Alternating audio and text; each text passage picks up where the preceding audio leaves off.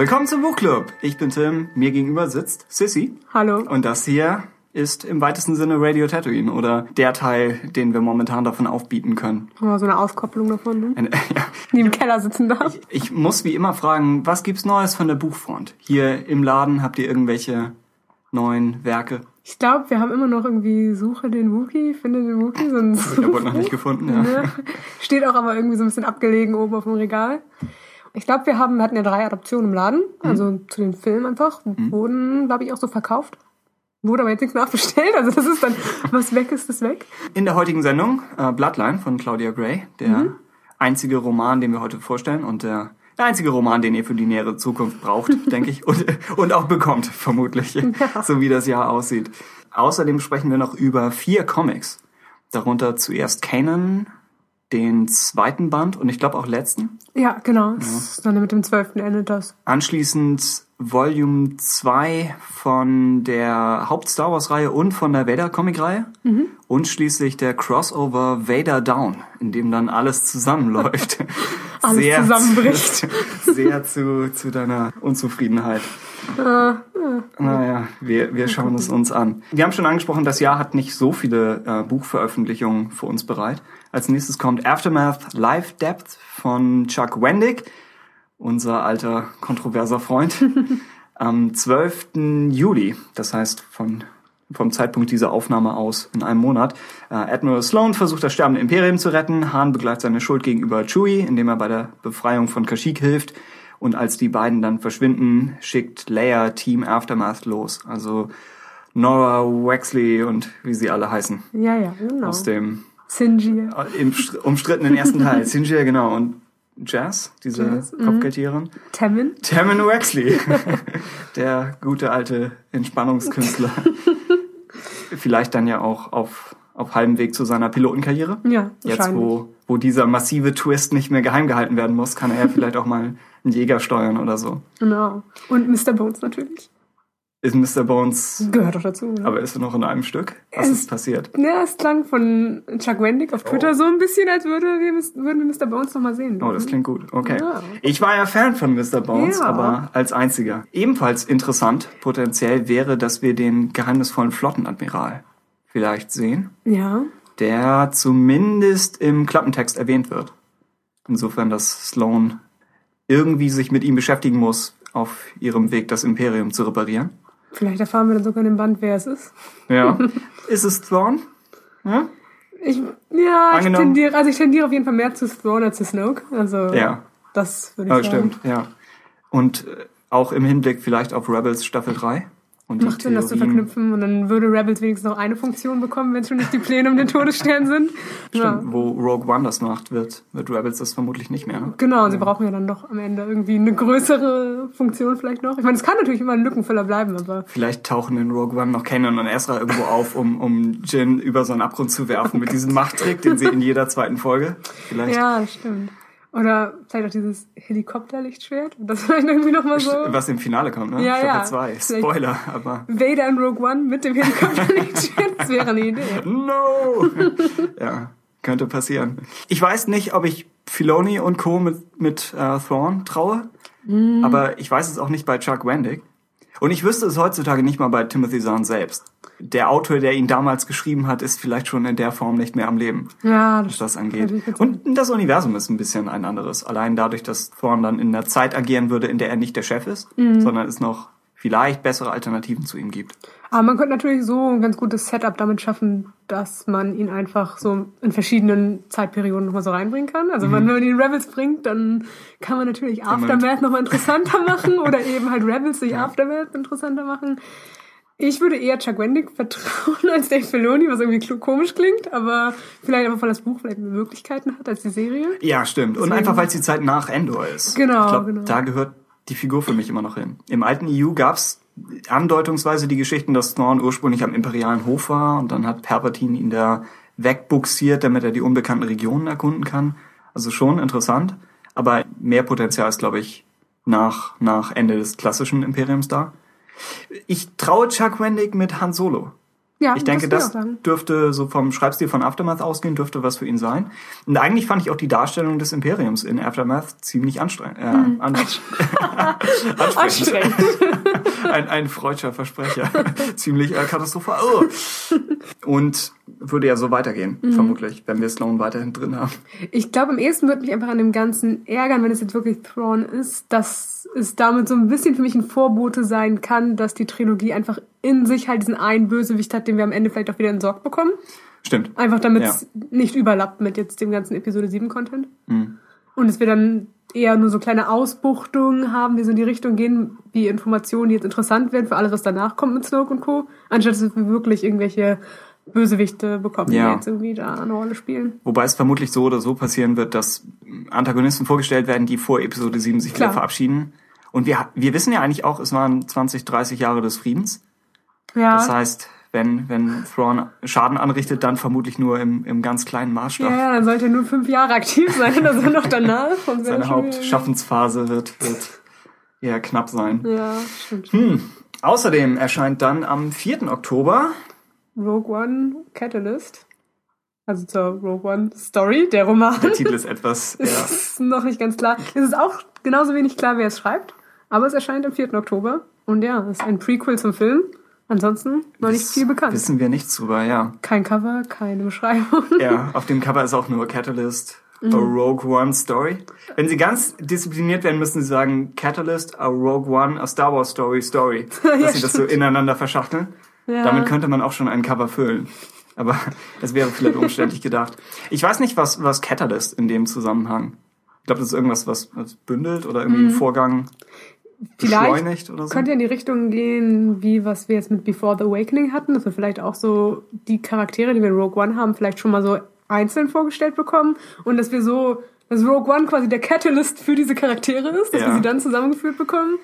Wäre eine Idee, aber auf der anderen Seite scheint der Cast ja so groß zu sein, dass ich nicht weiß, ob so ein Buch dann die ganzen verschiedenen Figuren so einzeln da gleichmäßig reinbringen kann. Du meinst einzeln tatsächlich als Anthologie oder als Ja, schon ja, so ein eine bisschen. Geschichte? Nee, so ein bisschen Eigenständig. wirklich einzeln, dass wir so kleine Kapitel quasi hätten, wirklich wie in Before the Awakening.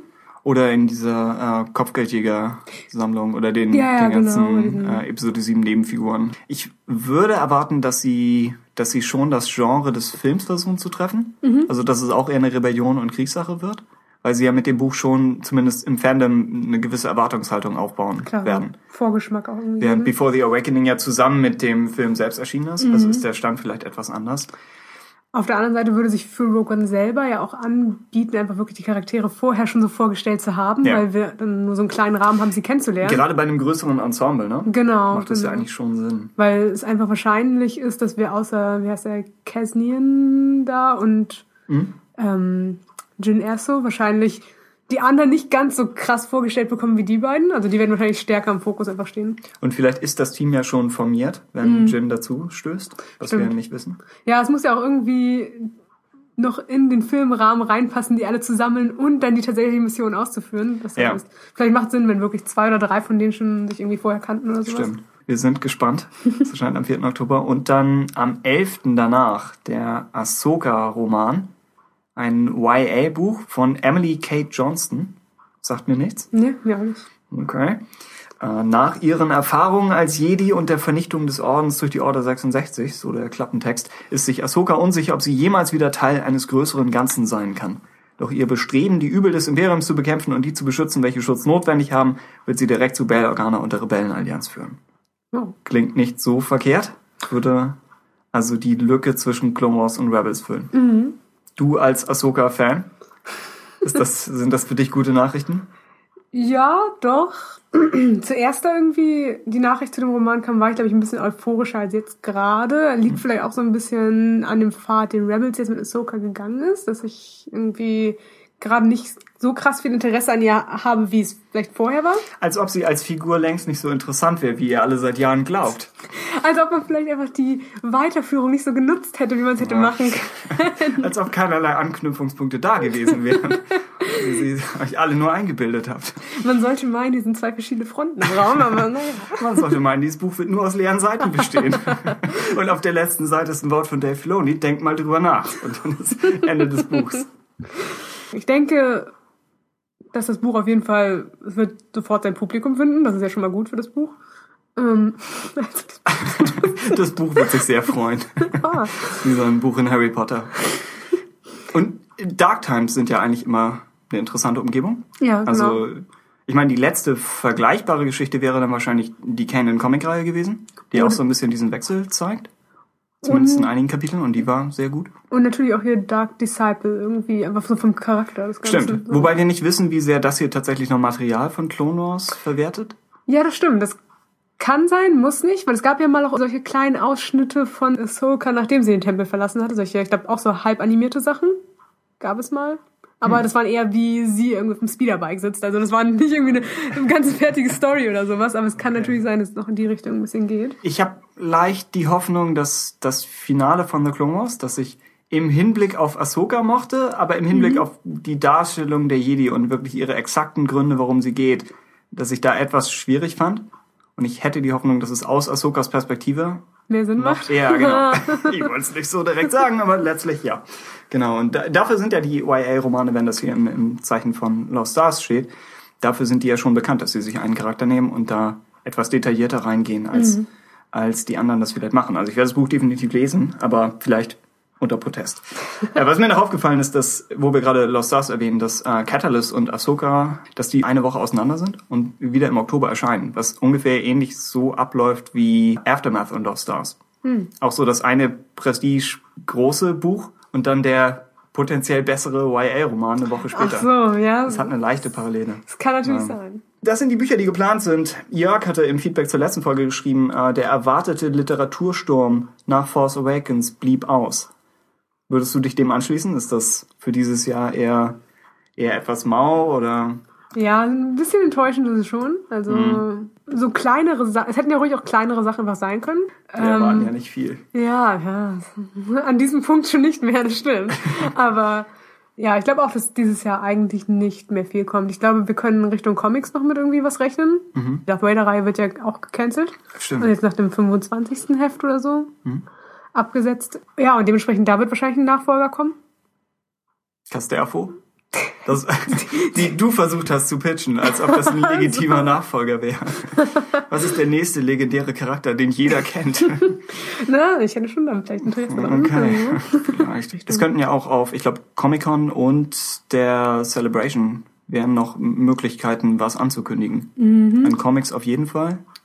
Ja. Vielleicht an Büchern. Wobei es schwierig sein könnte, direkt vor Rogue One noch ein Buch über was ganz anderes anzukündigen. Mhm. Letztes Jahr hatte Battlefront, aber da war das Spiel der Anlass, noch spät im Jahr was zu veröffentlichen.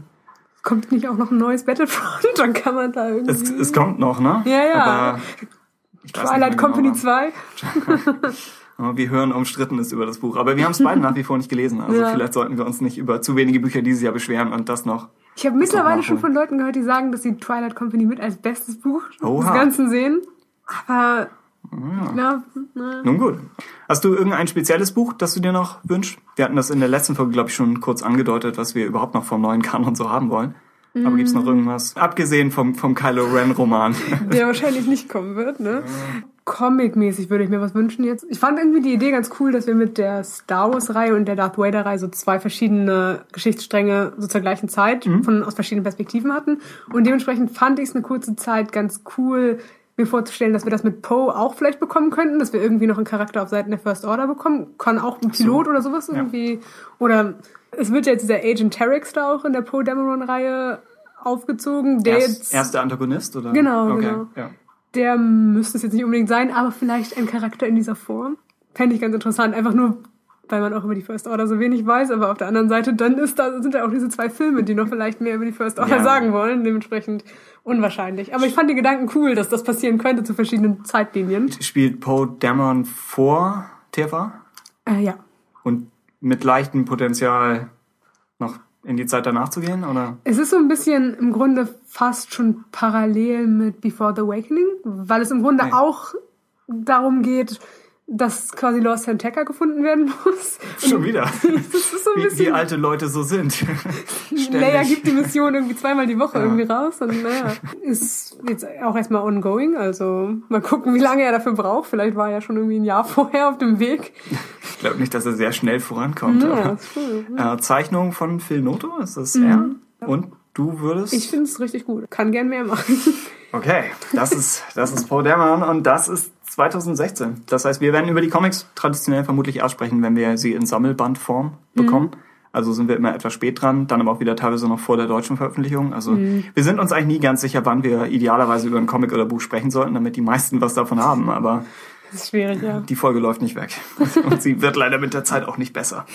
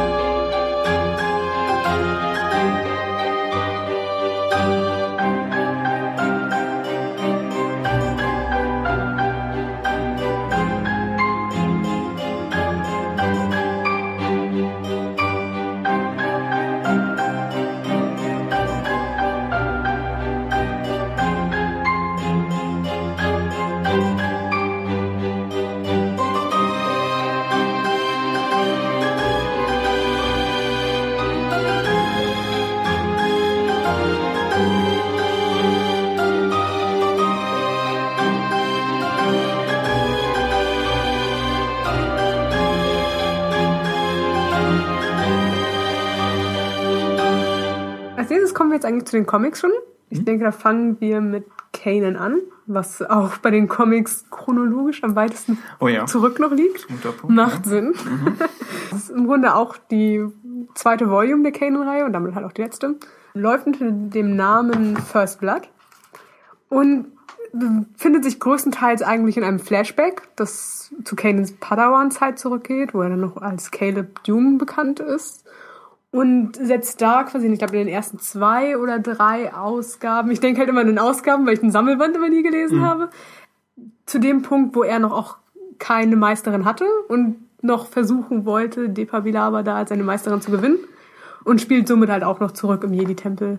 Hat dementsprechend auch, was für mich einer irgendwie der größten Pluspunkte ist, auch so sehr viele coole Bilder so aus dem Tempelleben da irgendwie so mhm. und halt, dass wir auch so Obi-Wan, Mace Windu, Yoda und so irgendwie wieder sehen. Wie du versuchst, seinen Namen möglichst beiläufig zu erwähnen. Hauptsächlich über Mace Windu. Wieso? Wir haben sogar Anakin auf einem Panel irgendwie im Hintergrund einmal. Ich glaube, ich habe ihn nicht mal gesehen. Frechheit. Und während Kane halt versucht, so die Aufmerksamkeit von Defa Bilaba für sich zu gewinnen, gibt es halt auch irgendwie einen Anschlag noch auf den Tempel den dann die beiden eigentlich zusammen versuchen zu verhindern oder zumindest aufzuhalten und natürlich die beiden so, so aneinander bindet und diese Meister-Schüler-Beziehung dort in die Wege leitet. Und von dort an ist quasi immer noch Flashback danach, aber springt an andere Punkte. Also Kanan irgendwie auf seiner ersten Mission äh, mit seiner Meisterin unterwegs und auch mit seiner Beziehung mit den Klonen wird noch so ein bisschen Ausgefleischt, genau. das ist ein seltsames, seltsam brutales Wort dafür. Und des Weiteren haben wir auch noch, ich glaube, Gastauftritte von Grievous mhm. später noch drin. Ich finde es immer noch eigentlich, also ich finde es schade eigentlich, dass Kanan jetzt zu Ende ist für die Comic-Reihe selber, aber eigentlich auch gut, weil es jetzt, glaube ich, an diesem Punkt auch einfach sich gut ansetzen ließ. Also mhm. jetzt danach einen Schlussstrich zu machen. Ich weiß nicht, hast du schon irgendwelche Einwürfe dazu? Du meinst, anders gefragt, was passt mir jetzt wieder nicht? Ja. äh, nee, ich, ich mochte den Band total gern. Ich habe ihn auch ausnahmsweise mal in einem Rutsch gelesen, mhm. nicht äh, sonst über eine Woche verteilt und wie oft von dir belächelt, sondern vernünftig. Und gerade bei dem Comic passt das ja auch ganz gut, weil die Flashback-Handlung in jedem Heft so ungefähr eine Seite weitergeht. Mhm. Und ich glaube, wenn man das Monat für Monat liest, dann zerfleddert das alles so ein bisschen auseinander. Es ist tatsächlich da ein bisschen schade. Ich würde sagen, das ist auch eins der Hefte, die noch am besten wirklich auch so in einen Guss dann zusammenpassen am Ende. Das ist ganz cool. Und ist auch der gleiche Zeichner. Das ist auch Ja, und der gleiche verdammt gute Zeichner. Genau. Ich habe seinen Namen gerade nicht parat, aber Sie haben auch gedacht, nach irgendwie der Ausgabe 6, den nehmen wir nicht wieder, den anderen. Pepe Larraz ja, ja, genau. für Heft 7 bis 11. Genau, er ist verdammt cool. Wir Ah, haben ja. später in der Folge noch einen neuen Favoriten von uns, aber er zeichnet etwas YA-mäßiger, könnte ich mir vorstellen. Das wirkt so Teen Titans-mäßig, glaube ich, wie wir das Ja, letztes stimmt. Mal, letztes Mal angebracht hatten. Und sehr dynamische Panels, sehr sympathische Figuren, ziemlich ausdrucksstarke Gesichter, dadurch, Und- dass sie ein bisschen stilisierter sind. Stimmt. Und auch einfach so, genau, sein Character Design ist einfach verdammt cool. Ich, Kanans Padawan-Freunde, die da waren, allein Mhm. die beiden sahen mehr nach, wenn man sagt, du siehst nach Hauptcharakter aus, sahen die beiden mehr nach Hauptcharakter aus als Kanan vom Design. Also sie sahen schon echt Stimmt. verdammt Es ist mehr an ihnen dran vom Design. Genau. Ken ist eigentlich nur ein Junge mit halt dunklen Haaren. Genau. genau. Zu Aber- basic eigentlich, um wichtig Ja. zu sein, aber später waren noch zwei, drei Bösewichte, die so Randfigurenmäßig noch mit drin waren, die auch relativ coole Designs irgendwie hatten. Also so detailreich, ganz cool. Du meinst die Ninjas? ja, ja, genau. Die Das sind cool schon, aus. allein das ist cool. Ja, genau. Also Empfehlung dafür. Ich fand die, die Flashback-Struktur funktioniert hier besser als in Volume 1. Mhm. Weil jedes Mal ein bisschen was passiert und sie teilweise damit spielen, dass in der Gegenwartshandlung gerade die Hölle los ist und Kanan halt da immer noch in, in seinem Tank am Schweben ist und sich an andere Zeiten zurück erinnert. Und ich finde, bei jedem Flashback hattest du mehr das Gefühl, dass es wirklich auch jetzt gerade Sinn macht, dass irgend- also man wusste von vornherein, worauf es so ein bisschen hinausläuft, warum das gerade wichtig ist. Also mit seiner ersten Mission, wie er seine Meisterin findet oder sonstiges.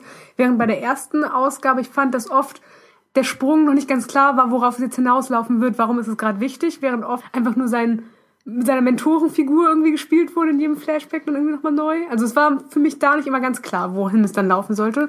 Das finde ich jetzt ein bisschen Stimmt. klarer. Und dass am Ende der Bezug zu Ezra hergestellt wird. Genau? Also genau. Mit Kanan und ihm und, und Kanan und Depa vorher. Mhm. Depa Bilaba als Figur hier präsenter als im ersten Teil Mhm. natürlich, weil, weil länger am Leben. Es wird leicht darauf Bezug genommen auf ihre alte EU-Story, bei der Stimmt. sie in Shatterpoint äh, aus dem Dschungel gerettet werden musste und ins Koma gefallen ist, glaube Mhm. ich. Und dann im EU auch da nicht wieder aufgewacht ist. Hier wacht sie auf, aber nach einer erfolglosen Mission gegen Grievous, bei dem ein Großteil ihres Teams erledigt wurde. Aber es ist eigentlich ein ganz cooler Kompromiss. Ich finde, das kann man gut mit Charakteren Ja. eigentlich machen, dass man sagt, das ist jetzt nicht nicht mehr kennen, das ist einfach nur jetzt anders. Also wir wandeln uns so ein bisschen Ja. um. Man könnte rein theoretisch immer noch Shatterpoint lesen und sagen, okay, das ist jetzt trotzdem das Prequel dazu irgendwo. Ja, Ein bisschen. Also wenn man so sich hin Ja. her drehen wollen würde. Und ich denke, ihre Vergangenheit mit Grievous bietet auch hier mehr Potenzial Ja. als die Sache mit dem Dschungel und Mace Windu. Ja. Die zwar immer noch als Buch sehr interessant ist, aber ich weiß nicht, wie man wirklich darauf an, daran anknüpfen würde. Mhm. Weshalb das EU es dann ja auch nie gemacht hat. Sie extrem sympathisch, fand ich. Mhm. So von der, von der Art, wie sie mit Kanan zusammenspielt. Äh, der Humor ist sehr gut. Auch die Klonsoldaten.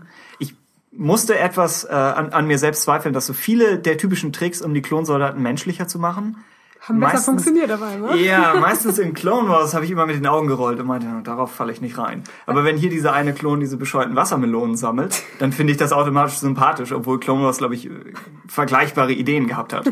Aber hier fand ich es gut. Genauso gab es einen Shot, wo die Hauptpersonen auf so einer Säule gefangen sind. Wo ich glaube, die Brückenpfeiler nach vorne und zurückbrechen ab. Und sie sind da oben gefangen und dann kommt der Shot von unten, wie einfach massenweise Druiden hochklettern. Oh ja, so ein bisschen stimmt. wie die Goblins im ersten Herr der Ringe Teil. Und auch da dachte ich, das ist eine Idee, die Clone Wars bestimmt gehabt hat und einfach nicht umgesetzt. Aber hier finde ich sie auf einmal cool.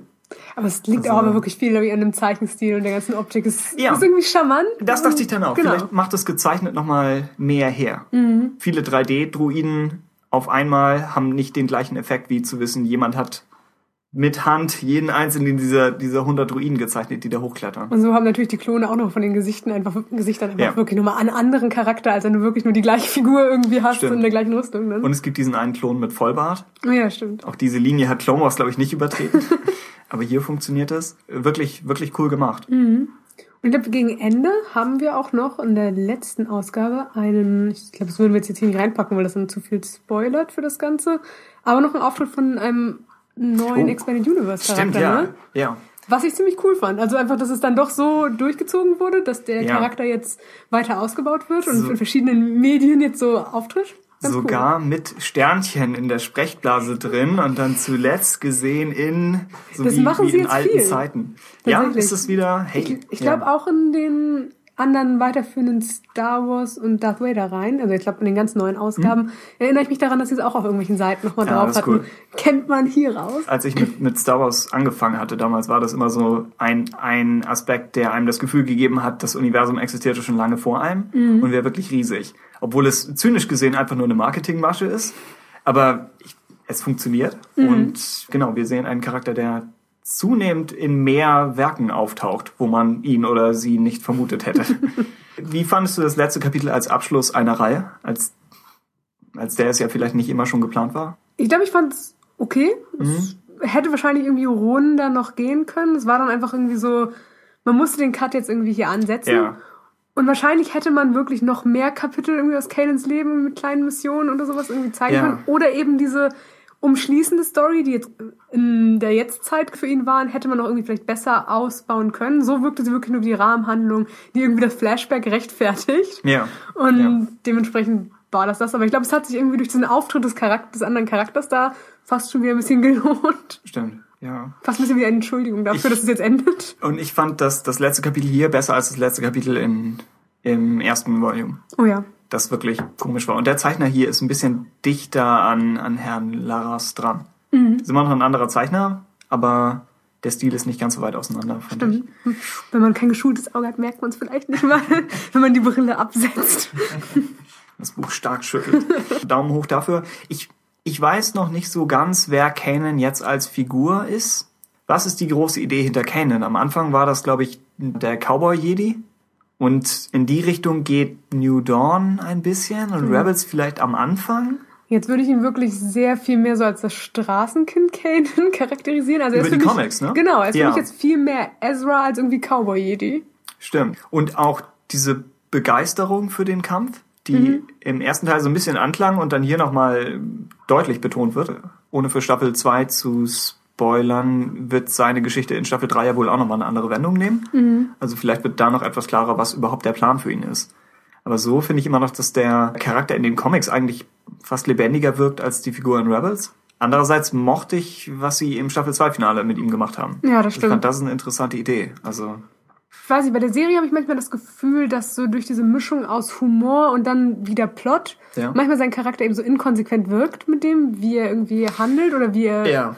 Denkt. Also man kann es manchmal nicht ganz gut nachvollziehen, warum irgendwie dieser eine Spruch dann mit dieser einen Handlung irgendwie so zusammengehört. Ja. Und das ist für mich im Comic irgendwie ein bisschen, passt ein bisschen besser zusammen. Ich würde auch erstmal sagen, dass ich Comic Canon dem Serien Canon vorziehe. Aber mal gucken. Ich würde auch sagen, Staffel 3 könnte vielleicht noch irgendwie echt Routen mit ihm gehen, die ganz interessant sind. Also unsere Empfehlung Ja. für Canon, für beide Hefte. Wir vergeben ne? keine Sterne für Comics, aber noch nicht, aber alle, alle Daumen hoch. Gut.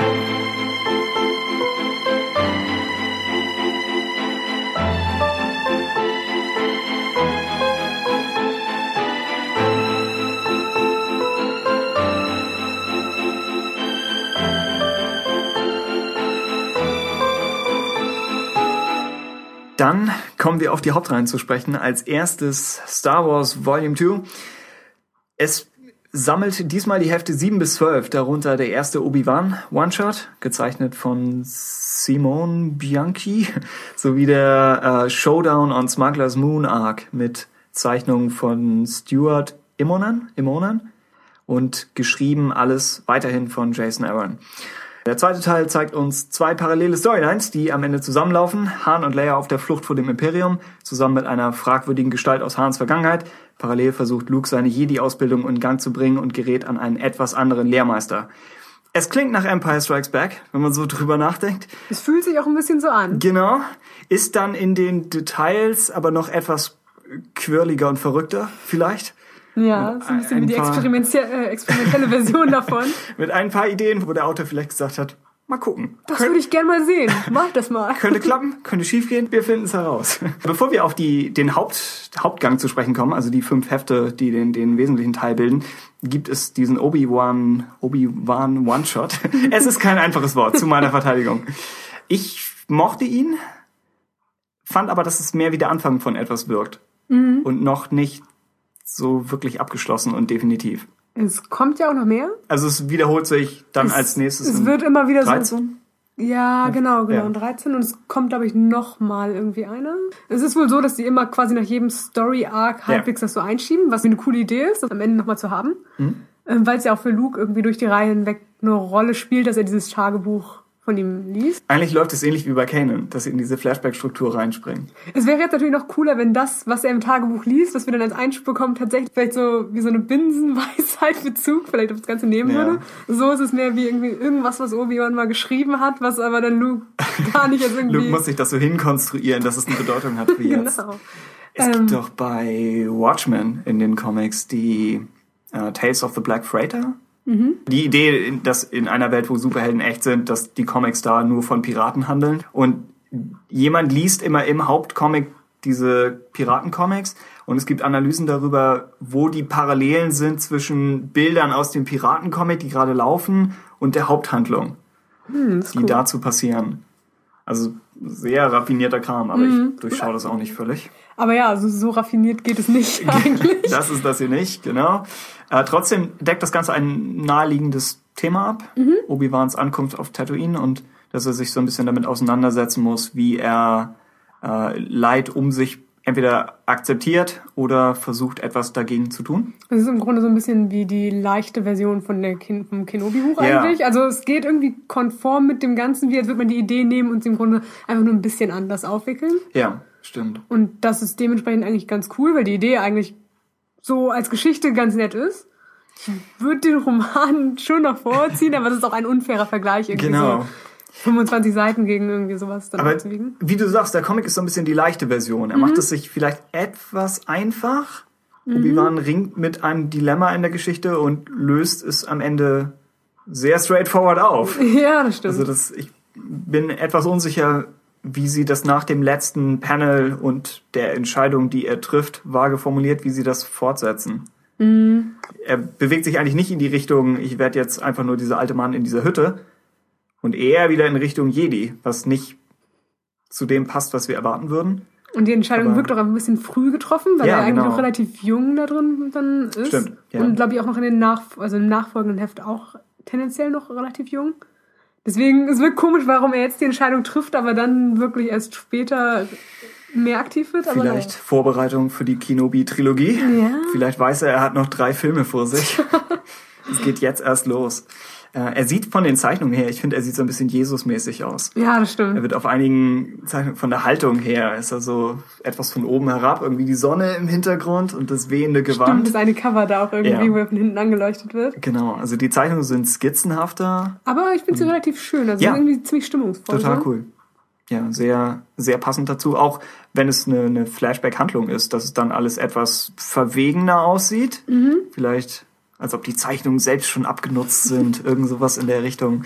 Und ich, ich mochte den Gedanken, es ist schwierig darüber zu sprechen, ohne zu viel zu spoilern, wobei es am Ende ja auch nur irgendwie 18 Seiten sind. Ja, genau. Aber ich mochte den Gedanken, dass Obi-Wan etwas von Luke lernt in diesem Heft, bevor Luke von ihm lernt. Mhm. Dass die, die Lehrer-Schüler-Beziehung eigentlich da schon kurz beginnt. Dass Luke in Obi-Wans Tagebüchern liest, dass er damals einen Effekt auf ihn gehabt hat, ohne es zu merken.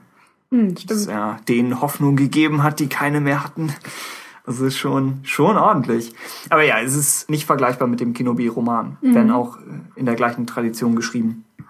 Es gibt einen Moment drin, wo wir Obi-Wans Telekinese sehen. Mhm. Und zwar ziemlich krass.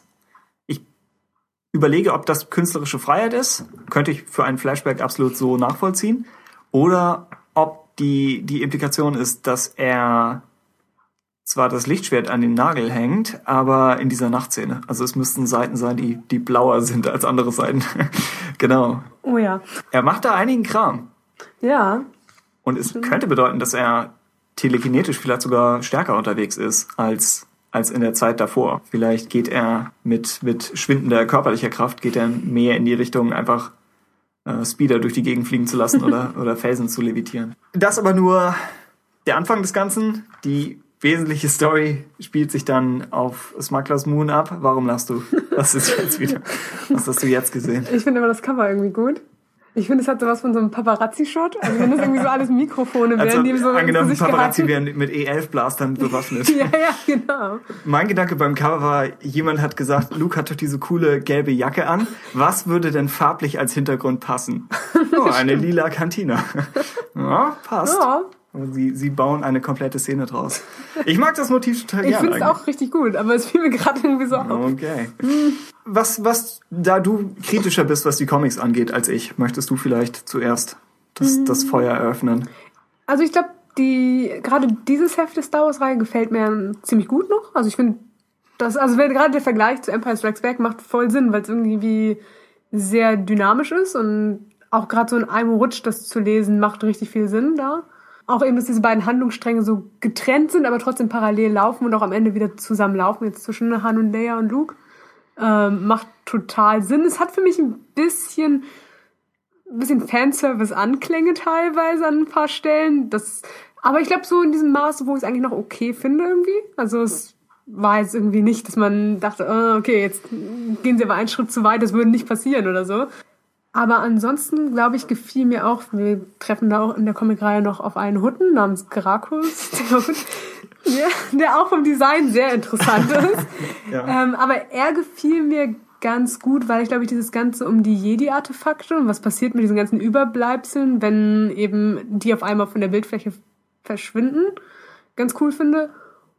Und das macht ja fast schon wieder ein bisschen Sinn, weil jetzt mit Bloodline das Ganze verknüpft, dass da auch irgendwie so ein Raum voller alter Kram ist. den Jeder man sammelt Artefakte. Ganz mal, ja. ganz Niemand, mal- niemand erschafft mehr neue Dinge. Nee, das Es wird stimmt. nur noch Kram von der Straße aufgehoben. Also das gefiel mir eigentlich ganz gut, so als Idee. Ich fand den Showdown auch dafür, dass ich jetzt momentan eigentlich in den Comics oft die Showdowns nicht so spannend finde, weil sie oft so ein bisschen verquer sind und viel so gleichzeitig passiert und nicht, ich finde oft nicht die richtige Vorarbeit geleistet wurde, als dass es richtig spannend bleibt. Finde ich es da eigentlich ganz gut gelungen. Also irgendwie hatte ich das Gefühl, dass alles noch so gut getrennt war und wenn es zusammenläuft, macht das irgendwie Sinn. Doch, eigentlich fand ich das so als einzelnes Heft auch relativ cool. Und es ist auch mehr ein einzelnes Heft trotz der, der Obi-Wan-Geschichte davor als der erste Teil, Stimmt. der so ein bisschen in zwei Hälften auseinanderfällt Genau. eigentlich. Ich glaube, das Heft könnte man wirklich lesen, ohne das davor oder das danach weiter zu lesen. Es macht einfach so als Geschichte irgendwie Sinn. Und die fünf Einzelteile könnten fast ein Film sein, Mhm. was ich nicht sagen würde über Darth Vader, den nächsten Comic. Stimmt. Und ich hätte es auch noch ein bisschen verglichen fast mit Air to the Jedi, weil es auch so mit Ah, okay. Luke im Vordergrund und einfach auch seinen Weg, mehr Informationen über das Jedi-Dasein zu finden. Und da ist der Comic eigentlich cooler als das Buch. Auch wenn das Buch was anderes versucht als der Comic. Aber ich würde den Comic so spontan erstmal vorziehen. Ich würde das, was du zum Thema Fanservice sagst, würde ich nochmal unterstreichen. Der Haupt-Star Wars-Comic wirkt sehr um bestimmte Panels oder bestimmte visuelle Ideen herum aufgebaut. Dass man Luke in einer Arena hat oder ich glaube Chewbacca gegen Dengar. Ja, und eben dieses eine Rancor-artige Wesen, was dann Ja. da reingeworfen wird. Dann haben wir ein Panel, wo mehrere Hauptfiguren plötzlich alle Lichtschwerter haben. Was interessant anzugucken ist. Was offensichtlich ein Gedanke war im Autorenraum. Wäre es nicht cool, wenn... Und Chewie kriegt gleich zwei. Und das gibt einem das Gefühl, dass sie diese Momente gehabt haben und dann überlegt haben, wie lässt sich eine Geschichte so darum stricken, dass das alles zusammenhängt. Hm, das stimmt. Dadurch ist das hier einfach sehr comic-booky, aber es ist durchgängig unterhaltsam, fand ich. Genau. Deswegen, ich glaube, das kann man akzeptieren, wenn man sich halt darauf einlässt. Ja. Ich glaube, was ich am frustrierendsten, allerhöchsten an der Reihe noch finden würde, ist, dass ich so die Idee um Sana Solo Ja. nicht so gut gelöst fand. Also ich fand irgendwie, es wurde am Anfang einfach so in den letzten Ausgaben noch so reingeworfen und dann dreht sich fast alle Ausgaben darum, dass, dass wir das, die Antwort darauf finden wollen. Und dann finde ich es eigentlich zu offensichtlich. Die Antwort ist relativ naheliegend. Genau, Ja. ist, ich glaube, es gab, gibt auch eine Firefly-Folge irgendwie, wo sowas Ja. ähnliches eigentlich passiert. Mit dem gleichen She's Not My Wife Gag. ja, ja, genau. Und das fand ich eigentlich ein bisschen platt dafür, dass die Auflösung dann einfach das Offensichtlichste war, was, irgendwie, was man irgendwie von der Ja, ersten Ausgabe hätte denken können. Ich fand, es ergibt einen guten Han Solo-Moment, wo er gesteht, was wirklich passiert ist und dafür eine Seite für sich kriegt. Ich weiß Ja. nicht, ob ich das jetzt so schnell finde, aber Aber stimmt. Generell ist es nicht unbedingt die stärkste Aufgabe für Han. Also er ist eigentlich die ganze Zeit immer nur so im Hintergrund und ärgert sich darüber, dass ihm keiner zuhört. Ja. Aber ist, kann man auch mal machen. Es ist eine relativ starke Ausgabe und überhaupt eine starke Zeit für Leia. Ja, auch und eigentlich die ganze Reihe über, würde ich sagen. Und auch mit Vader Down noch weiter. Also die Art, wie sie Leia aufziehen, gerade in den Reihen, die eigentlich gar nicht unbedingt in erster Linie für sie angedacht sind, das ist oft ganz interessant wenn man überlegt, dass irgendwie der Leia-Comic selber fast gar nicht so stark war, wie jetzt sie in den äh, Ach, stimmt, anderen den Sachen. Hast, den hast du ja gelesen. Genau, also ich finde sie hier in den, in den, anderen Comics fast besser als okay. in ihrem eigenen Comic. Sie schlägt hier den richtigen Leuten ins Gesicht, fand ich. ja, das stimmt. Das ist ein, ein zufriedenstellender Moment. Und das hier ist die Hahnseite. Oh ja, stimmt. Die fand ich auch von der Bildaufteilung ist ja, cool. Cool gezeichnet. Und dass mhm. man ihm dafür in einem Comic, der sonst nur mit Action sich nur damit beschäftigt, gibt man ihm einmal eine Seite, um diesen Monolog zu halten, um dann herauszufinden, es hört niemand zu, außer uns. Mehr davon wäre wär mhm. gut gewesen. Ansonsten fand ich die Luke-Geschichte etwas problematisch von der Logik her. Mhm. Die Idee ist, dass er, um mehr über die, die Jedi herauszufinden, dass er dazu nach Nar Shaddaa in die kriminelle Unterwelt abtaucht, um jemanden zu finden, der ihn zum Jedi-Tempel auf Coruscant fliegt. Was einfach als Plan. das ist eigentlich doof. Das ist eigentlich eine Katastrophe. Selbst was Luke-Pläne angeht.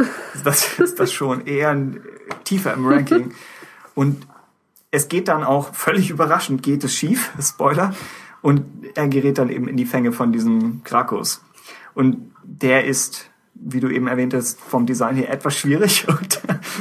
Und Krakus ist dieser äh, muskelbepackte hat mit, mit Druidenbeinen, der Jedi-Artefakte sammelt. Was schon, man, man rechnet nicht mit ihm. Weil der Cliffhanger der Ausgabe, Ausgabe, weiß ich nicht. Wird man nachgucken von der Aufgabe. Irgendwo besteht ein Panel nur davon, dass diese muskulöse Faust von ihm auf einen zukommt. Nee, war es doch nicht. Aber es kam mir damit nämlich auch so vor, als würde dann damit irgendwie die Ausgabe enden, ja. dass er so präsentiert wird. Stimmt. Eigentlich danach ist es egal, was auf der nächsten Seite passiert. er ist ja auch nicht völlig ernst gemeint. Er hat schon was Bedrohliches an sich, aber an irgendeiner Stelle fällt, glaube ich, der Satz, das Gefährlichste an Grakos Arena ist Grakos selbst. Und dann greift er wieder an. Das ist ähm, schon. Oh. Man kann es nicht glauben, wenn er irgendwie Lichtschwerter wie so eine Surferkette irgendwie so trägt. Also Stimmt. ja, es ist etwas komisch. Aber, aber naja, wenigstens probieren sie sich designtechnisch aus. Besser, als wenn du immer nur über 30 Jahre die genau. gleichen Raumschiffe bekommst. Das stimmt. Wir haben, eigentlich dürften wir uns nicht über die eine Sache beschweren und genau. dann wenn uns Grakus der Hood auf einem Silbertablett serviert wird, sind wir auch nicht zufrieden. Das kann eigentlich nicht sein. Und ich finde, äh, Grakus liefert den besten Moment des Ganzen, wenn er, und das könnte ein leichter Spoiler sein, aber mehr für die Mitte des Ganzen und nicht so wahnsinnig kritisch. Also wenn es euch stört, überspringt irgendwie eine Minute. Aber Grakus zwingt Luke dazu, ein Holocron zu öffnen und zählt von fünf bis eins runter und Luke gerät in diese Verzweiflungsphase und ich weiß nicht, was ich machen soll. Und schafft es dann, das Holocron zu öffnen und man weiß, er wird es schaffen. Aber was tatsächlich passiert ist, wir cutten in einen White Shot und überall in der Halle schweben diese Holocrons hoch. Mhm. Und er ist plötzlich umgeben nochmal von Jedi-Geistern und dem Jedi-Orden. Und einmal ist es cool, weil, weil, er, weil der Effekt so viel besser ist, als man erwartet hätte.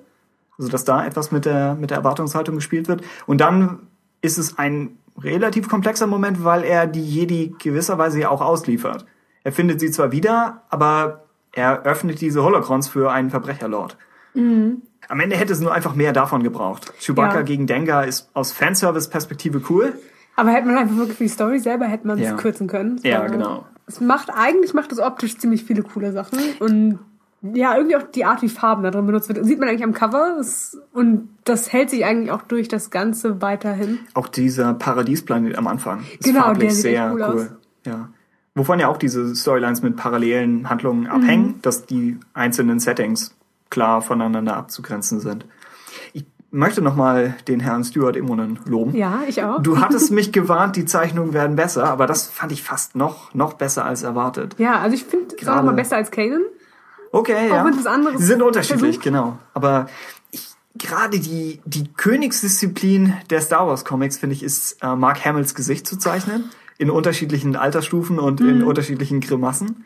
Und er schafft das wirklich. Und wann immer Luke eine bescheuerte Entscheidung trifft, sieht er aus wie Luke in seiner naiven Episode 4 Phase. Dieses, oh, ich mach das schon Gesicht. Mhm. Oh, wird schon klappen.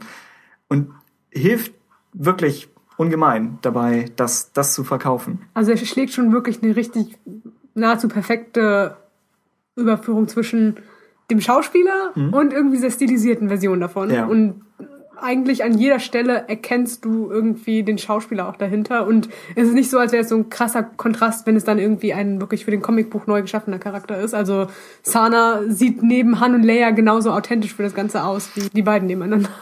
Ich fand außerdem Imonen hat sehr dynamische Panels. Mhm. Es gibt dieses eine, wo die TIE Fighter auf Han und Leia runterstürzen. Oh ja.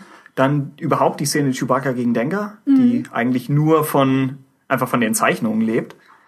Äh, alles, was in der Arena passiert. Es gibt eine Verfolgungsjagd über die Dächer von Nar Shaddaa, die Anleihen von einer Clone Wars Folge hat, wenn auch in leicht abgekürzter Form. Auch die toll gemacht. Das Geständnis von Hahn, das wir angesprochen haben, genau, von der Körpersprache richtig her. gut aufgeteilt. Ja. So. Daumen hoch, aber ich weiß nicht, ob die Reihe mit der Zeit noch etwas tiefer gehen muss mit den Figuren, um sich nicht nur von Fanservice zu Fanservice zu hangeln. Ja, das würde ich auch sagen, ist am ehesten das Problem der Reihe, ja. dass es nicht, sich nicht traut, richtig tief irgendwie was mit den Charakteren zu machen. Obwohl die einzelnen Szenen da sind, aber, aber vielleicht zwei in fünf Heften. Mm, und dann eben halt, genau, nur eine Seite. Aber ich würde sagen, ist ein Heft, das man einfach wirklich zusammenhangslos auch so lesen könnte. Man braucht nicht Teil 1 dazu. Genau. Wer sich nicht durch die ganze Star Wars-Reihe durchquälen möchte, auch nur das Heft, ist okay. Okay. Gut.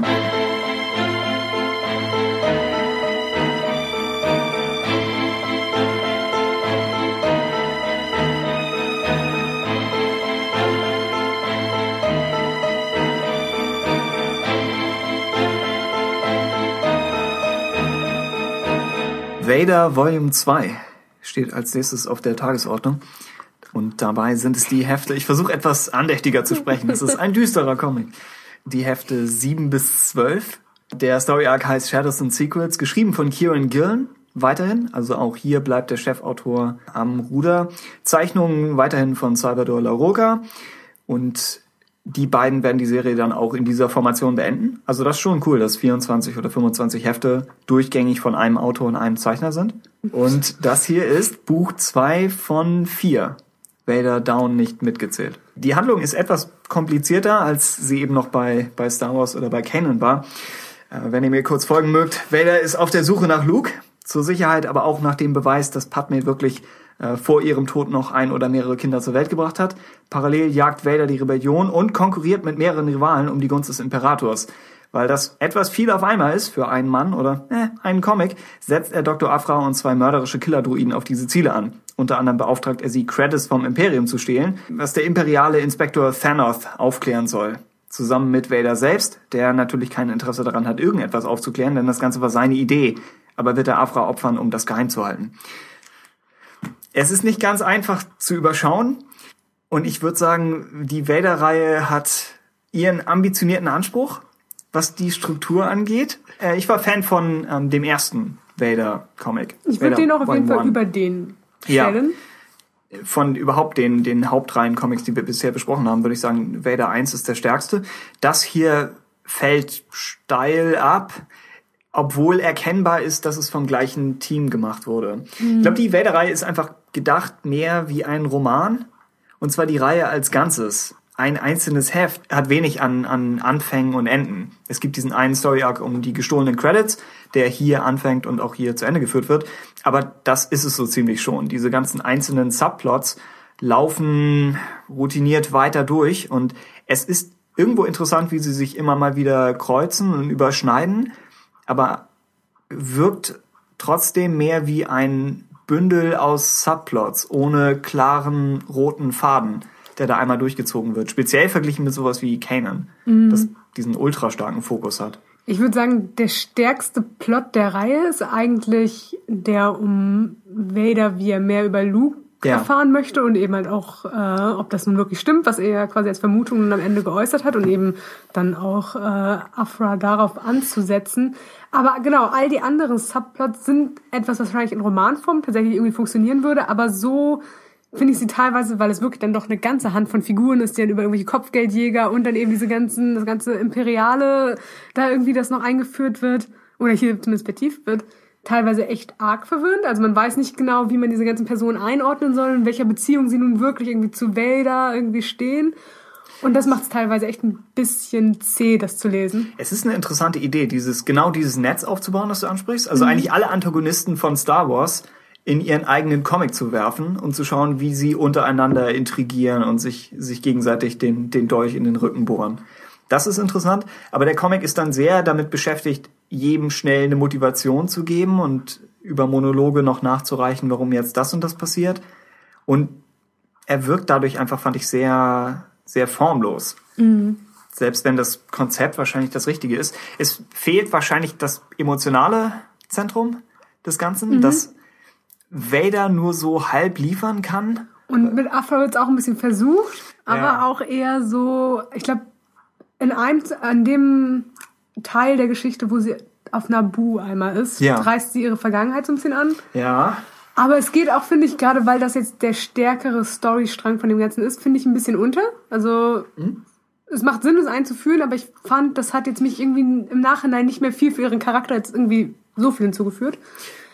Das war mein Problem mit dem Ganzen, genau. Sie wird, sie bekommt diese Storyline, die ihre zweifelhaften Lebensentscheidungen verständlicher und vielleicht sympathischer machen könnten, aber gleichzeitig foltert sie jemanden. Mhm. Als Folge kam ich damit plus minus null aus der Nabu-Sache wieder raus, was sie angeht. Und bin nicht ganz sicher, was, was die Absicht ist. Bei der Nabu-Sache hatte ich zusätzlich noch ein bisschen beim Lesen fiel mir ein, dass das Ganze sehr viel von einer alten Expanded Universe-Geschichte tatsächlich hatte. Nämlich aus der Last of the Jedi-Reihe, dort um Ferus Olin. Mhm. Da gab es nämlich auch tatsächlich einen... Tod auf Nabu, oder? Genau, Tod auf Nabu. Aber ich habe das nicht gelesen. Bei dem war die Idee nämlich ähnlich, dass irgendwie Ferus sich da auch auf den Weg nach Nabu gemacht hat, um, glaube ich, Padmes Großmutter zu besuchen und sie dort auch irgendwie auszufragen über das Ganze. Und gleichzeitig kommt halt auch einer von den damals anderen Inquisitoren da irgendwie hin und bringt sie halt auch um, um da, also Spoiler für das Buch. es ist nicht der wichtigste Punkt der Reihe, also ist das okay. An diesem ähm, Punkt, ja. Aber da muss ich sehr dran denken. Das fand ich ganz interessant. Fand Tod auf Nabu eigentlich besser als jetzt den Comic zu den, aber ich fand es irgendwie cool, dass es nochmal aufgegriffen wurde.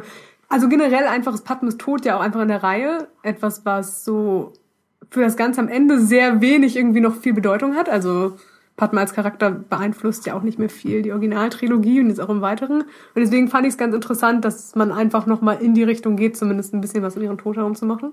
Und sie löst weiterhin die besten Momente für Vader aus, mhm. wenn Afra in einem Nebensatz erwähnt, weil sie Nachforschung über Amidala angestellt hat und Afra erwähnt in einem Nebensatz, dass Amidala ja wohl jemand ganz Besonderes gewesen sein muss. Und dann kriegen wir diesen ultra dunklen Shot von Vader, wo er eigentlich noch tiefer im Schatten ist als sonst und einfach nur diese Maske ins Leere starrt. Und das ist ein cooler Moment, aber die Frage ist, wie lange kann sich die Reihe noch über Wasser halten, nur mit sowas? Mhm. Es gibt vergleichbare Momente in, in Teil 1. Und sie funktionieren gut, aber viel davon läuft über rein über Vaders Präsenz eigentlich. Und ja, auch so ein bisschen vom Aufbau ist tatsächlich, es geht irgendwie viel passiert es auf einmal und am Ende gibt's dann immer so zwischendrin so einen Einschub, jetzt trifft nochmal Vader auf Afra, dann reflektieren beide so von ihren Seiten, also er reflektiert jetzt nicht irgendwie mit großen Worten oder sowas. ja. Stimmt. Und das ist dann so ein bisschen das, was am ehesten noch so von der Dynamik zwischen zwei Charakteren interessant ist, aber es passiert halt immer so in kleinen Intervallen und das lässt das Ganze auch so ein bisschen holprig wirken. Afra ist von der Art immer noch unterhaltsam. Mhm. mhm. Ebenso die Killer-Druiden, aber auch hier, es besteht echt Gefahr, dass sich das abnutzt. Ja, es Übersättigung. Es, man merkt, dass Mühe drinsteckt in den Dialogen. Vielleicht mehr als, als in der Haupt-Star Wars-Reihe. Dass so ein bisschen der, das ein bisschen der literarische Anspruch drin sein könnte.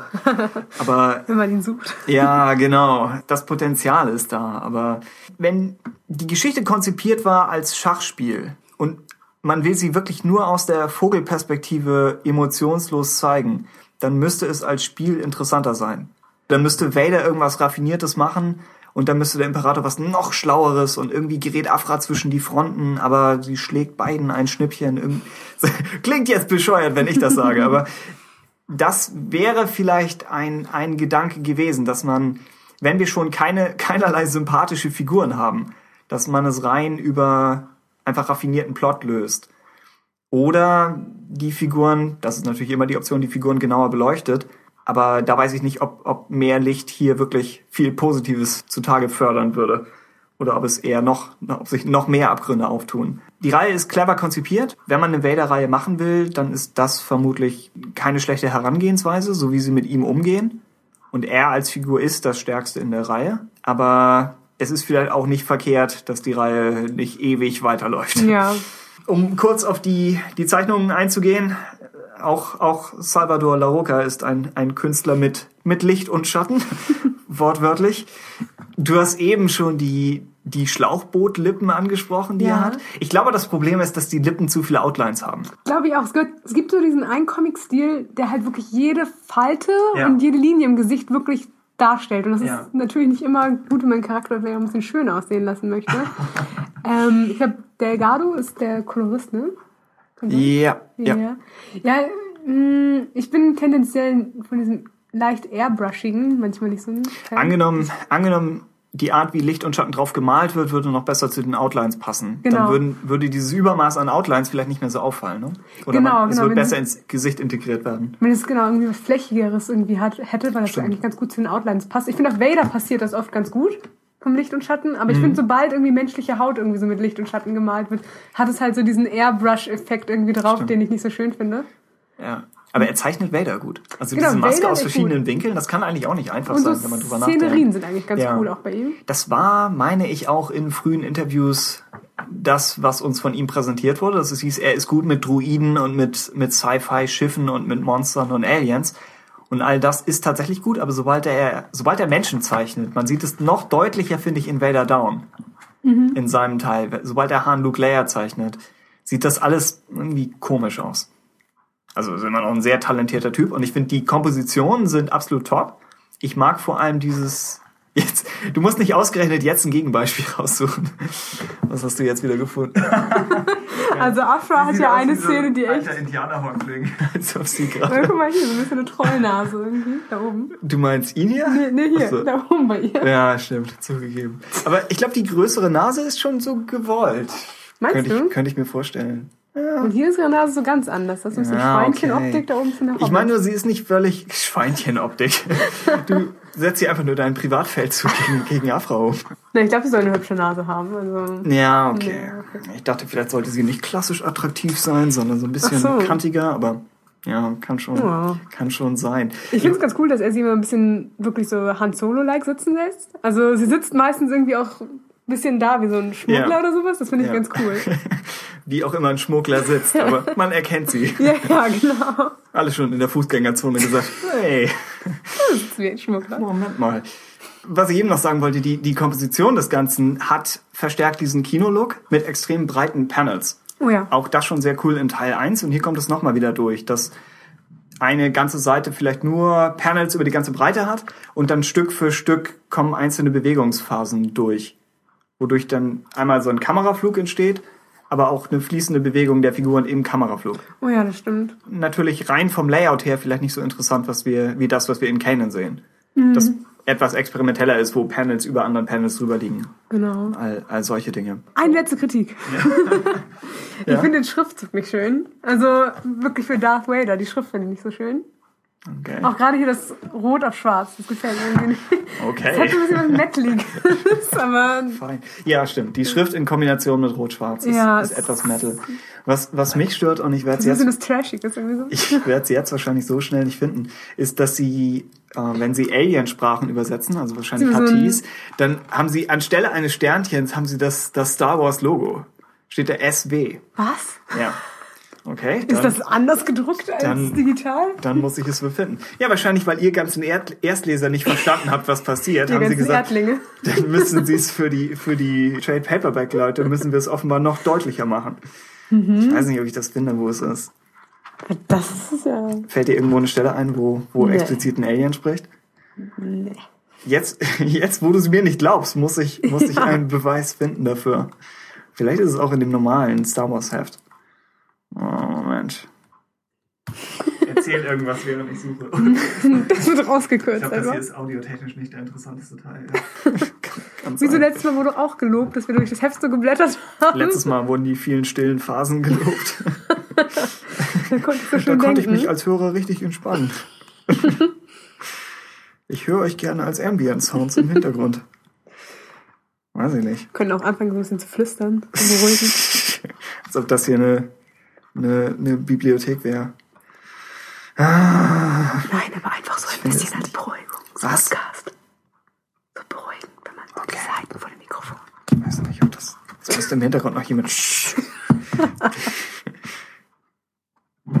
wir wurden als Nichtstudenten mal auf dem Zivi-Seminar wurden wir aus einer Bibliothek rausgeworfen. Oh Gott. hm. Ja, so viel dazu. Hm. Oh ja, ich hab's gefunden. Achtung, wir werden das rausschneiden und ich es wird, wird so wirken, als hätten wir nicht eine Stunde lang gesucht. Hier. Da. Echt? Ja. Ah. Ja. Hä, nee, das haben sie, glaube ich, nicht in der digitalen Version. Ich gucke das nachher nochmal nach, aber ich glaube, ich glaube, da haben sie nur diese Klemmerchen. Und dann ja, also, wie, wie man es auch normalen Lesern zutrauen dürfte. Ja, witzig. Aber hier, schön, dass das die eine Sache ist, bei der sie gesagt haben, das müssen wir reparieren. Das versteht niemand. ja. Oh. Haben so viel Kritik an der Reihe bekommen, das muss aber nochmal geändert werden. das ist der Vader-Comic. Ohne zu spoilern, stehen uns gute Dinge bevor in Heft 3 und 4 ähm, bislang. Ich sag, es gibt noch einen Geschichtsstrang, den ich ganz interessant finde, der später kommt. Mhm. Aber so Vader und Afra wird für mich momentan nicht besser. Okay. Auch wenn Afra aber teilweise ja auch noch ein bisschen was anderes später macht und das ist dann wiederum eigentlich ganz cool. Die Idee hat ja eigentlich auch Potenzial, die sie hier andeuten. Wenn Vader Afra auf eine Mission schickt und die Mission führt dann dazu, dass Afra vom Imperium gejagt wird und Vader steht vor der Wahl, ob er, ob er sie da irgendwie rausholen kann oder ob ihm das zu heikel wirkt. Ja, stimmt. Der Comic hat ein bisschen auch mit zwischen den beiden als Subplot so, wie lange sie jetzt wirklich noch Funktion ja. für ihn hat. Ja. Es fühlt sich schon an nach einer Idee aus, aus so den heutigen modernen, düsteren Dramaserien, mhm. aber ohne den Charakterfokus, um das wirklich zu verkaufen. Ja, es ist halt so ein offensichtliches Ding einfach. Ja.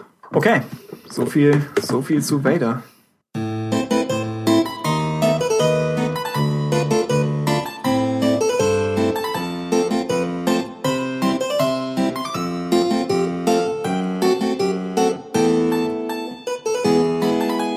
Vader Down ist ein Crossover der Hauptreihen Star Wars und Vader, geschrieben von den Autoren Jason Aaron und Kieran Gillen wieder.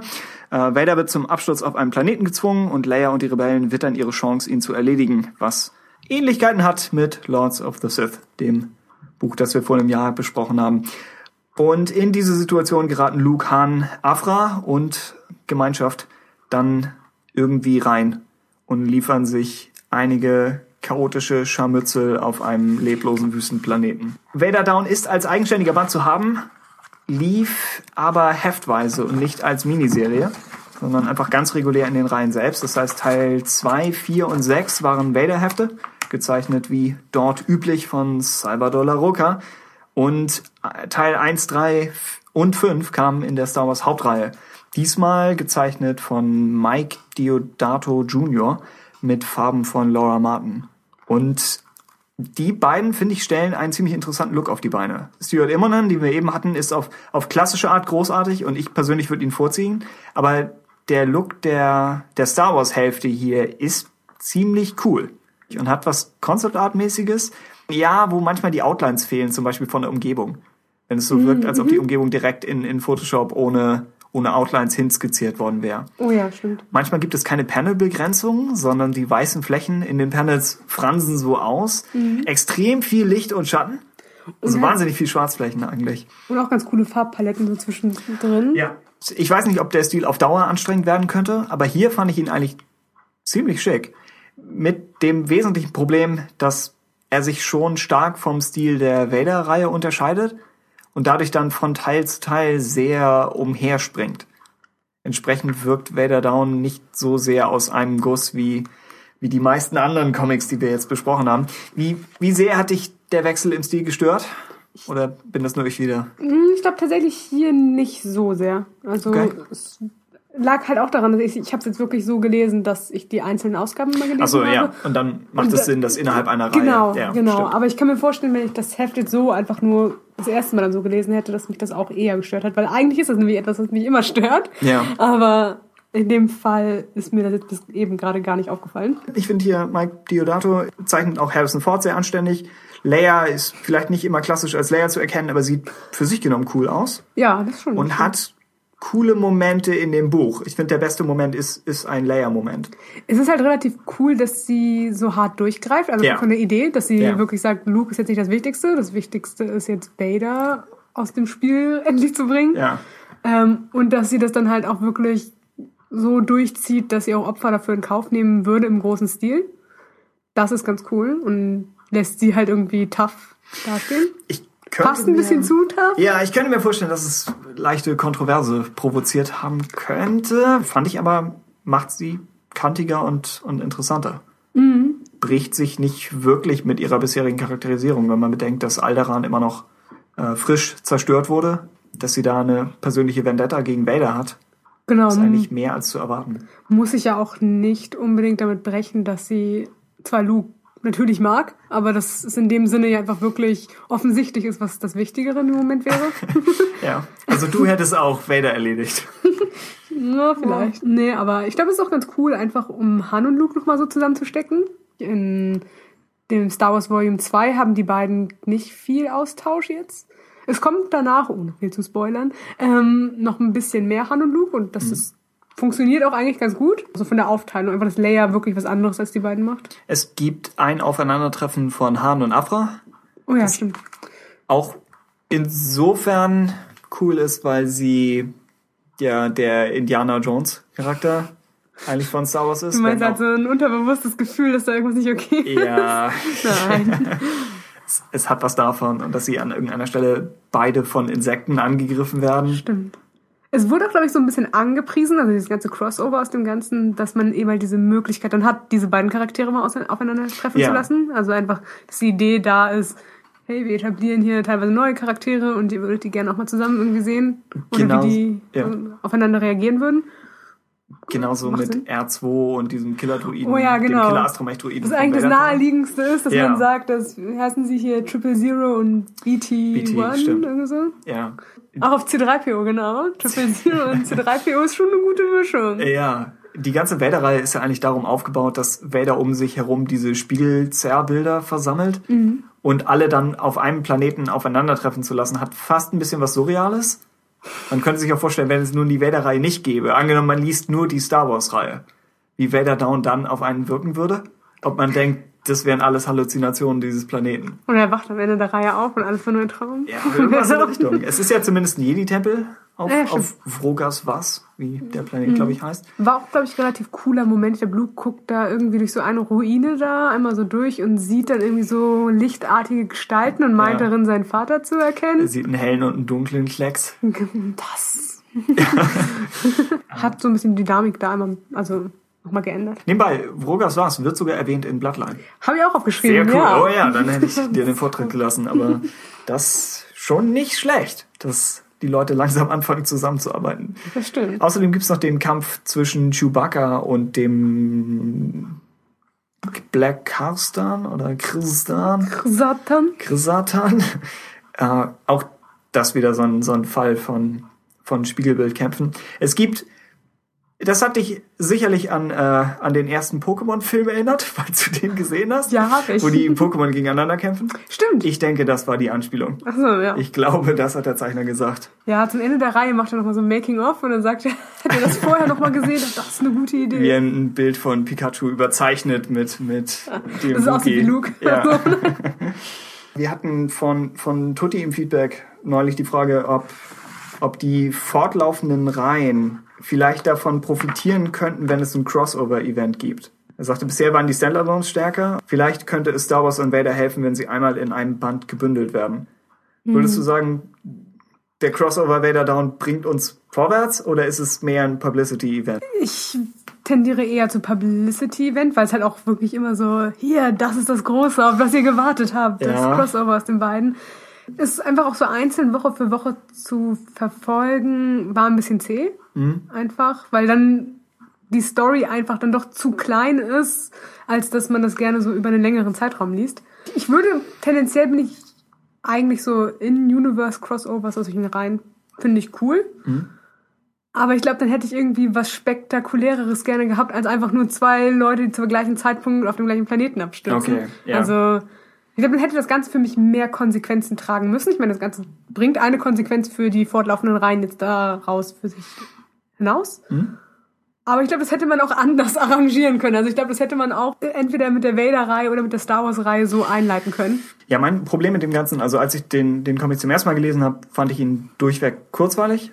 Einfach durch diese ganzen Fanservice-Duelle, die stattfinden.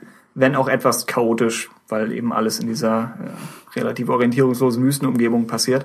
Aber als ich ihn jetzt für die Sendung nochmal gelesen habe, musste ich mich immer davon abhalten, einfach durchzublättern. Die meisten Dialoge beschäftigen sich mehr mit irgendwie Plotmechanik als wirklich mit Charakterisierung. Ja, Oder sind halt irgendwelche Gags, die für sich genommen witzig sind, aber nicht so viel Substanz dahinter haben. Ja, es ist irgendwie so Charaktermomente echt wenig und am ja. ehesten würde ich sagen für Leia noch. Ja, genau. Was dann Sinn macht, sie natürlich für Bloodline dann nochmal einen Verweis darauf zu machen. Vielleicht ist das ihr Ja. Ja, ja stimmt. Kann sein. Oh je. oh je. Das, das war Vader Down und das wären theoretisch die Comics. Willst du noch irgendein ein Fazit zum Ende loswerden, was mhm. überhaupt die, die Hauptreihen bis hierhin angeht? Weil du, glaube ich, was Comics angeht, etwas skeptischer und unzufriedener bist als ich. Also mit der Vader-Reihe bin ich momentan so ein bisschen, ich will nicht sagen auf Kriegsfuß, aber es ist schon so. du hast versucht, sie zu vernichten. ich bin, ich bin schon nicht voller Trauer, dass es jetzt irgendwie endet, weil ich denke, dass die Idee wurde jetzt genutzt und was daraus so gekommen ist, finde ich eigentlich ganz cool. Mhm.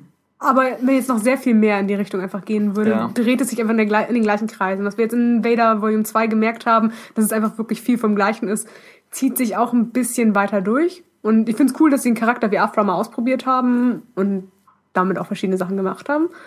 Aber im Endeffekt ja, habe ich auch von ihr jetzt langsam ein bisschen genug. Die Star Wars-Reihe ist so, geht so ein bisschen ähnlich mit der Vader-Reihe. Auch jetzt später den neuen Arc, der so ankommt, fand ich noch nicht so. Aber ich glaube, ich würde sagen, sie sind noch ein bisschen experimenteller. Also man hat schon das Gefühl, dass jetzt mit jedem, mit jeder Story-Volume quasi sie doch nochmal in eine andere Richtung versuchen anzuschlagen, was jetzt die Vader-Reihe nicht so drastisch macht. Kanan fand ich eigentlich echt gut, kann man gut beide Hefte lesen. Ähm, oh ja, von, von denen hier. Also wenn wir Canon mit reinnehmen, würde ich ihn weit über, genau, über den Hauptreihen Fall. ansiedeln. Ja. Ich weiß nicht, was wir jetzt als nächstes eigentlich comicmäßig erwarten können. Ist ja, ich meine, die Anakin Obi-Wan-Reihe ist jetzt auch abgeschlossen. Ja, und was denkst An du? Ja, ähm, okay. Ich habe ja hohe Erwartungen ich daran. Ne? Dürfen. Ich finde sie nicht schlecht, aber ich finde sie halt auch nicht richtig gut. Das ist so ein bisschen schade eigentlich, weil es so jetzt eine der wenigen Prequel-Rückgriffe war, die wir jetzt noch hatten.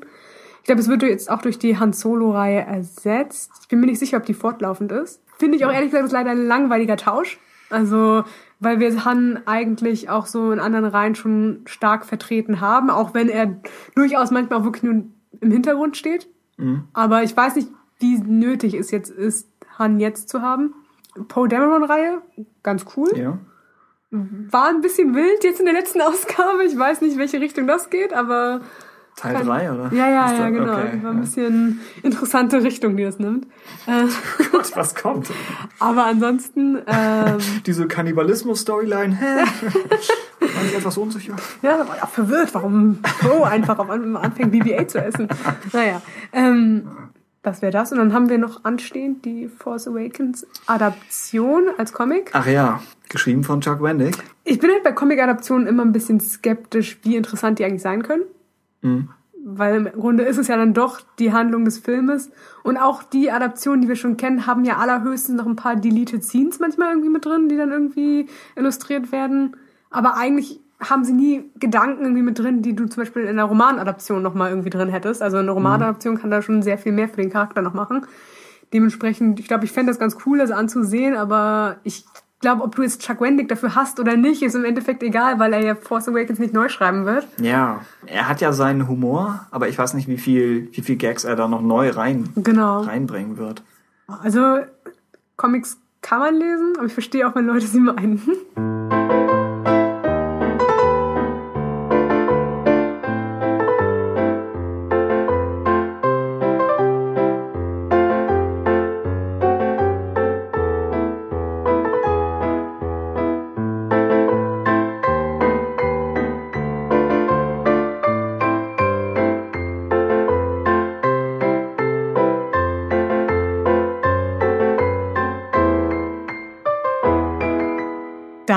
kommen wir jetzt zu dem einen Roman, den wir diese Folge haben, nämlich Bloodline von Claudia Gray, die ja auch vorher schon Lost Stars oder Verlorene Welten geschrieben hat. Bloodline ist im Grunde so das Prequel zu The Force Awakens, spielt sechs Jahre vorher. Und was ganz witzig ist, was irgendwie rauskam, ist, dass es wohl wirklich als eine Art Prequel mal angedacht war, in Form eines Animationsfilmes, so einen kurzen Short. Da lief unter dem Namen Scandal of Blood. Ja. Finde ich eigentlich ganz interessant. Dass Und das interessanter mal, als Bloodline als Titel. Ja, das stimmt eigentlich. Vielleicht eine Nummer zu krass. Ja. Aber die Idee, dass sowas da war, fand ich eigentlich ganz cool. Würde ich eigentlich im Nachhinein immer noch gerne sehen, auch wenn wir das Buch jetzt haben. Irgendwie sowas. Gibt ja auch manchmal so kleine Animated Shorts, die so fast ein bisschen Graphic Novel mäßig sind, so mit bewegten Bildern. Also Du meinst diese Motion Comics? ja, genau, diese Motion Ja, Comics, ja, sowas okay. vielleicht mit irgendwie Audiospur, fände ich auch irgendwie ganz cool. Ja. So einen kurzen Rahmen, ja. Vielleicht so wie die, die äh, Game of Thrones History Stimmt, Beiträge. ganz cool. wo wir eigentlich auch nur durch Bilder auf verschiedenen Ebenen fliegen. Mhm. Vielleicht könnte man sowas machen, wenn die Offiziellen sagen, sie wollen keinen vollwertigen Zeichentrickfilm produzieren. Ich glaube, 3D wäre vom Budget zu hoch. Nur für einen Animated Short Mhm. Stimmt diese ganzen eigentlich. Mhm. Modelle zu bauen, ist wahrscheinlich zu, zu viel verlangt. Also Bloodline in der Idee ist wohl auch schon länger etwas gewesen, was passieren sollte, was eigentlich erstmal ganz cool ist. Das Buch ist im Grunde ein Polit-Thriller im Star Wars-Universum. Es beschäftigt sich im Grunde mit der neuen Republik. Hauptfokus liegt dabei auf Leia. Und die ganze Handlung findet erstmal, äh, startet sie im Senat, wo wir zwei große Parteien im Grunde haben. Einmal die Populists und die Centrists. Ich weiß, ich habe jetzt keine gute deutsche Übersetzung für die Populisten und die, Die Populären. Also die Populären und die Zentralen. genau, diesen, diesen Cliff zwischen den beiden Parteien, also dass sich das Ganze wohl wirklich äh, in die beiden scheidet und den Senat etwas lahmlegt, was auch so die Frustration auslöst und, auslöst und im Grunde so ein bisschen so ein Prequel-Szenario so zurückversetzt wird. Also die Centrists sind im Grunde die, die eine starke Lenkung irgendwie fordern, am liebsten irgendwie auch wieder einen Kanzler, vielleicht sogar Imperator irgendwie gerne hätten. ähm, und halt dementsprechend, also auch ein starkes Militär fordern und im Grunde das Ganze so ein bisschen die Demokratie aus dem Ganzen rausziehen wollen, damit man zu besseren und schnelleren Entscheidungen kommt. Und die Populists sind quasi die Gegenbewegung, die so die Macht für die einzelnen Systeme und die Planeten und die individuellen Entscheidungen eigentlich Demokratie äh, wollen in dem Fall. Ja. Ähm, Und Leia gehört zu letzteren. Genau, genau. Wobei ich sagen muss, dass ich das erste Mal das Buch aufgeschlagen habe, um die Definition dafür zu lesen, sie zuerst, glaube ich, gar nicht ganz verstanden hatte und zuerst dachte, dass sie zur anderen Seite gehört. Ich weiß nicht, ich habe es irgendwie falsch gelesen. Aber sie hat Tendenzen Sie von hat beiden, Tendenzen, ne? aber das Ja. entwickelt sich ja erst Ja. ein bisschen daraus. Ja, besonders auch mit dem Militäraspekt von Leia macht es eigentlich Sinn, dass sie auch sowas möchte eigentlich. Der Aufhänger an dem Ganzen ist, dass eine Bail Organa-Statue irgendwie eingeweiht wird. Das war der Punkt, an dem alles schief ging. Da, als hier Hosnian Prime zerstört wird in Episode 7, sagt Stimmt. Leia, wir hätten diese Statue niemals einweihen dürfen. Und schon wieder wurde mein Vater zerstört. er hat eigentlich gemeint, sie haben eine Statue gebaut, um sie wieder zu zerstören. Diese Statue ist ein Blitzableiter für Planeten. Oh in Alderan wurde auch gerade eine eingeweiht, Ja, kurz stimmt. bevor der, der Todesstern kam. Ähm, durch eben diese, dass der Senat langsam halt auch in sich wieder auf so einen Status kommt, wo er keine gute Entscheidung trifft, kommt die Wahl nach einem First Senator auf. Und dieser First Senator soll halt gewählt werden. Leia befindet sich in dem Buch, besonders halt an- anfänglich, aber eigentlich auch durch, die ganze, durch das ganze Buch hinweg, in so einer Position, wo sie eigentlich gerne den Senat hinter sich lassen möchte. Also sie überlegt die ganze Zeit, endlich aufzuhören. Und es ist im Grunde eine Anreihung an noch eine letzte Mission von ihr. Also Ja. sie nimmt es sich wirklich vor, aber wird dann quasi auch durch ihre Populists-Freunde dazu geleitet, auch in diesen, in diesen Wahlkampf um den First Senator mit reinzukommen. Und dann gibt's zeitgleich dann noch eine Art von, quasi die hatten, die wir vorher hatten, werden jetzt ersetzt durch so ein, Oh, sehr clever. Jedenfalls gibt es noch so einen. Also wir haben zumindest ein weiteres Crime-Kartell da irgendwie, um das sich gekümmert werden muss und dem widmet sich Leia. Und das führt quasi von einer, von einer Mission zur nächsten. Die Niktos sind Ja. jetzt die großen Bosse, jetzt wo die Herz weg sind. Es gibt einen Namen für diesen einen Obernikto. Hast du den? Rin Riven D ist der, ist der Chef Nikto, der so ein bisschen als der kultivierte Nikto beschrieben wird. Wenn, was immer das bedeutet, gemessen an den Maßstäben dieses Volkes. Er ist so eine Art Antagonist, so lange, bis er durch, durch bessere ersetzt wird. Mhm. Aber er hat, er hat seine Wirkung und ist interessant als Figur. Was so um ihn und Leia so gesponnen wird, ist eigentlich eine ganz interessante Beziehung. Also zumindest das hat irgendwie so Spaß gemacht, irgendwie zu lesen. War eine mhm. gute Dynamik. Bloodline hat definitiv mehrere so Halb-Antagonisten. Also es gibt immer so. Ja. Man spielt ein bisschen damit, wer, also eigentlich, dass fast kein Schwarz und Weiß gibt, sondern eigentlich selbst das, was man als Antagonist werten würde, sind schon eigentlich immer sehr graue Charaktere. Also bei jedem versteht man irgendwie, warum sie so handeln. Passend zu der Zeit lässt sich nicht richtig feststellen, wer nun der Gegner ist. Und passend zu den, den Fähigkeiten der Autorin, dann Eben. lauter, lauter vielschichtige graue Figuren. G genau, gerade auch so als Fortsetzung zu Lost Stars, wo wir halt auch Charaktere von Seiten des Imperiums dann irgendwie kennenlernen auf einer sehr menschlichen Art und Weise, macht es hier auch total Sinn, dass obwohl Centrist und Populist schon sehr klar irgendwie getrennt sind und man tendieren würde zu sagen, oh, das sind die Bösen, ja. man halt sofort eigentlich Charaktere auf auch der Seite des Centrists kennenlernt, die auf jeden Fall genauso vielschichtig sind wie Leia in ihren Motiven. Zum Beispiel, haben wir ihn überhaupt schon erwähnt? Äh, nee, genau, den, haben wir noch gar nicht. Den geheimen Star dieses den Buchs. Ransom Castafoe. ja, ich glaube. ja, wird quasi eingeführt so ein bisschen als der ähm, junge Senator Gegenpol so zu Leia. Also er ist so sehr, sehr charismatisch und gerade so im Aufkommen. Charismatisch, ein bisschen düster, komplex. Er sammelt imperiale Artefakte. Genau. Ich vermute, du warst kein Fan von ihm. Du konntest wahrscheinlich eher wenig mit dieser Figur anfangen. Ich fand ihn ganz nett, ja. Das so nicht sagen. Zuerst wird eingeführt als ein Gegenpart zu ihr, aber über die Handlung des Buches hinweg, und das ist ja eigentlich kein Spoiler, weil es passiert, glaube ich, so halbwegs auf den ersten 150 Seiten irgendwie, entwickelt sich eher so eine Freundschaft zwischen ihm und Leia. Es ist so ein bisschen halb Konkurrenzkampf, halb wirklich einfach das Aneinanderprallen von verschiedenen so Idealen, die aber eigentlich gar nicht so unterschiedlich sind, nur eben so ein bisschen auch, dass ein größerer Altersunterschied zwischen den beiden ist, dass er wirklich so in den, ich glaube, sechs Jahre vor der Schlacht von Endor oder so geboren wurde, sechs, mhm. sieben. Hat das Imperium als Kind miterlebt, was genau. auch wichtig ist als Plotpoint? Genau, und auch, es war auch irgendwie so, dass seine Familie schon, also oder die Welt, von der er stammte, irgendwie unter dem Imperium auch eigentlich mitgelitten hatte aber trotzdem seine Perspektive auf das Ganze natürlich sehr anders ist als Leia, die quasi zu dem Zeitpunkt schon eine Kriegsheldin irgendwie war. Und dementsprechend Stimmt. ist da eigentlich total der interessante Konflikt zwischen den beiden. Die Beziehung zwischen beiden ist interessanterweise nicht romantisch, allein durch den Altersunterschied. Ich hatte am Anfang erwartet, dass es so eine Sohnersatzdimension annimmt, gerade mit den Parallelen zwischen Casterfo und, und Kylo Ren. Das stimmt. Aber alterstechnisch ist ja auch ein bisschen. Ja, aber selbst das wird gar nicht mal so stark betont. Ich mhm. finde, viel von der Dynamik läuft über die beiden einfach als Personen mit unterschiedlichen Ansichten. Die Dimension ist schon komplex genug. Ich glaube, da kommen nicht mehr so viele andere noch dazu und müssen auch nicht. Und man hätte es, glaube ich, auch gar nicht explizit aussprechen müssen, weil das Buch ist, glaube ich, viel andeutet, sowohl für Han als auch für Leia. Han, der auch in dem Buch äh, in kleiner Form vorkommt, dass beide eigentlich sehr viel mit so Leuten in Bens Alter eigentlich sich so umgeben. Also, oder mit sehr viel Jüngeren eigentlich unterwegs ja. sind und dass beide sehr viele so mütterlich-väterliche Mentorenfiguren einnehmen.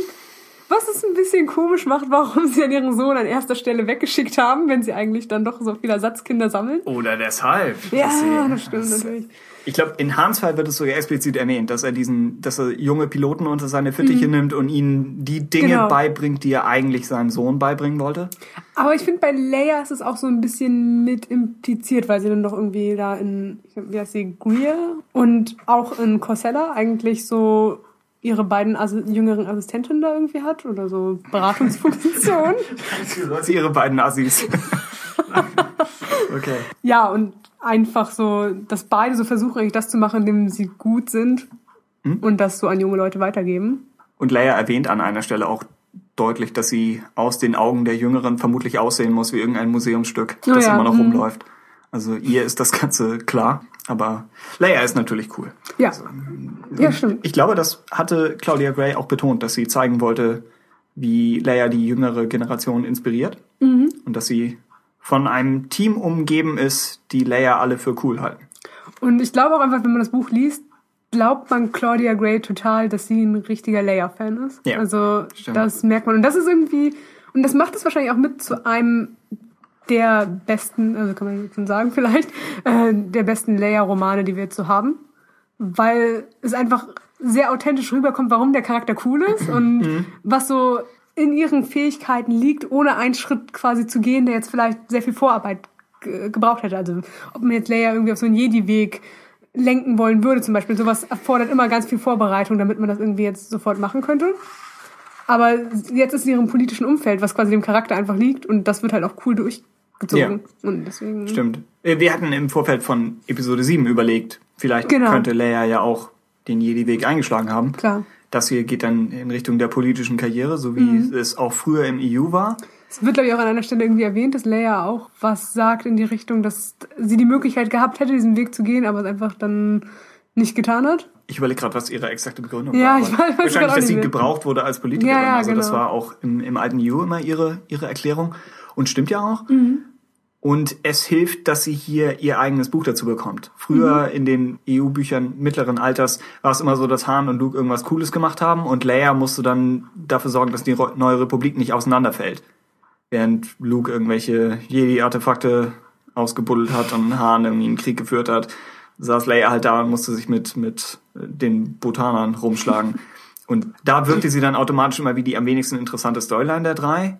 Dagegen hier, wenn dieser einen Storyline genug Material und Drama gegeben wird, dann wirkt das natürlich komplett anders. Und ich hatte es, glaube ich, auch im Vorfeld schon mal so ein bisschen als Vermutung geäußert. Also ich würde sagen, wenn Bloodline ein EU-Gegenstück hat, dann ist es irgendwo eine Mischung aus all den politischen Büchern, die wir schon hatten, hm. plus Tatooine Ghost, würde ich sagen. Nein! Du guckst schon so gespannt. Ja, was kommt das Wort jetzt? gefallen. äh, ja, macht für mich Sinn, der Vergleich. Ich würde Bloodline als das stärkere Buch. Als Tatooine Ghost. Sag es nochmal. ähm, äh, bewerten. Mhm. Aber ich fand's, ich fand's irgendwie ganz cool, so ein bisschen einfach etwas ähnliches nochmal neu eigentlich zu, zu entdecken. Also, wo man sagen könnte, das Gegenargument, warum macht man eine Geschichte, die man schon mal hatte, nochmal? Weil sie komplett anders sein kann. Es wurde auch aus der Hörerschaft der Vergleich aufgebracht zu Cloak of Deception. Auch Das- sinnvoll. Wir, hast du das inzwischen Ja, gelesen? Ich habe das schon vorher schon seit oh, Ewigkeiten. ich dachte nur, ich wäre das Problem. nein, nein, nein. Und die Ähnlichkeit ist da? ja, Oder? auf jeden Fall. Also genau, so ein bisschen, stimmt, Cloak of Deception plus Tatooine Ghost würde Bloodline ergeben. Alles klar, gut. Beide Bücher, die ich nicht gelesen habe, sind offenbar essentiell zur, zur Vorbereitung.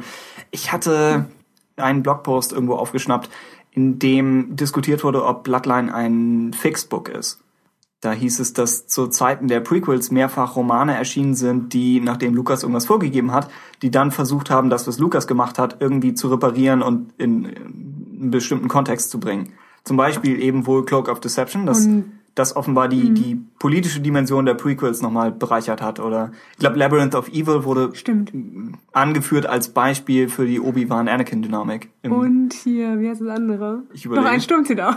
Ein Sturm zieht auf? Ach, das, was du nicht mochtest. Ja, genau. Ja. Ja, ja, genau. Auf- Das sind nämlich die drei Bücher, die im Grunde so als das Prequel zu dem jeweiligen Prequel-Film Die, die. Prequel-Prequels. Ja. Ja, ja, es wäre die Frage, ob das hier, ob Bloodline äh, wirklich etwas repariert, was im Film kaputt ist, oder ob es vielleicht eher eine komplett neue Dimension hinzufügt. Ich würde eher zu zweiten tendieren. Ja, ich denke auch. Es gibt dem Ganzen einfach schon mehr Rückhalt, klar. Also Mhm. man im Grunde ein bisschen wie, als wir das Visual Dictionary da auch ein bisschen besprochen haben. Es gibt so Informationen hinzu, die man während des Filmguckens gerne gehabt hätte sofort. Ja. Also, ne, wie so der Senat, also ob das, wie wir uns den Senat vorstellen konnten, was wurde da zerstört irgendwie in dem Moment, Ja, als genau. sowas passiert. Das ist nicht so, dass dieses, dass ich dieses Parteiensystem nun unbedingt in Episode 7 gebraucht hätte, denn dafür ist es ja nicht relevant. Nee, genau. Episode 7 ist ja einfach, hat das Den nicht Fokus in den Storylines. Genau, also warum, warum es einbringen, aber überhaupt ein Gefühl dafür zu bekommen, was, was da zerstört wird.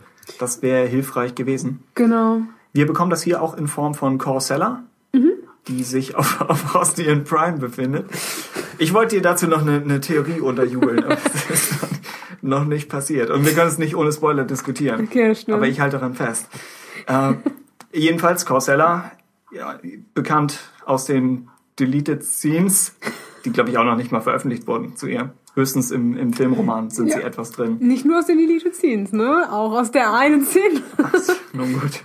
Sehr jung ist sie, ne? Hier in jungen Jahren als Leias Praktikantin. Aber auch generell hätte ich, ich glaube, in Force Awakens habe ich sie zuerst für älter gehalten, als sie ja dann schlussendlich ist. Also sie scheint ja dann irgendwie so Anfang 20 Ja, zu sein, aber ja. ich hätte sie, glaube ich, fast eher so 28, 29 irgendwie gerechnet. Aber Ich weiß nicht, wie alt die Schauspielerin ist. na, Aber naja.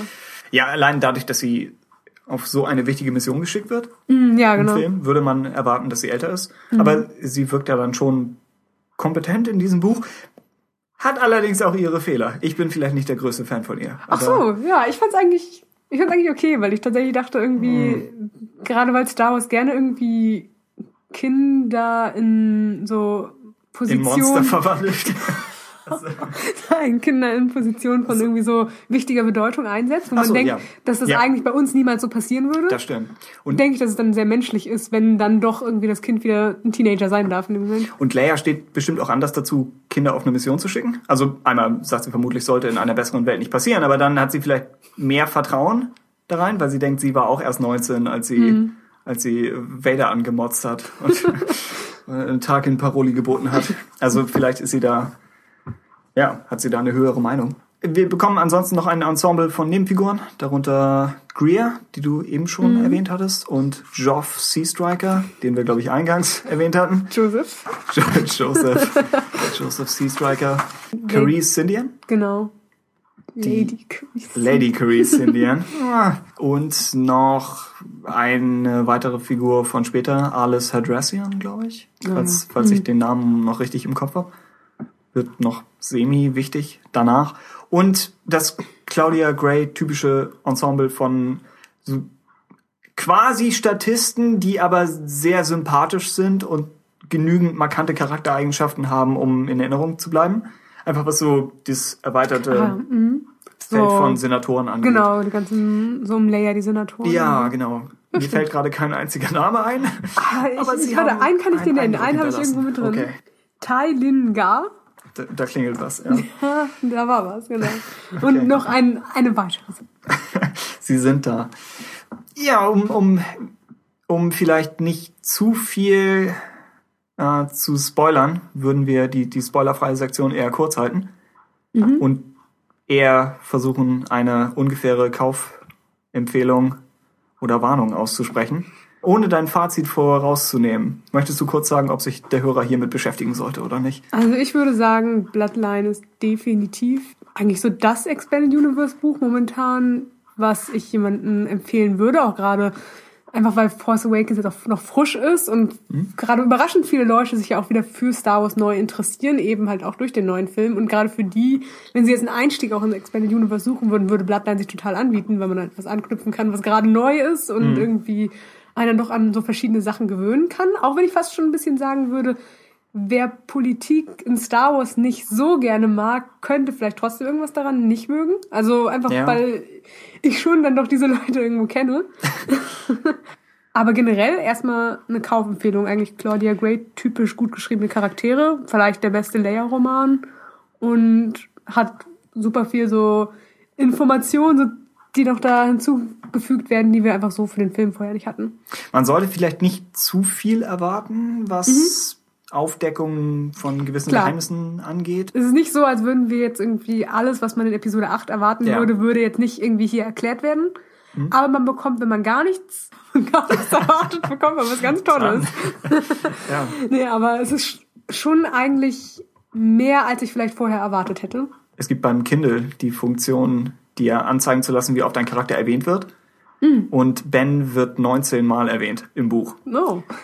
Jedes dieser 19 Mal lohnt sich. Ja, prinzipiell, stimmt. Aber der Fokus liegt nicht auf ihm. Wobei wir, Aber es ist fast cool, würde ich sagen, ihn so sparsam zu verwenden. Ja. Und dann allerdings wirklich, wie du sagst, eigentlich jedes Mal, wenn er verwendet wird, sagt es irgendwie was aus. Man muss auch, glaube ich, noch sagen, sie hat das Buch ja auch vor dem Film das erste Draft zumindest geschrieben. Was auch erstmal so eine Leistung für sich ist, sich zu überlegen. sie wurde angerufen und es hieß, wir brauchen das Buch schnell. Genau. Und, Und sie hatte eigentlich keine Zeit, aber 30 Jahre liegen dazwischen und du musst dir was aus den Fingern dann irgendwie Ja, da saugen ohne- ohne und das den- halbwegs sinnvoll irgendwie gestalten. ohne den Film zu kennen. Und ich glaube, sie hatte nur einen einzigen Spoiler, hatte sie quasi zum Film. Ich glaube, dass Kylo Ren Ben Solo ist, oder?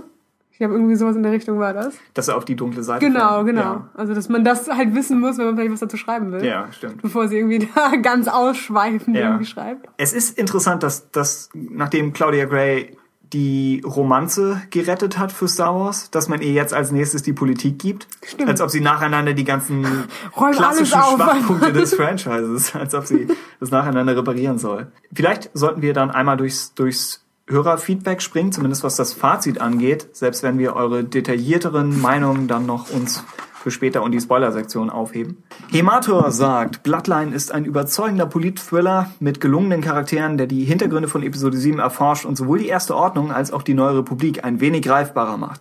Sehr gutes Werk, endlich mal ein Roman der Einheitskontinuität, der sich wirklich relevant anfühlt. Christoph, aus dem Exil heraus. Für Star Wars Union sagt er nee, für, für Radio Tatooine normal sagt er, nee, aber wenn der Buchclub ruft, dann ist er zur Stelle. Ich möchte so nochmal betonen, wo, wo, hier die Loyalitäten liegen. Christoph sagt, der Roman ist ein Kleinod, dessen vorhandene Schwächen durch die Bank weg auf die Konzeptionslosigkeit der Story Group und das Innovationsvakuum von TFA zurückgehen, während die Autorin so kühn und lebensfroh und geschickt, als wäre dies ihr zehnter Star Wars Roman und nicht ihr erster oder zweiter, äh, gegen die Tristesse der Remake-Welt anschreibt, dass es eine Freude ist. Christoph gibt eine 2, vielleicht mit einem Plus dahinter weil er sagt, dass Bloodline das meiste aus einer für Star Wars unseligen Situation herausholt. Möge Ryan Johnson 2017 ähnliches gelingen. Balmorra schreibt dazu, vielleicht der beste oder der beste Kanonroman bisher, sowohl sogar mit gewissem Abstand. Claudia Gray ist ohne jeden Zweifel die Neuentdeckung im Einheitskanon. Kann man schon so hm? sagen, auf jeden Fall. Die Bewertung ist wieder etwas schwierig für mich, weil ich mein Lieblingsbuch Lost Stars seinerseits mit 4,5 von 5 bewertet habe. Das war äh, damals ein großes Vergnügen für mich zu lesen. Gleichzeitig schätze ich Bloodline aber objektiv nicht als schwächeres Buch ein. Daher dann also im Ergebnis ebenfalls 4,5 von 5 Death Star Inside Jobs. Um hier nochmal eine populäre Fantheorie mit einzubringen. Ja. Hm, dann Mara schreibt, Wunderbares Buch. Ich hoffe doch, dass ihr euch dieses Mal überwinden könnt, die fünf Sterne zu zücken. Denn ich tue das auf jeden Fall. Weiter so, Claudia Gray und Disney. Bitte lasst diese geniale Autorin nie wieder gehen. Mit Bloodline hat sich, hat sie sich jedenfalls nur weiter als Erbin von Timothy Zahn, Heir to the Zahn, bestätigt. Ja, das nur nochmal, um zu betonen, dass ihr euch das Buch holen solltet. Ich weiß nicht, was wir noch viel mehr drüber sagen können, ohne zu sehr ins Detail zu gehen. Es ist empfohlen. Lest.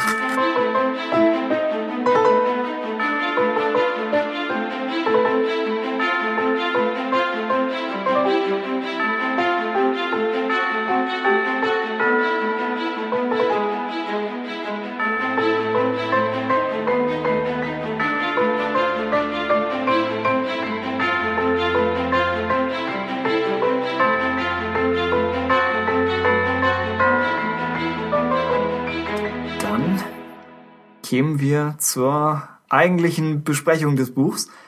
Wobei es echt schwierig wird, irgendwie hier eine Struktur reinzubringen. Gleich mhm. vorweg. Wir, wir können einfach nur ein bisschen umherspringen zwischen einzelnen Momenten, die ihr cool fandet oder die wir mochten in dem, in dem Ganzen. Und wir hoffen, dass daraus dann irgendwas halbwegs Nachvollziehbares entsteht. Aber es wird vermutlich leicht sprunghaft. Vera schreibt zu Leia, dass Leia die Umkehr ihres äh, Vaters zur hellen Seite nicht selbst miterlebt hat und sich daher verständlicherweise nur beschränkt dafür begeistern oder damit, oder damit identifizieren kann, ist ein wirklich interessanter Aspekt von Leias Charakter. Ebenso beeindruckend fand ich die Szene, als ihr klar wird, dass der Weg zur dunklen Seite wohl oft mit den besten Absichten beginnt. Himator sagt, man erkennt sowohl die junge Rebellenführerin der OT als auch die abgeklärte Generälin aus das Erwachen der Macht und sogar die Politikerin, als die Leia im alten EU dargestellt wurde. Ihre Frustration mit der Unfähigkeit des Senats, ihr Hadern mit der Vergangenheit und ihrem Vater, all das wird sehr authentisch und nachvollziehbar dargestellt. Vielleicht das beste Werk mit Leia Focus überhaupt. Allerdings gibt es davon nun noch nicht so viele und ich habe Tattooing Ghost. weigere mich es zu sagen, der vorher bei vielen diese Stellung einnahm, bisher nicht gelesen. Mhm. Darstellung von Leia in dem Buch. Ich finde, glaube ich, bestes Leia-Werk, was wir bis, also was ich jetzt auch natürlich nur gelesen habe. Generell mag ich eigentlich auch die Perspektive, dass es wirklich um Leia und ihren Fokus auf Vader so geht und ihre politische Karriere. Anstatt dass man wirklich sagt, okay, jetzt geht es ganz viel um Ben oder Han oder Luke oder sowas. Also, dass wirklich sie für sich alleine stehen darf und auch ihre Gefühle so für sich alleine stehen dürfen, anstatt dass sie immer so reaktionell irgendwie auf das, was um sie herum passiert. Ich meine, das findet auch zum gewissen Maß natürlich statt. Ja. Aber sie reflektiert halt tatsächlich sehr viel über sehr viel Geschehenes und räumt auch dementsprechend mit ihren Gefühlen zu verschiedenen Momenten auch einfach so auf. Also auch sie und Bale stehen auch viel nochmal irgendwie so im Fokus. Ja, und natürlich auch, was äh, Mara eigentlich erwähnt hat, dass ja. natürlich es so ist, dass Luke eigentlich der Einzige ist, der jetzt wirklich mitbekommen hat, wie jetzt das Ganze um Vader und ihren Vater geendet hat. Und es dem demnach natürlich ist total verständlich wäre, warum für Leia das immer noch etwas ist, was irgendwie von ihr losgelöst ein Ding ist, aber mhm. sie vielleicht zu gewissem Maß noch nie richtig akzeptieren konnte. Schließlich, ja, bis zum Schluss hat sie eigentlich keinen Moment, wo sie mit Vader irgendwie Frieden schließen konnte, sondern eigentlich sich nur damit abfinden muss. Ich meine, Christoph hat das betont in eventuell in unserer Episode 3 Folge, wo, wo viele Dinge betont wurden, oder der Episode 6 Folge. Einmal, dass Leia dieser Moment nicht gegönnt war, dass sie Anakins, Anakins Rückkehr persönlich miterleben darf. Und dann auch, dass Anakin eigentlich sie mehr um Vergebung bitten müsste als Luke. Und dass es vielleicht wirklich nicht schlecht gewesen wäre, wenn sie, wenn sie dabei gewesen wäre. Also mhm. Also für, für die Zwecke von Bloodline, denke ich, entsteht eine interessante Dynamik daraus, dass Leia das nur als, als Fakt kennt, aber nicht, nicht wirklich nachfühlen kann. Aber für sie als Person wäre es bestimmt gut gewesen, wenn sie, wenn sie das hätte miterleben dürfen. Und Bloodline hat natürlich auch jetzt, was Vader angeht, verschieden, an verschiedenen Stellen auch nochmal dieses drin, wie die Öffentlichkeit das Ganze wahrnimmt und wie es halt tatsächlich war. Also das ja. ist einfach wirklich etwas, was man ja, wenn man erstmal nur die Filme so kennt, vielleicht nicht so weiß oder so wahrnehmen würde, dass es wirklich nicht bekannt ist, dass Vader und Anakin Skywalker die gleiche Person sind. Und dementsprechend natürlich Leia auch von der Öffentlichkeit als eine andere Figur wahrgenommen würde, als sie von jemandem, der jetzt als Leser natürlich diese sechs Filme kennt oder eben ja. halt auch gerade die drei Filme mit ihr kennt und daher weiß, wer so ihre Familie ist und wie die Situation um sie herum ist und das, das natürlich auch eine andere Stellung für sie schafft. Das alte EU hat sich nicht immer die Mühe gemacht, auseinander zu sortieren, wer nun was weiß, sondern ist dann einfach davon ausgegangen, wenn der Zuschauer es weiß, dann sollte die Galaxis insgesamt das auch wissen. Mhm. Und das ist schon eigentlich beeindruckend, dass dieses Buch aus einer Idee etwas macht, die früher komplett kein Faktor war. Mhm. Die völlig überspielt wurde und deren, deren dramatisches Potenzial eher links liegen gelassen wurde. Und eben halt, dass du aus einer Sache, die dann doch für uns so bekannt ist, dass sie eben halt Vaders Tochter ist, dann trotzdem mhm. einen interessanten Plotpunkt machen zu können, dass man sagt, okay, jeder Leser weiß das in der Regel. Mhm. Und wir machen, wir ziehen es trotzdem zu etwas auf, was im Grunde so der Dreh- und Angelpunkt des Buches dann irgendwie ist. Ich hätte fast noch mehr erhofft, was ihre persönliche Auseinandersetzung mit Vader angeht. Dadurch, dass das Buch ja nun 30 Jahre später spielt, hat sie vieles davon, entweder hat sie es schon anerkannt oder halbwegs verarbeitet oder verdrängt oder es ist einfach schon zu lange her. Und gleichzeitig lebt sie in dem Buch ja sehr in die Zukunft gerecht, mhm. gerichtet, selbst wenn ihr die Vergangenheit gerade nacheilt. Ja, vielleicht hätte ich mir noch etwas mehr erhofft. Ich glaube, es wird so ein bisschen im Nebensatz irgendwie erwähnt, dass es in die Richtung geht, dass einfach nicht mehr sehr viel jetzt zum Beispiel über Anakin erhalten ist. Also man, mhm. sie konnte sich mit ihm als Person wenig auseinandersetzen. Allerdings scheint sie auch gerade über Padme relativ viel dann noch im Nachhinein irgendwie nachgeforscht zu haben oder irgendwie sowas. Ja. Wurde zum, wird irgendwie an einer Stelle erwähnt. Und sie stellt den Vergleich an, dass ihre Mutter dabei war, als die alte Republik gefallen genau. ist. Ist es mein Schicksal, dass ich die neue fallen sehe. Was generell eigentlich ganz cool ist, dass Bloodline auf jeden Fall die Prequels ja. als etwas wahrnimmt und es auch benutzt und halt auch einfach wirklich die Geschichtsmöglichkeit mhm. aus dem Ganzen nutzt. Ich hätte ja. unter dem, das, da versuche ich eigentlich nur drauf hinzukommen, dass unter dem Titel Bloodline, Jörg hatte das vor drei Monaten mal angesprochen im Feedback, lange vor dem tatsächlichen Buch, dass man von dem Wort Bloodline noch erwarten würde, dass es Leia komplett im Kontext ihrer Familie zeigt. Und stattdessen ist es schon, ist sie schon relativ auf sich gestellt. Mhm. Und das ist teilweise die Idee, und das passt zu dem, was du eben sagtest, dass man Leia eben nicht nur in diesem Netz zeigt, sondern sagt, wer ist Leia allein?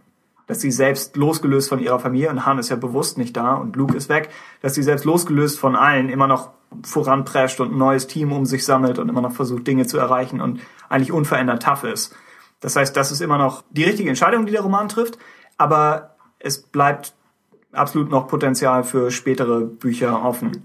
Klar, was also ihre Auseinandersetzung einfach mit ihrer Familiengeschichte angeht oder mit ja mit Vader. Genau, eigentlich mm, durch Bloodline müsste man eben natürlich denken, wenn Vader quasi die Vergangenheit ist, sie Präsenz und dann, wenn ja. die Zukunft wäre, ist es natürlich fast wie so ein Generationssprung des Bösen, der sie so ein bisschen... das Böse setzt eine Generation aus. genau. Also klar, natürlich wäre es jetzt interessant zu wissen, wie nach dem, womit sie sich jetzt auseinandergesetzt hat, natürlich dann ihr Blick tatsächlich darauf ist, was mit ihrem Sohn passiert. Im Endeffekt finde ich es halt auch ganz interessant, dass wir es eben nicht haben. Dass es so fast so ein bisschen die Tragik so in sich ist, dass sie jetzt so viel darüber nachdenkt und reflektiert und ihre politische Position auch eigentlich im Endeffekt dadurch verliert, dass mhm. das jetzt über sie als Licht kommt. Und im Endeffekt das noch nicht mal das finale Ausmaß von dem Ganzen ist, weil sie im Grunde... Das Schlimmste kommt noch. Genau, das ja. Schlimmste kommt noch. Sie denkt, das ist jetzt der große Aufhänger, den sie ertragen muss, womit mhm. sie irgendwie gerechnet hat, dass es irgendwann vielleicht tatsächlich einfach auch rauskommt. Aber es ist halt für den Leser, er weiß, da kommt noch eigentlich mehr. Wir haben schon angesprochen, dass, dass Leias Vergangenheit sie etwas einholt. Es gibt gegen Anfang des Buches den Moment, wo sie auf äh, Rin Riven D trifft und damit konfrontiert wird, dass sie Jabba getötet hat mhm. in Hologrammform. Stimmt. Und der Moment wird in einen neuen Kontext gestellt, weil sie für die Nikto dadurch zu dieser Heldin geworden ist und der Begriff Hutslayer wird etabliert. Mm, ist cool. Ist okay. Zuerst im, im Dialog eingebaut fand ich das Wort etwas unhandlich, aber ich glaube die Idee, und das hat Tumblr damit gemacht, ist, ja. den Begriff Slave Layer zu ersetzen. Genau, es gab irgendwie diesen Diskurs ja. darüber, dass man irgendwie das Ganze nicht mehr als Slave Layer so branden sollte irgendwie mhm. und dass deswegen so diese Gegenbewegung Layer, ja. Hut Slayer da irgendwie und kam. Als ich das gelesen habe, dann war ich damit einverstanden. Ja, vorher, vorher hatte ich gedacht, das ist wirkt, wirkt so ein bisschen sehr konstruiert, mhm. aber die Idee ist schön. Also, Klar, genau, wenn man so irgendwie den, die Hintergrundgeschichte zu dem Wort gibt, dann ja. macht Sinn. Nur wenn er sie laufend dann Hutslayer nennt, ist es etwas. Oh. Ja, dann hat man das Gefühl, okay, ja. wir haben die, also es hätte auch mit einmal erwähnen genauso Vielleicht, funktioniert. Ja. Aber das sind echte Details. Also andere, andere Details und, und sehr starke wären zum Beispiel, dass sie im Hologramm, in der Hologrammszene zum ersten Mal Jabbas Gesicht sieht, während er stirbt. Mhm. Äh, dann kann man das Ganze lesen als Foreshadowing für den Reveal, der später kommt. Das nächste Artefakt, mit dem sie konfrontiert mhm. wird, ist eine Nummer härter. Und es gibt eine leichte Parallele zum EU, wo Leia von den Nokri dafür verehrt wurde, dass sie Vaders Tochter ist. Oh ja, stimmt. Das hier ist eigentlich eine, eine umgekehrte Version davon. Ich glaube, ich finde für das Buch generell ganz cool, dass so Artefakte irgendwie eine Rolle spielen. Ja. Und ähm, offenbar das Franchise insgesamt gerade. Genau, also, es ist irgendwie, wir hatten jetzt in Star Wars Volume 2, ja. Force Awakens sowieso und ja. äh, jetzt auch. Es hat ein bisschen was davon, wenn alles heutzutage ein Remake ist, dann hat sogar Star Wars jetzt irgendwie, dass die Charaktere in sich wie nur noch an den Artefakten ja, von früher hängen. Kylo Ren ist ja eigentlich ein Cosplayer. Genau.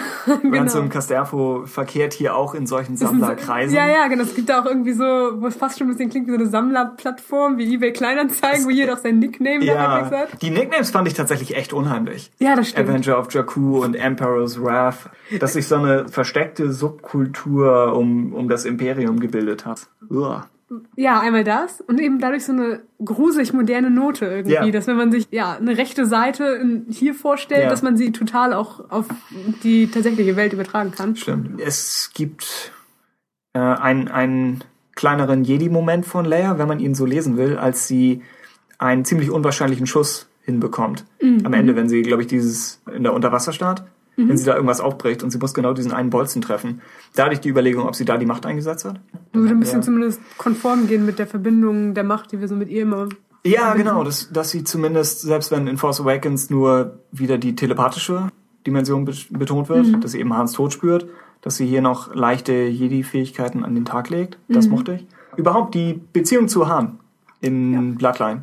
Er ist ja nun eher ein Nebencharakter hier, mhm taucht erst nur über Holo-Verbindung auf und dann später nochmal in echt. Aber ich mochte eigentlich, glaube ich, so diese kleinen Einschübe eigentlich. Hm? Also es Han wird auch nicht zu viel benutzt, also als Charakter. Ja. Aber irgendwie die Einschübe machen Sinn, um Leia wirklich aus dem Umfeld einmal rauszuholen, weil man möchte natürlich die Familiendynamik schon irgendwie kennenlernen. Und sie kann dann doch nochmal anders reflektieren über das, was passiert ist und was sie jetzt möchte, als sie es mit ihren Assistentinnen oder irgendwie irgendwelchen politischen Gegnern machen würde, natürlich. Ja. Also, gibt nochmal eine zusätzliche Note, die für sie, wo sie andere Gefühle verbalisieren kann einfach. Es hat sofort was Vertrauteres mit Hahn. Genau. Ja, dass sie nicht, sie ist nicht mehr so allein gelassen. ja, nicht, nicht, dass sie damit ein Problem hätte, aber du merkst schon, dass es ein Unterschied ist, wenn mhm. dann auf einmal wieder irgendjemand da ist. Ich fand Hahns Rettungseinsatz am Ende ziemlich cool. Mhm. Also fast mehr als erwartet. Eigentlich Hatte ich auch nicht mit gerechnet tatsächlich. Ja, deswegen wahrscheinlich hätte man damit rechnen können, aber ich habe es auch Ja. nicht. Es ist so ein, ein typischer Han Solo-Moment, dass er halt im letzten Moment auftaucht. Aber man war das ganze Buch über so daran gewöhnt, dass Leia auf sich gestellt ist, dass die Idee, dass Han Solo im, im einen entscheidenden Moment, wo er wirklich auftauchen muss, ist er da. Das fand ich schon Ja, das stimmt. Eigentlich, cool. eigentlich sympathisch gemacht. Leia ist in, in einer kleineren Sinnkrise das Buch über, weil sie am Anfang sagt, sie möchte eigentlich aus dem Ganzen raus. Das ist immer interessant, fand ich, Leia zweifeln zu sehen. Sie macht sich so ein bisschen fertig, weil sie sagt, sie, sie ist nicht selbst Herrin ihres Schicksals und hat das Gefühl, vielleicht sie, sie kann keine, keine großen Entscheidungen treffen, aus dem Ganzen rauszukommen. Genau, das ist so ein bisschen diese frustrierende Situation, in der sie das Gefühl hat, dabei bleiben zu müssen, aber eigentlich kann sie halt auch nichts machen, wenn sie dabei bleibt. Eigentlich trifft sie ja jeden Tag die Entscheidung, dabei zu bleiben. Und eigentlich ist das ja etwas, das man ihr hoch anrechnen sollte. Aber für sie ist es so selbstverständlich, dass sie es sich nicht, eben nicht hoch anrechnet, sondern dass es einfach dazu gehört. Und auch das betont, wie, wie stark sie eigentlich ist als Figur. Und die Frage ist, hat sie wirklich so viel, mit dem sie unzufrieden sein muss? Wenn man, okay, da ist, ja, ist die Sache mit ihrem Sohn, aber es, es gab 20 Jahre des Friedens. Also hat sie schon was erreicht. Es ist nur nicht so eindrucksvoll, wie wenn man ein Imperium stürzt. Klar, wahrscheinlich, wenn die Hoffnung da war, dass Endor jetzt wirklich das Ende ist da von dem Ganzen. Das Ja, ist heute ein Run. ja. dann, dann ist es natürlich irgendwie frustrierend, sich vorzustellen, dass wenn man dann auch diese eigene Familie hat, dass es dann doch nicht so ist, wie man sich vorgestellt hat. Also, dass sie einfach aus ihrer Position als Kriegsheldin auch einfach gar nicht rauskommen kann komplett, weil es einfach noch nicht richtig Frieden ist, weil einfach dieser, diese, Unruhe, Ja. diese innere Unruhe ist einfach da. Stimmt, sie, wenn du im Krieg aufwächst, bist du wahrscheinlich immer paranoid. Und sie ist auch eine andere Art von Erfolg gewöhnt. In diesem Fall wäre der Erfolg ja eigentlich den Status quo Frieden aufrechtzuerhalten. Und das fühlt sich vielleicht nicht so erfüllend an, wie wenn man den Imperator vom Thron stößt. Mhm, ja, Also ist das vielleicht einfach eine, eine schwierige Situation für sie da. Und die, die Neue Republik, zu dem Thema, die Neue Republik hat theoretisch dann ja eine Weile funktioniert. Solange bis sie nicht funktioniert hat. Wir, Es wird so ein bisschen gesagt, immer ein bisschen im Nebensatz impliziert, dass während Mon Mothma äh, noch irgendwie da als führende Kraft bei war, Ja. Mhm. alles wohl besser funktioniert hat. Und es wird dann irgendwie auch erwähnt, dass sie wohl krank geworden ist und deswegen zurückgetreten ist. sie ist noch Ganzen. nicht tot, oder? Genau, sie ist Ja. nicht tot, aber zumindest scheinbar nicht mehr in der Das Position. heißt, sie könnten die Rogue One Schauspielerin immer noch holen für Episode 8. ein bisschen, ja. Genau, also dass da wohl wirklich mal eine bessere Zeit irgendwie war, die allerdings scheinbar auch vielleicht mit ihrem Abtritt sich gewandelt hat. Also dass mit einer starken Kanzlerin oder was für eine Position die sie jetzt da hatte, ich glaube, hatte sie, ne? Ja, so eine, Ähm, ja. Dass da durchaus vielleicht auch die Republik besser funktioniert hat, als sie es jetzt tut. Das Konzept dahinter ist, dass Mon Mothma so gut in ihrem Job war, dass niemand gemerkt hat, wie schlecht der Job konstruiert ist. Und jetzt stehen alle so ein bisschen vor einer, vor einer Lücke. Und ich weiß nicht, wer überhaupt Kanzler ist zur Zeit von. Wird nicht erwähnt, ne? nicht, noch nicht Villager, der auch im, im Feedback angesprochen wurde Ja. als, als vermisst. Ja, Und er stimmt. ist wirklich nicht in diesem Buch. Obwohl, es klingt ja eigentlich ein bisschen danach, als hätten sie momentan gar keine Führungskraft. Aber weil sie ja diesen First Senator wollen, Ja, ob er vielleicht jetzt Vielleicht einfach der er- ist, der aus der First Senator-Debatte hervorgegangen ist. das wäre schon fies, wenn sie alle rufen, wir brauchen einen starken Anführer und der Kanzler steht daneben und hey, ich könnte First Senator sein. Nein, nein, du trägst nur einen Teppich. Ah ja, Ja, da war ja sein Outfit noch. vielleicht hat Mon Mothma das gewählt. Oder sie haben auch wieder in so einer impulsiven Handlung abgestimmt, was der Kanzler tragen sollte. Und die, die, Zan Die Konflikte können warten. Was ist das Outfit für morgen? Die Sanchez haben gesagt, dem würgen wir einen rein. Das politische System interessant. Aber immer noch einfach. Also, Ja. aber was eigentlich gut ist, ne? Es geht gar nicht mal so konkret um die Themen selbst. Ich weiß nicht, ob die Argumentation, jeder Planet sollte sich selbst verteidigen können und sollte selbst regiert sein, gegenüber es sollte eine zentrale galaktische Regierung So viel besser geben. ist. Ja, ich weiß auch nicht, ob die, ob die Diskussion überhaupt wirklich umfangreich geliefert wird, Mhm. weil der Roman dann ja schon aufpasst, nicht zu sehr ins Politische zu gehen. Und es teilweise mehr damit zusammenhängt, wie Leute überhaupt mit solchen Fragen umgehen. Gar nicht mal um die Fragen selbst, sondern einfach nur die, die gegenseitigen Ideologien, die da aufeinander prallen. Das wird einfach ein bisschen zwischen Casterfo und Leia ausgetragen. Ja. Aber wir haben jetzt keine große Debatten zwischen den ja. beiden Seiten, wo sie sich gegenseitig dissen oder Dass sowas. jemand wirklich Pro und Contra einmal auflistet für alles. das, das passiert eigentlich nicht. Ist vermutlich auch nicht, nicht so Der Prolog des Buches ist einfach so eine Pro- und Contra-Tabelle. Der Opening Crawl. Genau. Der Opening Crawl beginnt gleich mit einem Paragraphenzeichen. Dann würden die Leute wirklich ausflippen. Dann wäre wär der Episode 1 Anfang übertroffen. Ich hatte noch die, die Überlegung, ob, ob Leia vielleicht nicht ideal dazu gemacht ist, Senatorin zu sein. Also mhm. sie ist gut in dem Job, aber sie, es gefällt ihr eigentlich nicht. Nee, sie wirkt eigentlich zu strikt und so aktionsmäßig besessen, als dass sie wirkt wie jemand, der diplomatisch Bock hat, beide Seiten zu hören. Diplomatisch Bock hat. ja, genau. Ja, man, man könnte sich vorstellen, dass zum Beispiel Lady Curry Sindian, dass sie Gefallen finden könnte oder schon hat an einfach der Prozedur. Ja, das stimmt. Einfach die Mechaniken des Senats um sich herum passieren zu sehen und wie sich alles in Bürokratie verheddert und hier Smalltalk und hier irgendwelche Ausschüsse. Es gibt bestimmt Figuren oder auch Personen in echt, die an sowas Spaß haben. Mhm. Und Leia. Ist nicht der Fall. Dafür. Leia will eigentlich durch, durch die ganzen Schnüre durchschneiden. Und die Antwort so direkt haben, ja. anstatt quasi so sich dahin zu schlängeln. Ja. Und das führt dazu, dass sie dann tatsächlich Ziele erreicht, weil sie die Politik nicht, nicht um der Politik selbst willen mhm. betreibt.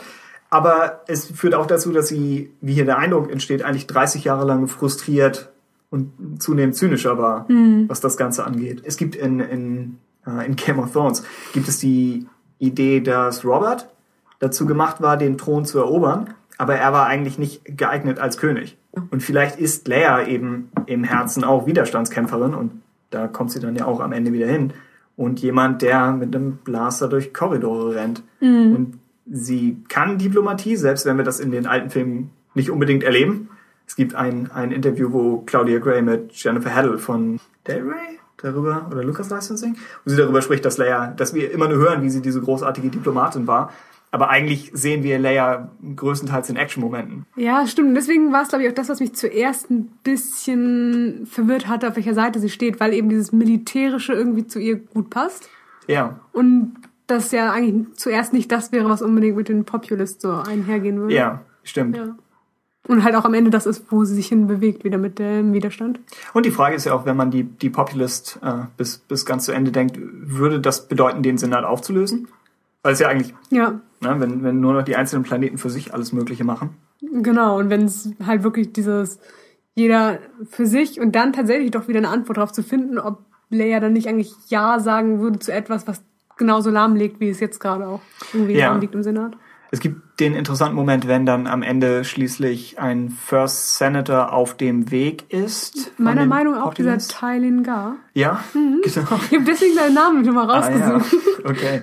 Dass er ihr erzählt, dass er plant, die ganze Prozedur zu sabotieren und dafür sorgen will, das Amt überflüssig und, und ineffizient zu machen. Und Leia ist ernsthaft enttäuscht, weil sie selbst vorhatte, diese Autorität zu nutzen. Und ihr gar nicht mal klar wird, wie sehr in Richtung Casterfo sie da schon, schon mhm. gegangen ist.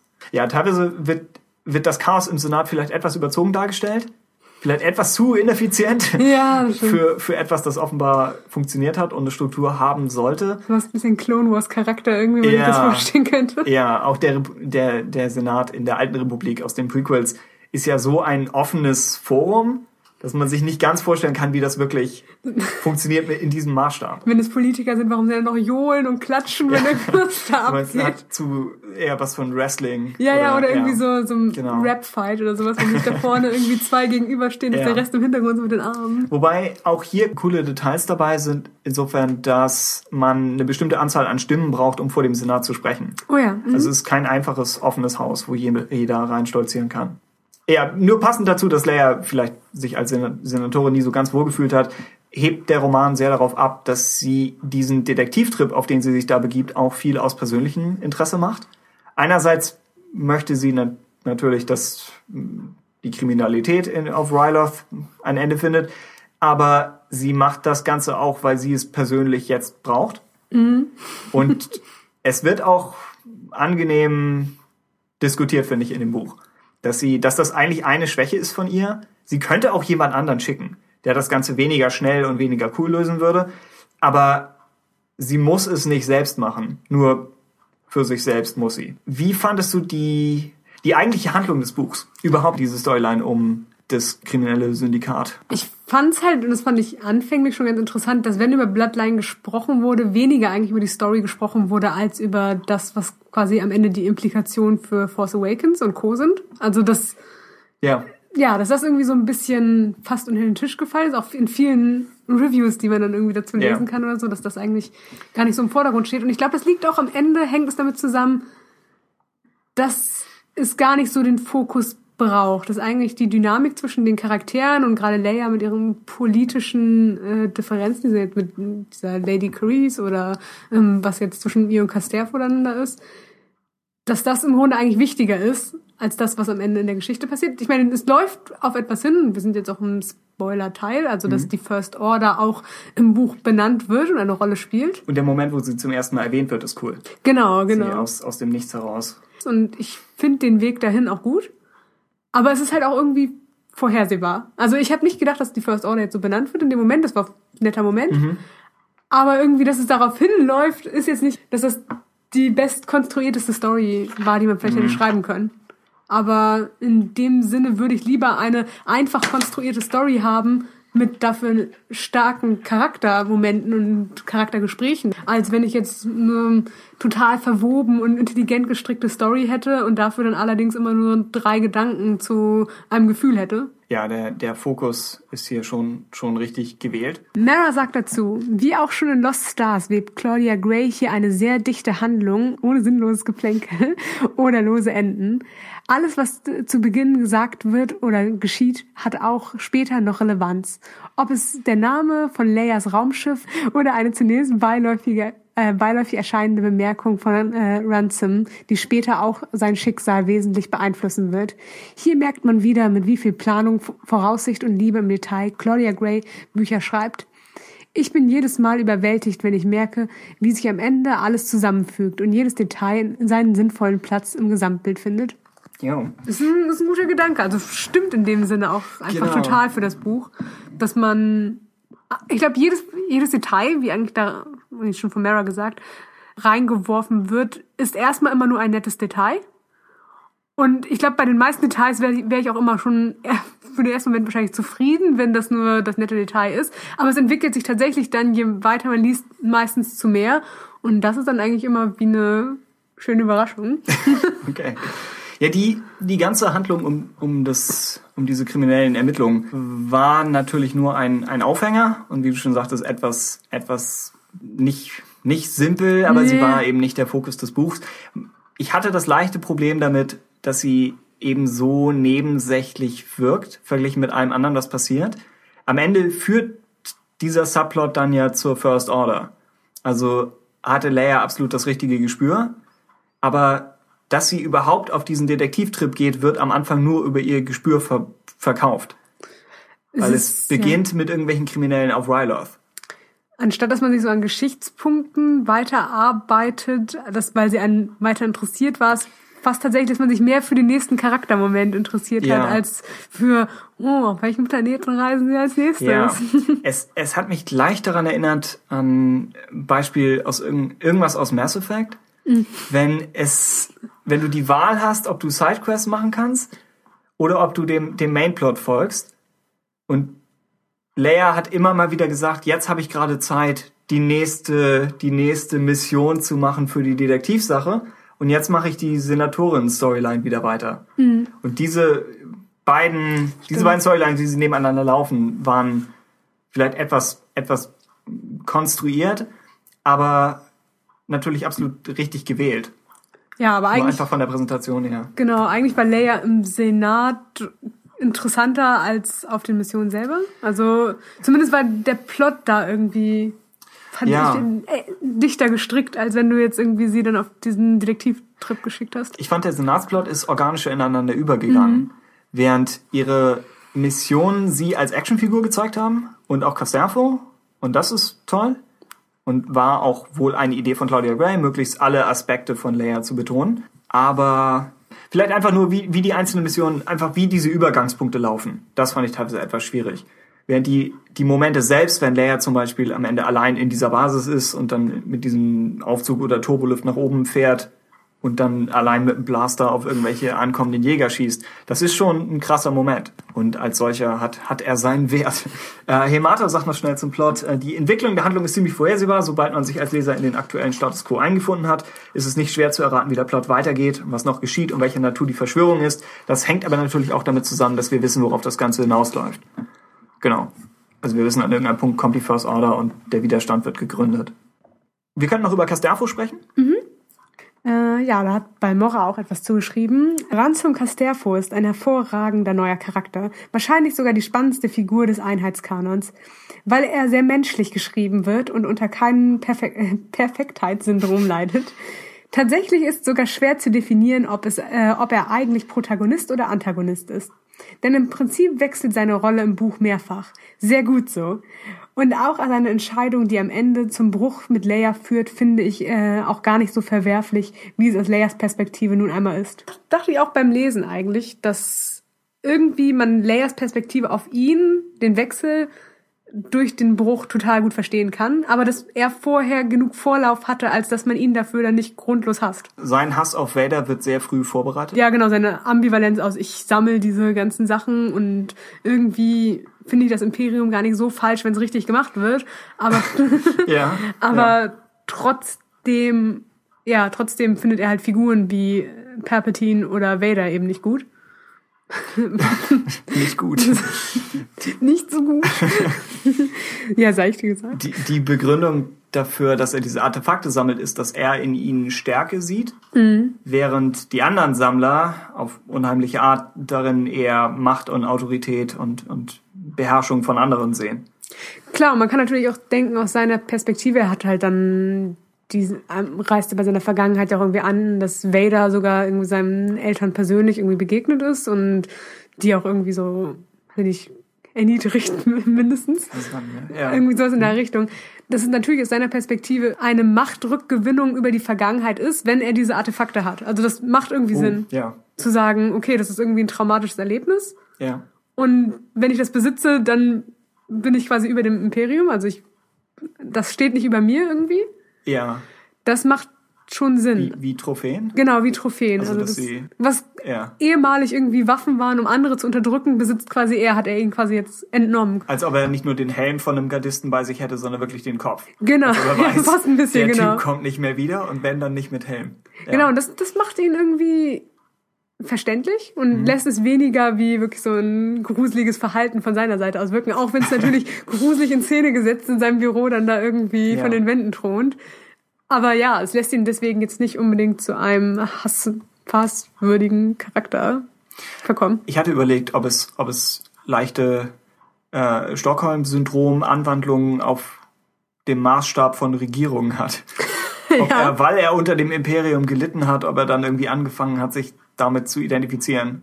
Stimmt. Und gesagt hat, wenn ich so stark wäre, wie ich die damals wahrgenommen habe, dann würde ich sicherstellen, dass sowas nie wieder passiert. Oder auch eben, um das Gegenteil zu beweisen, zu sagen, vielleicht funktioniert starke Lenkung in Politik, mhm.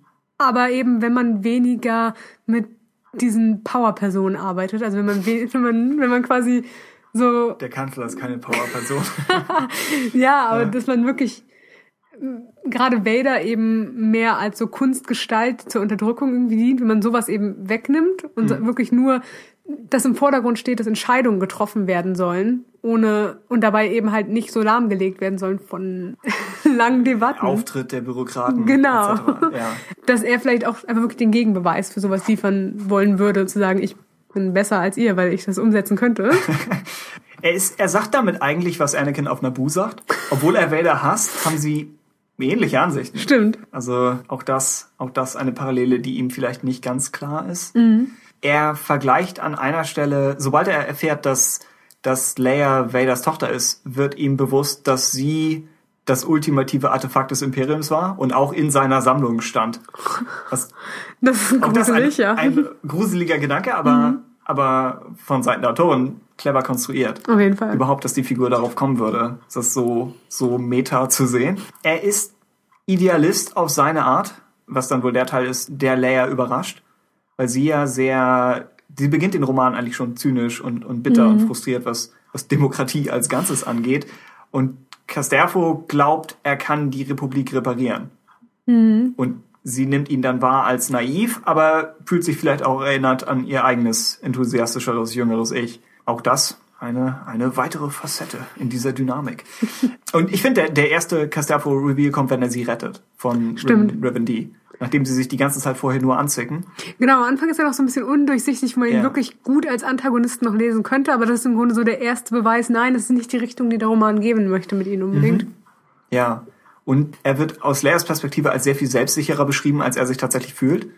Wir Er hat sehen auch- ihn ja. zuerst, wenn er eine Rede hält und sofort sind alle Augen auf ihm und er ist das neue strahlende Beispiel für, für was auch immer. Jugend. Ja, hey. Und kaum sieht man ihn aus seiner Perspektive, wird einem klar, wie viel davon Show ist, um zu kompensieren, dass er von diesem ärmeren Planeten kommt oder dass er noch jung ist, etc. Ihm wird, glaube ich, auch so ein bisschen der Antagonistencharakter eigentlich genommen, so sobald sie auf diese Mission zusammengehen, weil er eigentlich fast schon so einen, einen subwitzigen Moment hat, wo er irgendwie da so falsch gekleidet irgendwie da so auftaucht und irgendwie die ganze Zeit es darum geht, dass er so, also immer so als Randkommentar, dass er da irgendwie in seiner teuren Robe irgendwie sitzt Ach so. und dann irgendwie da ganz zerschlissen und griesgrämig später auf dem Schiff wieder sitzt. Wenn äh, Leia alle beim Sabak abzieht, Ja, ja, genau. Mhm. sie von dem Westen gelernt hat. Ja, auch das sehr, sehr stark als Moment. Himator sagt noch zu Ransom Casterfo, äh, er sagt, die interessanteste Figur des Romans, der als Zentrist höchst differenziert und komplex gezeichnet wird, Casterfo.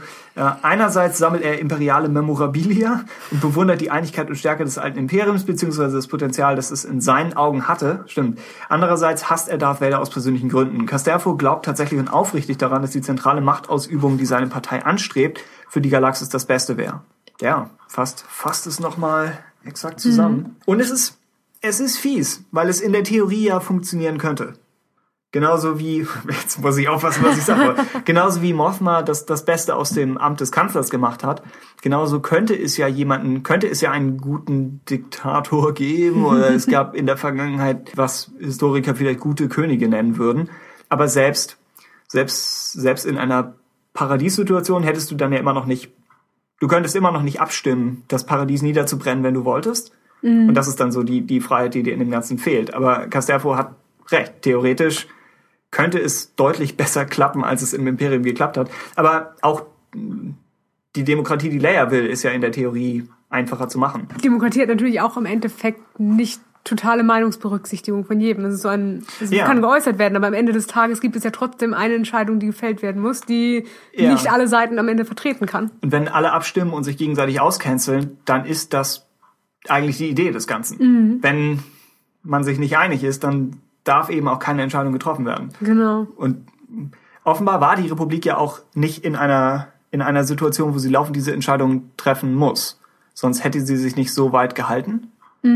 Also dieses leicht äh, bürokratische, was sie, was sie da jetzt veranstalten, können sie sich ja überhaupt nur deshalb leisten, weil es eigentlich gute Zeiten sind. Sobald ein Notstand ausbricht, wären sie wahrscheinlich so schon viel früher auf die Probe gestellt worden. Ja, das stimmt. Also Und- 20 Jahre Frieden muss schon irgendwie gewesen Genau. sein. Und es ist natürlich schade, dass, dass Star Wars jetzt nicht zeigt, wie eine Demokratie diesen, diesen Notstand überlebt, sondern dass es wieder zu Bruch geht. Aber äh, aus dramatischen Gründen ist das natürlich Klar. verständlich, dass sie das machen. Vielleicht gibt's ja irgendwann die Slice of Life Animation-Serie, wo du nur irgendwie politische Situationen, die gut gelöst werden, irgendwie Was? hast. Weiß ich nicht. Alle Senatoren drehen sich in die Kamera um und Daumen hoch. Gut gelöst. Problem mit gelöst. Der Haushaltsausschuss voller Erfolg. äh, wir könnten zu dem Thema mit Worldbuilding weitermachen. Balmora sagt zum Thema Worldbuilding, von Bloodline wird, wird, wohl auch, wird wohl auch bleiben, dass man umso kopfschüttelnder auf die Aftermath-Trilogie schauen muss, die es im ersten Buch krachend versäumt hat, eine große galaktische Storyline zu erzählen, obwohl die politische Situation nach Endor zwangsläufig darin hätte erzählt werden müssen. Bloodline stand äh, vor einer ähnlichen Herausforderung und sollte als Tie-in-Roman zu äh, The Force Awakens dienen, meistert dies aber in jeder Hinsicht besser. Ja. Ich mochte ja Aftermath. Was Worldbuilding angeht, finde ich Aftermath eigentlich auch gar nicht so schlecht, weil sie eben in Aftermath den Vorteil haben, ein bisschen mehr herumzuspringen und deswegen eigentlich mehr von der Galaxis zu zeigen, als Mhm. Ja. Bloodline es kann. Also ich stimme bei Mora sonst in allem zu. Genau, würde ich auch sagen. Das, das wäre der Punkt, wo ich denke, Aftermath hat noch mehr Fokus auf der Bevölkerung. mhm. und opfert tatsächlich dafür seine eigene Story. Eigentlich opfert es seinen Fokus, um noch mehr Worldbuilding Stimmt einzubauen. Während Bloodline den Fokus hält, aber dafür dann sich auch leicht isoliert anfühlt, mhm. dass Leia eigentlich so ein bisschen in der, in der Blase operiert. Während mhm. Aftermath zeigt, ich, ich hänge immer noch an Christophs Metapher von, von Ameisen in den, in den Überresten eines Giganten. Ich finde, das ist einfach so ein, ja. also ein interessantes Bild und auch für Aftermath fand ich das ein interessantes Konzept, äh, dass sie, dass sie mehr davon zeigen und allein die Situation des Imperiums und wie die überlebenden imperialen Würdenträger darüber nachdenken müssen, was sie jetzt als nächstes anstellen. Das fand ich ist noch mal neuer als Situation vielleicht als das, was wir hier haben. Mhm. Weil das hier ja dann schon ein, ein Remix aus dem Fall der alten Republik ist. Ja, und da mhm. hält es ja, hält es sich ja Worldbuilding-mäßig auch am ehesten auf, weil selbst wenn wir andere Planeten besuchen, kratzen, werden die auch nur an der Oberfläche so angekratzt eigentlich.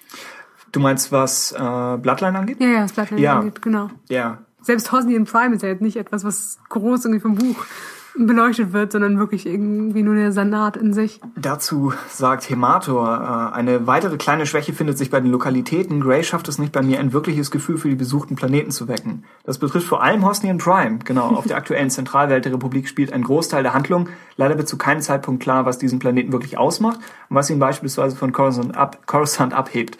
Ebenso bleiben manche Aspekte der politischen Funktionsweise der neuen Republik ein wenig schwammig. Aber insgesamt ist das nur Meckern auf neuem Niveau. Genau. Christoph hält dem äh, entgegen und sagt, das Worldbuilding ist stärker als zum Beispiel in Force Awakens. Aus seiner Perspektive nicht überraschend, aber überhaupt lobt er das Worldbuilding und sagt, wer würde nicht gerne einmal durch die an Abschaum und Verkommenheit reichen, rostig wirkenden Gänge einer halb kaputten Raumstation schleichen oder mit einem Raumschiff eine Unterwasserbasis ansteuern? Wer säße nicht gerne einmal in einem Restaurant mit Panoramafenstern, vor denen sich eine exotische Metropole ausbreitet? Und wer würde nicht mit Begeisterung einmal zu Füßen einer Bale Organas Statue stehen? Da, Vorsicht, die, die, meisten von ihnen, die meisten von ihnen stürzen um. äh, das ist Star Wars. Das ist ein kanonisch zusammengewachsenes Universum. Prequel-Bezug, wie du auch schon sagtest, mhm. wie es uns bei der Erdolchung des alten EUs versprochen wurde. Mhm. Wie immer, farbige Sprache.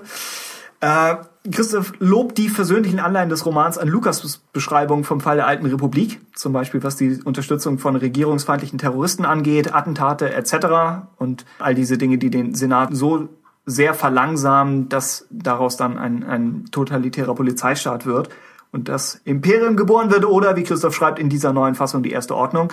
Auch das hat er im Episode 3 Roman nochmal detaillierter, äh, im Episode 3 im Podcast nochmal detaillierter ausgeführt. Er würde es hinkriegen.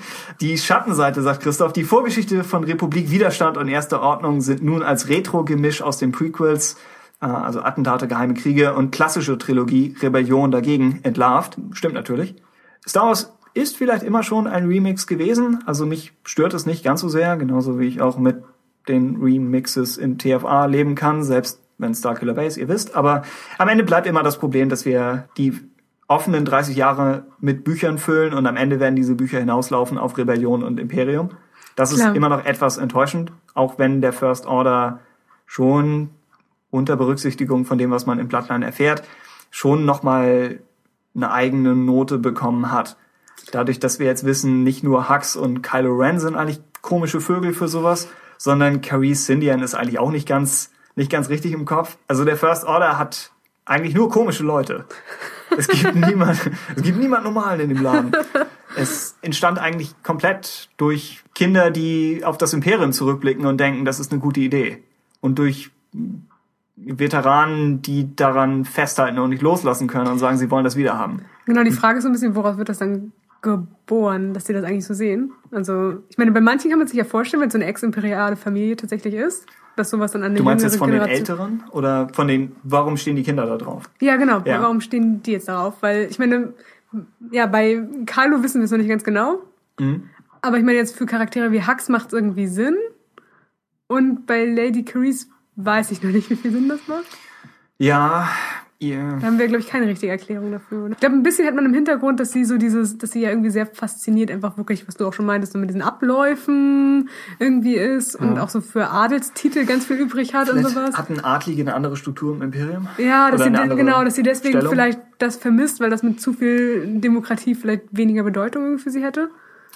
Oder sie sagt, in dem gegenwärtigen System kann sie nicht mehr Macht erreichen als jetzt. Mhm. Sie ist ja schon Senatorin. Sie kann genau. nicht noch höher hinaus, während ja, angenommen, es gäbe einen anderen Titel.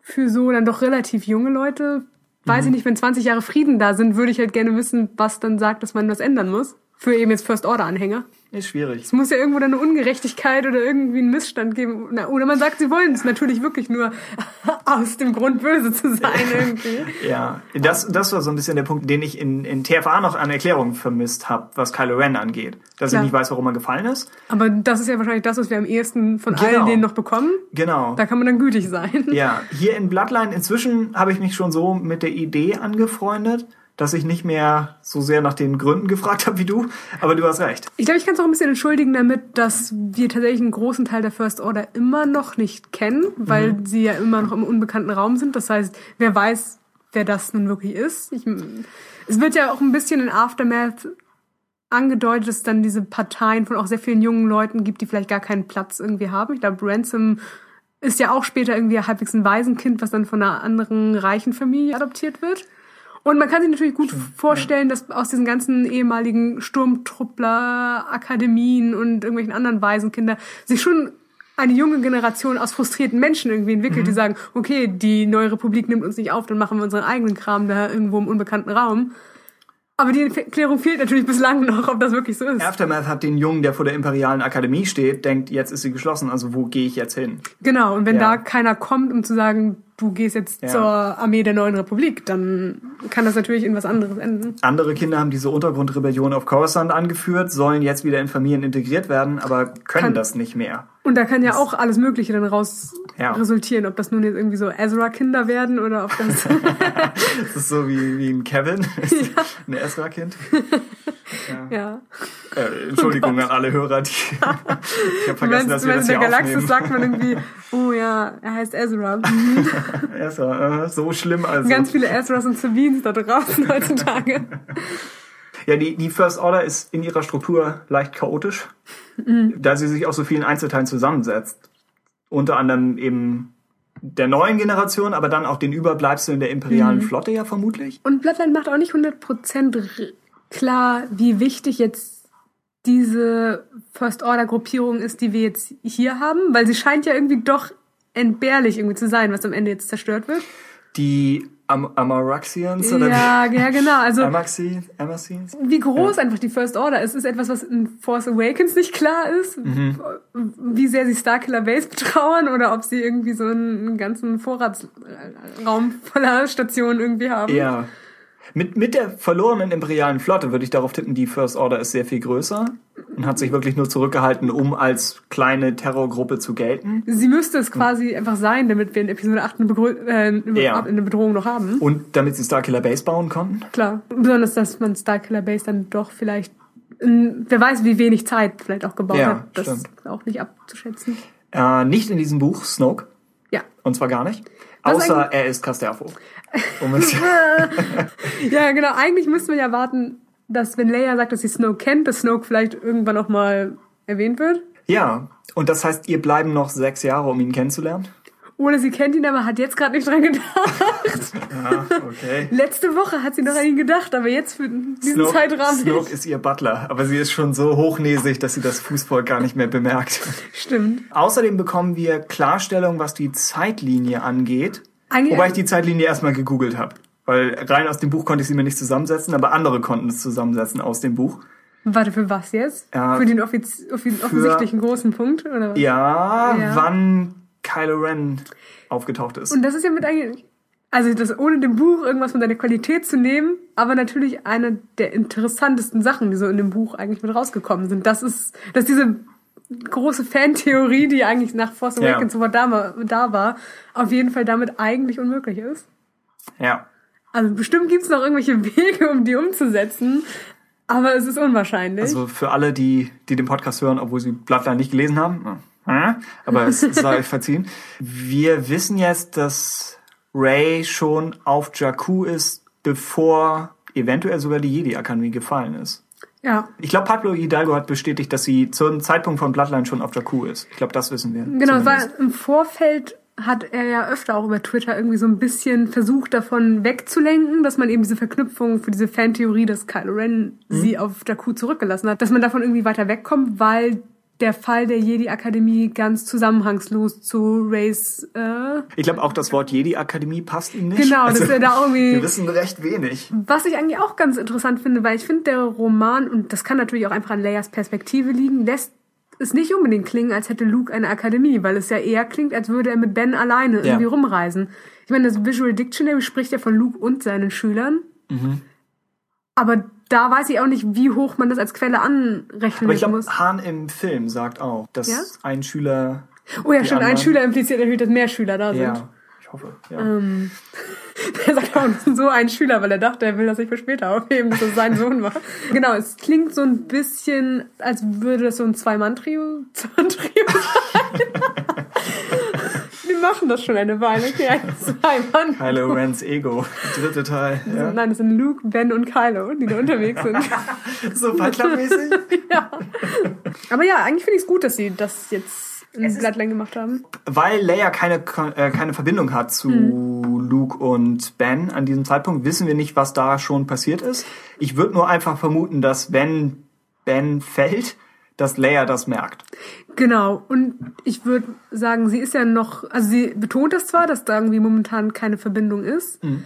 aber es, ich denke, sie wird wahrscheinlich anders reagieren, wenn sie seit einem Jahr nicht mit denen geredet hätte oder sowas. Also ich gehe mal eher davon aus, dass vielleicht paar ja. Monate sind oder sowas. Es wirkt eher so, als ob die Kommunikationssperre in die Richtung ist, ähnlich wie bei Hahn, wenn er gerade auf einem Rennen ist und nicht erreichbar. Genau, genau. Dass sie vielleicht allerhöchstens einen Monat oder so von den beiden ja. nicht gehört hat oder so. Sie wirkt unzufrieden natürlich, aber nicht aktiv besorgt, mhm. sonst würde sie, sonst wäre sie ihn den, den vielleicht auch schon nachgereist. Genau. Der hätte jetzt schon irgendwen geschickt. Im Endeffekt finde ich es gut, dass es passiert ist, dass der Zeitrahmen anders ist, als man ihn sich erstmal erklären würde. Mhm weil es dann doch irgendwie die Erklärung, die wir jetzt bekommen oder irgendwie die Motive für Kylo oder für Luke oder was da jetzt wirklich passiert, natürlich ganz anders sein müssen als das, oder natürlich können es immer noch ähnliche Motive sein, aber der Zeitrahmen ist einfach anders und mhm. das lässt das Ganze doch irgendwie ein bisschen frischer wirken, als wenn es wirklich nur so ein eins zu eins Abklatsch ist, wie man sich einfach generell vorstellen würde. Was wir jetzt vor diesem Hintergrund auch wissen, ist, dass Ben vermutlich nicht von seinen Eltern erfahren hat, dass Stimmt. Vader sein Großvater ist. Ich meine, auf den ersten Hinblick fand ich es ein bisschen befremdlich, dass er dann so Vader versessen ist, wenn es für ihn etwas ist, was er irgendwie erst in den letzten sechs Jahren ja scheinbar mhm. erfahren ja. hat. Auf der anderen Seite macht es vielleicht jetzt auch sinnvoller. Warum ist er dann immer noch so besessen davon? Weil es eine große Sache ist, die er letztens erst also, erfahren hat. Ja. Und natürlich macht es auch sinnvoll, warum Snoke solche Sachen sagt, wie von wegen, hm, mein Training ist noch nicht vollendet, weil man meinen müsste, wenn Kylo mit 15 zum Beispiel schon irgendwie Snokes Schüler ist, dass vielleicht irgendwie solche Trainingskram oder so abgeschlossen ja. ist. Und so macht es vielleicht tatsächlich Sinn, dass er noch relativ frisch auf der dunklen Seite einfach ist. Also es erklärt vielleicht seine Schwächen, die er im Film hat, über die man frustriert sein könnte. Hey, warum ist er jetzt nicht so überstark wie Vader mhm. in Episode 4 oder so? Er ist viel einfacher aus dem Gleichgewicht zu bringen. Ne? Genau, ja. genau dass er es nicht von seinen Eltern erfahren hat, kann mhm. Snoke natürlich verwenden, um Misstrauen zu sehen. Mhm. Eigentlich wie damals Palpatine mit Anakin. Und genauso kann Snoke die Vader-Geschichte jetzt verdreht präsentieren. Genau, es ist jetzt die Frage, ob Ben es jetzt aus erster Hand von Leia bekommt oder ob Snoke jetzt quasi einen Moment hat, wo er jetzt quasi zwischen Leias ja. Nachricht und einem Zeitpunkt davor so reingrätschen könnte, um es vorher zu verdrehen und dann kommt natürlich ungelegen irgendwie die Wahrheit dazu. Im amerikanischen Fandom hat, ich glaube, Brian Young, einer, mhm. einer der Full of Sith Leute, mhm. hatte vorgeschlagen, Leia hätte Ben diese Nachricht schicken sollen. Oh ja, das habe ich auch gehört.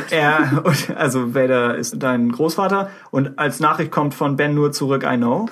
Ich finde es eigentlich ganz cool als Idee. Ja, ja. Hätte, hätte man machen können. Aber dann, in diesem Fall kommt nichts zurück. Ja. Und sie spricht was einfach auch nur mit der Stille. Also ich meine, es kann natürlich vielleicht dann auch noch eine Nachricht kommen im nächsten ja. Buch, was kommt. Gibt es dann irgendwie ja. eine lange, wütende Nachricht von ihm zurück? Das ist realistischer. Für das coole I know ist er gar nicht.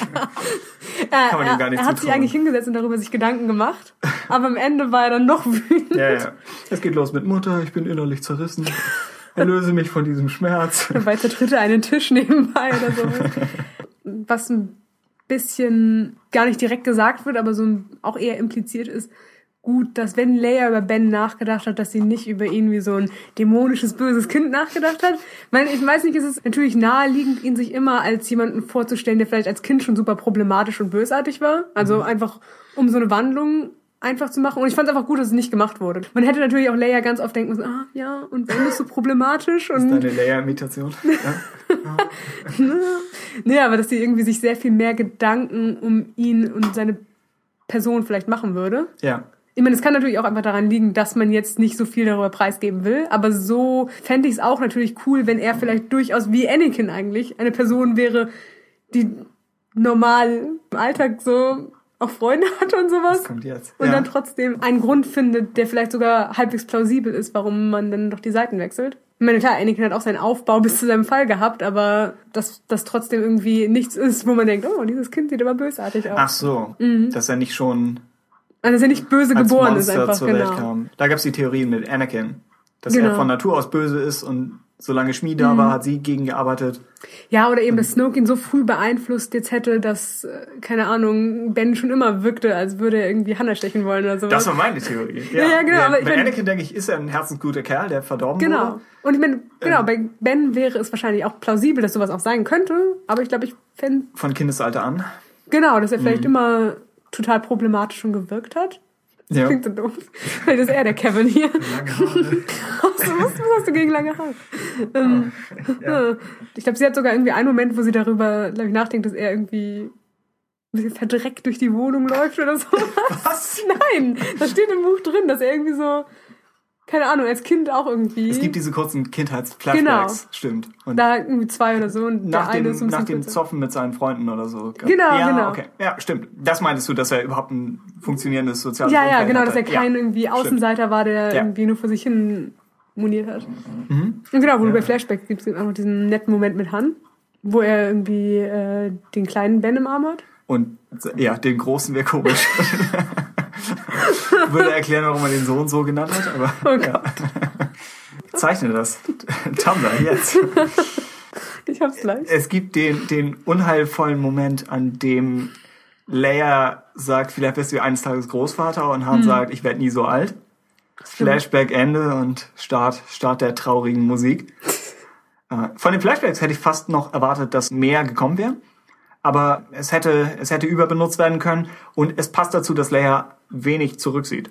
Mhm. Dass sie diese Flashbacks ja. nur in, in Anführungszeichen schwächeren Momenten hat und nicht konstant, zumal sie ja dann auch in der Gegenwart genug zu tun hat. Genau, es ist einfach, wenn sie dann doch, wenn es dann doch so wichtig ist, was es ja auch ist in dem Moment, dann andauernd in Gedanken hängen würde an vielleicht irgendwelche familiären Erinnerungen, würde es einfach nicht so passen.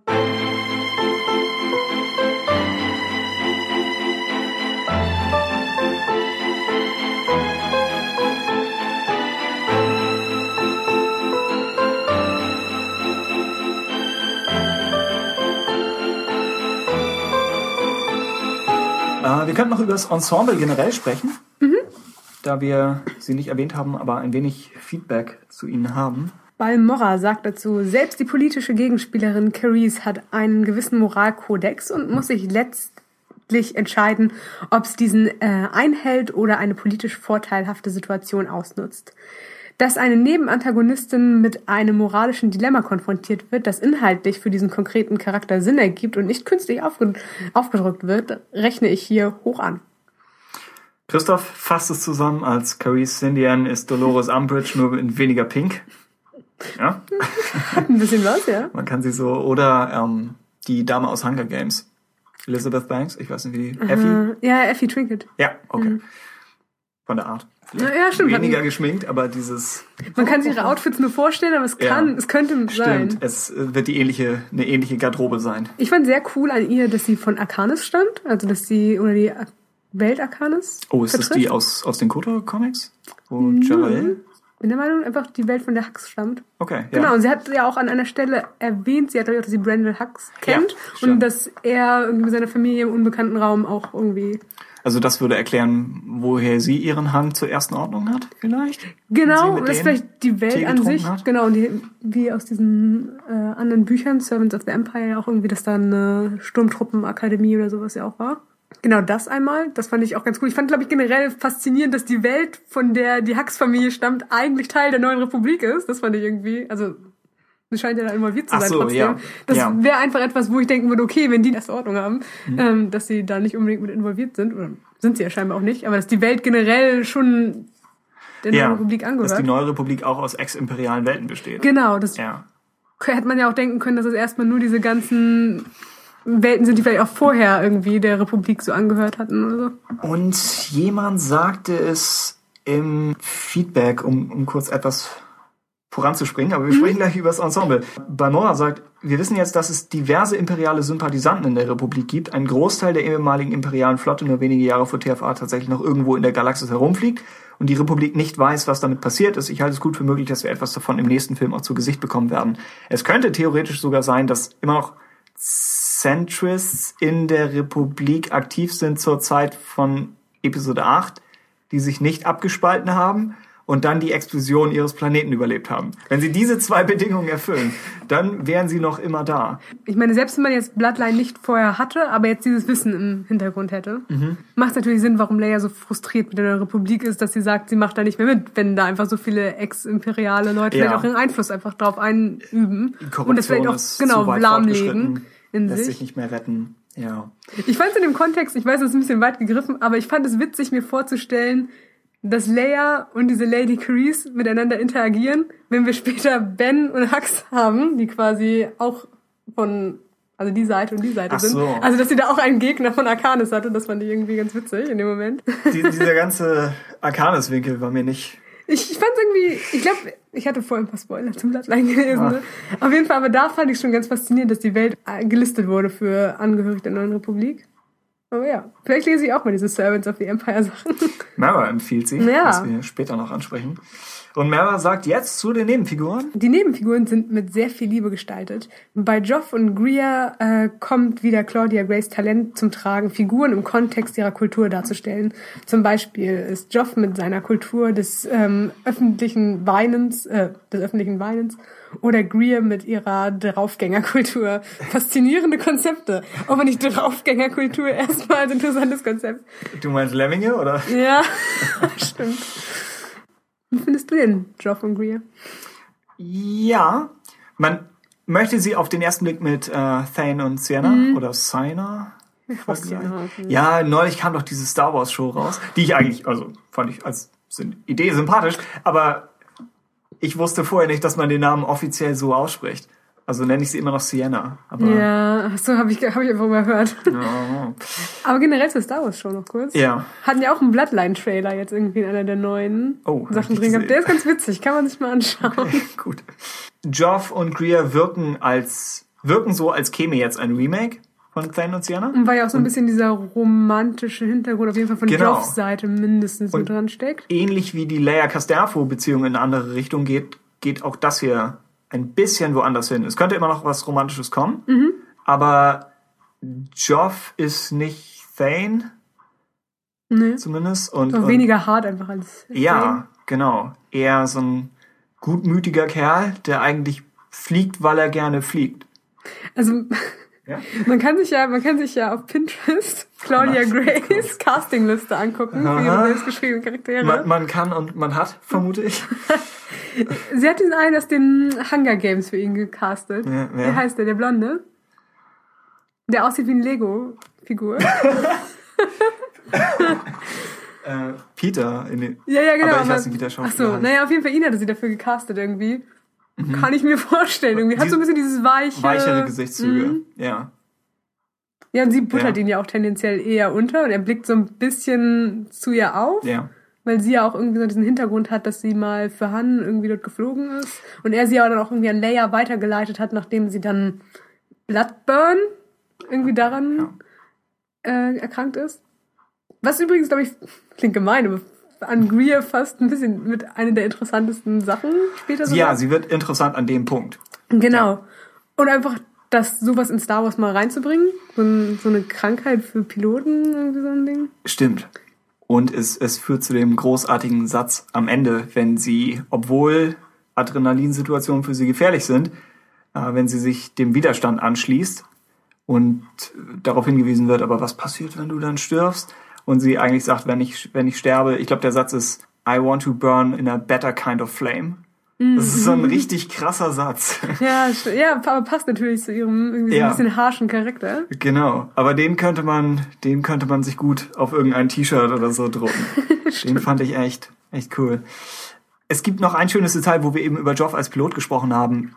Wenn er wahrnimmt, wie das Schiff die Atmosphäre verlässt und der Reibungsdruck auf die Flügel nachlässt. Und er meint, es ist, als ob das Schiff sich befreit von der Atmosphäre und jetzt ungehindert durchs All treibt.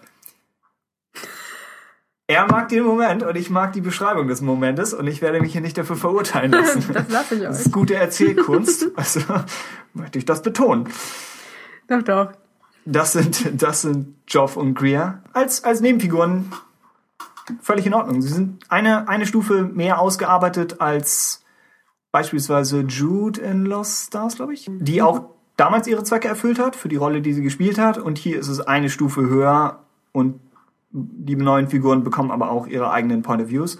Denke ich mochte die beiden, aber ich mochte sie nicht so sehr, als dass ich wollte, ja. dass man mehr Zeit in sie jetzt noch investiert, als wir ja. hatten. Also das, wenn sie Momente hatten, dann fand ich die gut und Stimmt. hatte ich die auch gerne, aber es wäre jetzt nicht so, als hätte ich sehr viel mehr von denen gebraucht, weil es dann doch mir wichtiger war, mehr Leia und Casterfo irgendwie ja. zu haben. Ne? Ja. ja. Ähnlich ging es mir mit dieser äh, putzigen Senatorin, die nicht teilen Wie die andere, die einfach, andere. genau. Auch da sympathisch so von Szene zu Szene. Aber, aber war halt gut, wenn sie da waren. Wenn genau, nicht schlimm. genau. Ich weiß nicht, ob ich darüber jetzt, ob ich mehr über sie lesen möchte, aber ich würde, wenn es sich anbietet, mhm. bei eigentlich allen Figuren in dem Buch. Ja, also, genau, das muss man eigentlich sagen. Wenn sie, wenn irgendwer von denen ja. wieder vorkommen würde, gerne. Genau, also wie, wie Mara schon sagte, schön ausgearbeitete Figuren, mhm. nur einige sind eben nicht dazu gemacht, die gleiche Rolle zu spielen wie, wie Casterfo. Und er ist wirklich, also ich würde mich der Hörerschaft anschließen, dass er einer, einer der komplexesten Figuren im neuen Kanon ist. Oh ja, auf jeden Fall. Also, du, du hast vielleicht mit dem Comic-Pitch vielleicht etwas zu weit gegriffen. Ich weiß nicht, ob er da... nee, nee, also da das, aber ich, bräuchte ich, also ich glaube, ich bräuchte es nicht im Comic, aber ich meine, wir haben jetzt auch Casterfus vermutliches Ende ja erstmal im Buch auch. Ja. Ich könnte mir vorstellen, dadurch, dass wir natürlich ihn nur sehen, wie er abgeführt wird, mhm. dass das immer noch verhindert werden kann, natürlich. Also, dass es nicht zu einer Exekution für ihn kommt. Oder auf dem Weg dahin explodiert sein Shuttle und er stirbt noch früher. Könnte auch passieren. ja, also ja. rein theoretisch, genau, entweder stirbt er oder er kann immer noch gerettet werden.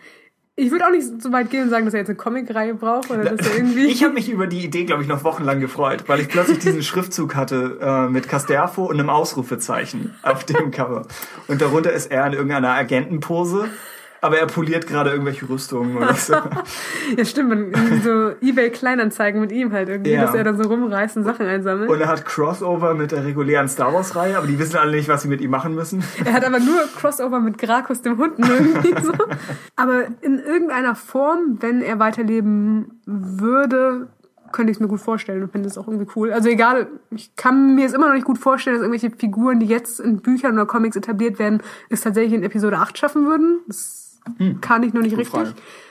Auch wenn es natürlich für sowohl Lady Carice als auch für ihn, wenn er überleben würde, irgendwo vielleicht einen Platz geben könnte. Ja, aber ich könnte sie auch einfach erstmal nur in einem weiteren Roman zwischen dem und dann zwischen sechs und sieben irgendwie nochmal sehen. Stimmt, es könnte hierzu eigentlich guten Sequel geben, auch wenn du neulich sagst, dass Claudia Gray nicht für weitere Bücher unter Vertrag ist. Erstmal wohl nicht, aber. Was wir wissen. Ich meine, Star Wars Celebration, man kann ja immer noch irgendwie ja. Ich hoffe. ankündigen. Gustavo, wer in frühen Versionen in Episode 7 dabei Stimmt, gewesen, genau, da meinte war was. Pablo Hidalgo. Ein Charakter wie er zumindest. Die Frage ist natürlich, wo wäre er angesiedelt ja. gewesen? Ich hätte Weil, gesagt Hux. Aber ja, eigentlich nämlich auch, dass er irgendwie vielleicht so ein liberaler First-Order-Mensch ist irgendwie. Ja. Was natürlich vielleicht, wenn er dann in so einem Originalskript überlebt hätte, ankündigen könnte, dass Platz für einen Charakter wie ihn in 8 auch bleiben würde und man mhm. ihn jetzt einfach nur für 7 rausgestrichen hätte. Ah ja, ja. Das könnte natürlich Sinn machen. Hat Tom Hiddleston was zu tun für, für nächstes Jahr? Hast er hat, sich, er hat sich mit Carrie Fisher letztens auf dem roten Teppich irgendwie fotografieren lassen. Von dir? Hast du Hinweise gegeben? Was, was Stellt euch so und so. Jetzt debattiert über Politik. Jetzt beleidige seinen Heimatplaneten. Also wir glauben, er wird vielleicht überlebt haben. Das, das Ende hat leichte Parallelen zu dem Ende von Lost Stars, was die Mm, Offenheit stimmt. angeht. Weil Mora sagt, der Abflug von Casterfo, Abflug, nein, durchaus witzig. Gemein.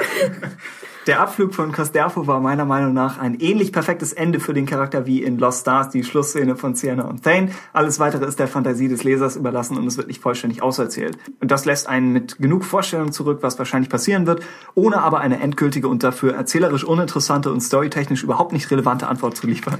Stattdessen wird abgeblendet und die Szene auf ihrem Höhepunkt beendet. Wenn man ihn sterben lässt, dann ist es auf jeden Fall richtig beendet, dass man bis dahin geht und nicht weiter. Und es ist ein poetischer Tod, Genau. weil er, wie er selbst betont, sich sein eigenes Grab geschaufelt hat. Genau, das, das wäre eigentlich Grund genug zu sagen, er soll nicht weiterleben, weil, weil das ja irgendwie natürlich Du gut fährst so. echt einen krassen Kurs, was sowas angeht.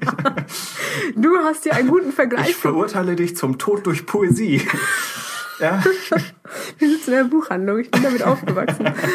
Das wäre natürlich ein Grund dafür zu sagen, na, wenn man ihn jetzt wieder zurückholt, dann wäre das natürlich irgendwie weniger tragisch und cool für diese Szene.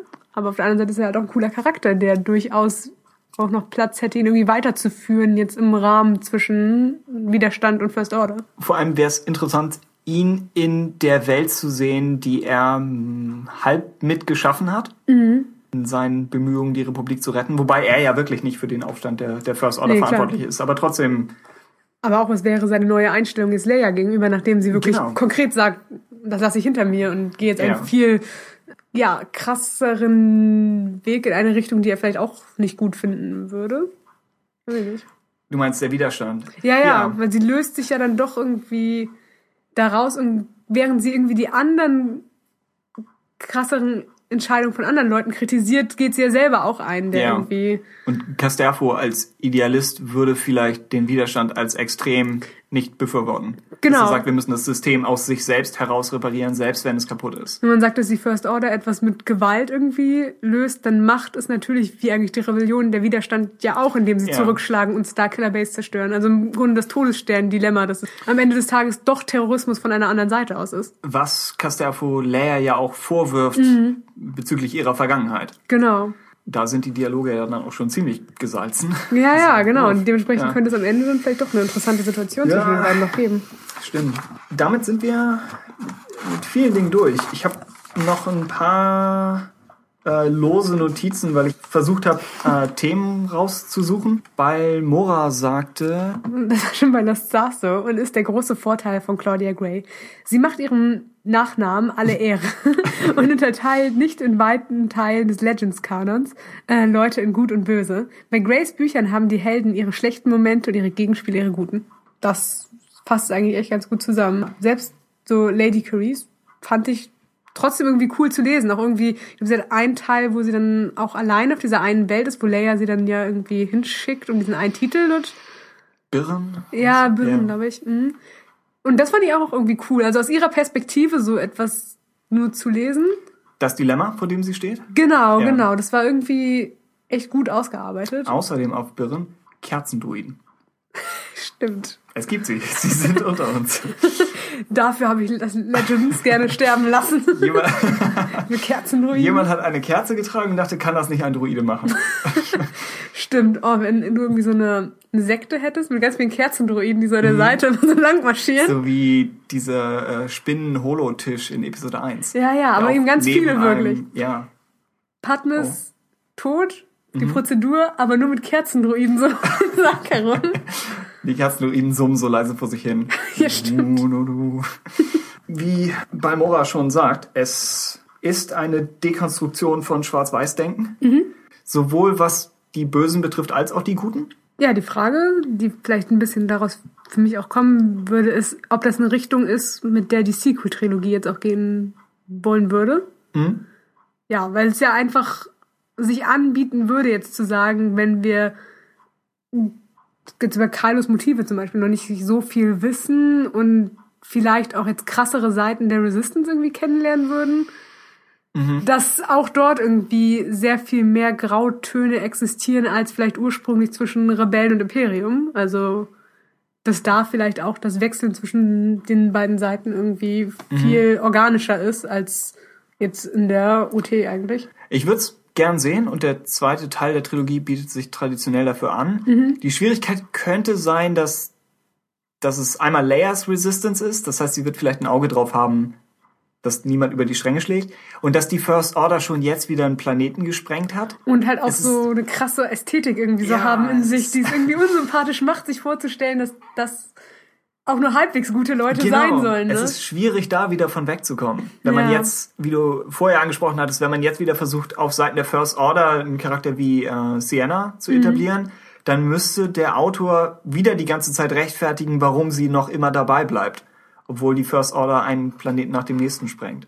Ja, man kann natürlich immer sagen, sein. es gibt halt so Idioten wie, wie Hux und Snoke oder sowas, die ja. dann irgendwie das Sagen haben, aber durchaus irgendwie auch grau, grau anmutende Charaktere. Wie du auch, wie du auch Kylo Ren ausschließt, subtil. ich sage, Idioten wie Hux und Snoke. Ich sage nur, dass er so gezeichnet ist. ja. Aber ähm, ich glaube auch, es ist irgendwie schwierig, aber ich find's cool. Einfach um dann wirklich der Sequel-Trilogie nochmal einen anderen Charakter einfach zuständig zu geben. Mhm, zu, stimmt. Und, zu geben. Um zu zeigen, dass Star Wars sich weiterentwickelt und jetzt für eine andere Zeit geschrieben ist. Und wenn du halt auch wirklich Star Wars ohne Ende produzieren möchtest in Filmform, mhm. dann macht es Sinn, zu sagen, wir gehen jetzt nach dieser Trilogie auch wirklich nochmal in eine andere Richtung, weil du kannst danach ja nicht im Grunde schon wieder sagen, jetzt haben wir wieder etwas Rebellenartiges und etwas Imperiumsartiges. Es muss ja wirklich auch irgendwann mal ein anderes Zeitalter eingeleuchtet werden und vielleicht mit einer vollständigen Auflösung aus irgendwie keine neue Republik, keine, kein Widerstand, keine mhm. erste Ordnung, könnte natürlich ein ganz anderes Szenario entstehen. Und wenn wir dann gut etablierte Charaktere haben, die interessant sind, könnte da durchaus ja trotzdem noch ein interessantes Universum für die nächste Trilogie entstehen. Und Snoke wird sowieso nicht Palpatine toppen? Nee. Also ihn stattdessen mhm. als, als vielleicht doch graueren Charakter vorzustellen, könnte der, der schlauere Weg sein. Oder einen entbehrlicheren Charakter, damit man am Ende vielleicht Platz, also dass man ihn vielleicht schon als Bedrohung irgendwie hat. Aber früher absolviert? Oder? Genau, dass man wirklich sagt, ist es wichtiger, was jetzt das Schicksal von Ray oder Kylo ist, als zu sagen, dass Snoke besiegen jetzt das Wichtigste ist. Einfach wirklich einen Fokuswechsel zu machen und zu sagen, ja. es geht nicht immer darum, am Ende das eine Big Bad zu erledigen, ja. sondern einfach die Charaktere aufzubauen, dass sie interessant bleiben. Jemand in der Hörerschaft hatte im Feedback zu einer regulären Folge vorgeschlagen, dass die äh, der der fehlende Fokus auf der Starkiller Base Schlacht dass das bewusst von Abrams so gemacht war, um zu betonen, Starkiller Base ist eigentlich bedeutungslos und es geht um Kylo Ren und Ray. Und ich, ich glaube nicht, dass es Abrams Idee war, aber die Idee ist gut. Ja, es, ja genau, denke ich, würde ich auch sagen. Ich, ich wünschte, es wäre so. ja. es, es würde Sinn machen, wenn es dann so ja. ist, aber ja, vielleicht auch nur Wunschdenken. Äh, wir haben als Thema in dem Buch, äh, wie ich noch versucht habe rauszuschreiben, äh, Heldenverehrung. Es gibt mhm. zum einen Joff gegenüber Han Solo, was auch einen coolen Moment liefert, wenn er, bevor er den Namen Han Solo ausspricht, sich mental einreden muss, dabei nicht mit der Stimme zu quietschen oder plötzlich bewusstlos zu werden. Dann hat Carrie Cindy einen Respekt vor Leia als Prinzessin und lobt an einer Stelle sogar insgeheim ihren Mut. Carrie bezeichnet an einer Stelle Luke als eine fast mythologische Figur weniger als einer aus Fleisch und Blut. Wird ja auch, glaube ich, einmal irgendwo im Nebensatz erwähnt, dass Luke wohl sehr zurückgezogen, ja. aber von der Öffentlichkeit entfernt irgendwie lebt. Ja. Ist natürlich gut, um seinen Mythos zu wahren dann auch. Genau, und ich finde, das hier löst ein wenig das Versprechen aus TFA ein. Mhm. In Force Awakens, obwohl die Frage, wer ist Luke Skywalker, die ganze Idee, dass die junge Generation Luke nicht mehr kennt oder nicht mehr für echt hält, obwohl das Abrams damals zum Film gebracht hat, fand ich nicht, dass der Film alles aus der Idee rausgeholt hat, vom großartigen Ende mal abgesehen. Aber wenn sie das jetzt im erweiterten Kanon durchziehen und in all den Büchern davor aufbauen, dass man Luke für einen Mythos hält, dann wird seine Rückkehr in hoffentlich Episode 8 zurück in die Galaxis ziemliche Wellen schlagen. Das stimmt. Und das darauf, stimmt. Darauf hätte ich echt Bock. Also es macht natürlich Sinn, gut werden. wenn Finn und Ray ihn wirklich nicht kennen vorher ja. oder für einen Mythos halten, macht Sinn, dass er nicht erst seit sechs Jahren verschwunden ist, sondern dass er stimmt, wirklich ja. schon länger auch einfach nicht auf der Bildfläche ist. Hm? Und dass wir ihn vielleicht allerhöchstens in einem Kontext vorher kennenlernen würden, wenn wir irgendwas dann zu ihm und seinen Schülern bekommen würden. Auch Casterfo spricht mit großem Respekt von Luke Skywalker, bezogen auf die Jabba-Mission. Und Leias plötzliches Verständnis von Anakin, das sie mhm. am Ende zeigt, passt auch nochmal dazu, dass sie von diesem Schwarz-Weiß-Denken wegkommt, während sie selbst so die Heldin ist, wo alle feststellen, ja, sie ist auch nicht perfekt, guckt sie selbst auf dieses Monster Darth Vader zurück und stellt fest, er war nicht nur nicht nur schlecht oder aber bevor er schlecht war, war er mal gut oder okay. Ich finde es, glaube ich, auch ganz interessant, sich vorzustellen, dass wenn Luke wirklich dieses Verzeihen Vader gegenüber hatte, dadurch, dass er diesen Moment mit ihm hatte, mhm. Leia den vielleicht in der Trilogie immer noch bekommen könnte, weil sie dann einen neuen Bezug quasi gegenüber sowas findet durch ihren Sohn. Ja. Also, dass stimmt. wirklich Vader am Ende nicht das ist, was sie verzeihen lernen kann, aber bei Ben kann sie es verzeihen lernen. Angenommen, sie macht Frieden mit ihrem Sohn, kann sie im Nachhinein am Ende ihres Lebens doch noch Frieden mit ihrem Vater machen. Genau, ja, oh genau. ja. Das, das ist eigentlich, Idee. Ist eine eigentlich ein schöner Gedanke. Mhm. Hoffentlich versemmelt Kylo Ren das nicht. Hoffentlich weiß er, was, er hat noch zwei Filme was, Zeit. was erzählerisch von ihm erwartet wird. Dann gab es als Thema noch unbeholfen benannt äh, die Zeit und die Familie bzw. Spezies, in die wir geboren werden. Leia stellt sich Casterfo zuerst in imperialer Uniform vor und sagt dann am Ende, you would have been one of us. Ein mhm herzerwärmender mm. Reveal, fand ich. Das ist schon gut. Leia denkt, wäre Rin Riven ein Mensch zur Zeit des Imperiums gewesen, dann wäre er Tarkin und umgekehrt. Leia sagt über sich und Yendor, ein, ein Veteran aus alten Zeiten. Der, glaube ich, auch in Auf Lost Stars vorkam, oder? Tatsächlich. Ich glaube, der war irgendwie was. Das ist sogar noch besser, als ich das, dachte. Doch, ja. dass er einer der Rebellen irgendwie in Lost ja. Stars war und dann jetzt da so ja. politisch aktiv also, ist für Ryler. Er ist hier zumindest Rebellenveteran. Und Leia sagt, we belong to another age, but we have to make our way in this one. Und ihr ist bewusst, wie alt sie für Joff und Corey aussehen muss. Mhm. Und zum Thema Blutlinien gibt es einen Moment, wo Leia am Ende Corys vorwirft, dass diese sich an Adelstiteln festhält und versucht, Bestätigung zu finden durch ihre Geburt, obwohl eine adlige Geburt eigentlich nur etwas ist, das, das Leia als Accidents of Birth bezeichnet. Es ist aus ihrer Perspektive auch gerade irgendwie albern, weil ich meine, für die meisten wird sie Prinzessin genannt und das ist gerade ja. etwas, was zum Beispiel für sie gar keine Blutlinie genau. eigentlich ist. Da ist die Gegenüberstellung cool, mhm. dass Lady Cindian oder Carrie Cindian etwas möchte, das für Leia komplett bedeutungslos ist. Ebenso wie Leia natürlich sagt, was uns bestimmt ist nicht, nicht unser Blut. Aber von der Galaxis insgesamt wird sie dann anschließend trotzdem dafür verurteilt. Mhm. Es gibt als Thema die Idee von Pflicht gegen Freiheit und Aufregung beziehungsweise Schicksal. Also tue ich was, das, das ich selbst möchte oder tue ich was, das die Galaxis braucht. Und Leia hat sich schon als Kind eigentlich entschieden, was mhm. einem hier nochmal bewusster wird und richtig krass ist als, als Gedanke. Und ringt seitdem damit, aber sie ist bei ihrer Pflicht geblieben. Greer ist eine Parallele dazu. Sie beginnt als Rennpilotin und wird vielleicht gerne das weitermachen, weiß aber auch, dass es einmal für sie gefährlich ist, aber dann auch, dass sie vielleicht mehr Gutes tun kann zusammen mit Leia. Mhm. Selbst wenn das nicht das ist, was sie sich für sich selbst vielleicht gewünscht hat. Und einer von Casterfos letzten Sätzen zu Leia ist, I will always do my duty. Also das Pflicht auch wieder etwas ist, das Leia und Casterfo verbindet. Dann habe ich noch als, als Thema den Umgang mit der Vergangenheit. Äh, Leia, hatten wir schon gesagt, blickt selten zurück. Es gibt Mini-Flashbacks zu, zu Baby Ben, die ein interessantes Stilmittel am Anfang sind, aber es gibt eben nur diese ein oder zwei. Dann ist ihre Perspektive auf Jabba's Tod interessant. Sie sagt, damals war es ein erfüllender Moment, heute ist es unbedeutend, einfach nur an ugly thing that had to be done. Leia sagt über die vier, fünf Jahre des Bürgerkriegs, those years had been the most terrifying, heartbreaking, meaningful and exhilarating of Leia's life. Es ist eine gewisse Art von Nostalgie, finde ich. Vielleicht ja. nicht so sehr wie eine andere Art als die von Casterfo, aber sie hängt schon an dieser Zeit. Klar, auf, schon allein durch die Auflistung irgendwie gemischt aus etwas, was natürlich irgendwie grausam und gruselig war, aber ja. halt auch natürlich spannend gleichzeitig. Also es ist natürlich spannender, das eine zu... Für mich ist es zu spannend. du willst lieber Politik. Ich wollte auch, dass Bilbo zu Hause bleibt, wie wir in, in älteren Sendungen festgestellt haben. Ich, bin nicht für, für Aufregung zu haben. Leia vermeidet es, den Roman über Geschichten vom Krieg zu erzählen, aber sie fühlt Verbundenheit mit Veteranen aus dem Bürgerkrieg und sie erzählt Casterfo von Jabba's Palast, was auch so die Premiere mhm. ist, dass sie was von damals berichtet, mhm. wenn sie das eigentlich abgeschlossen hat.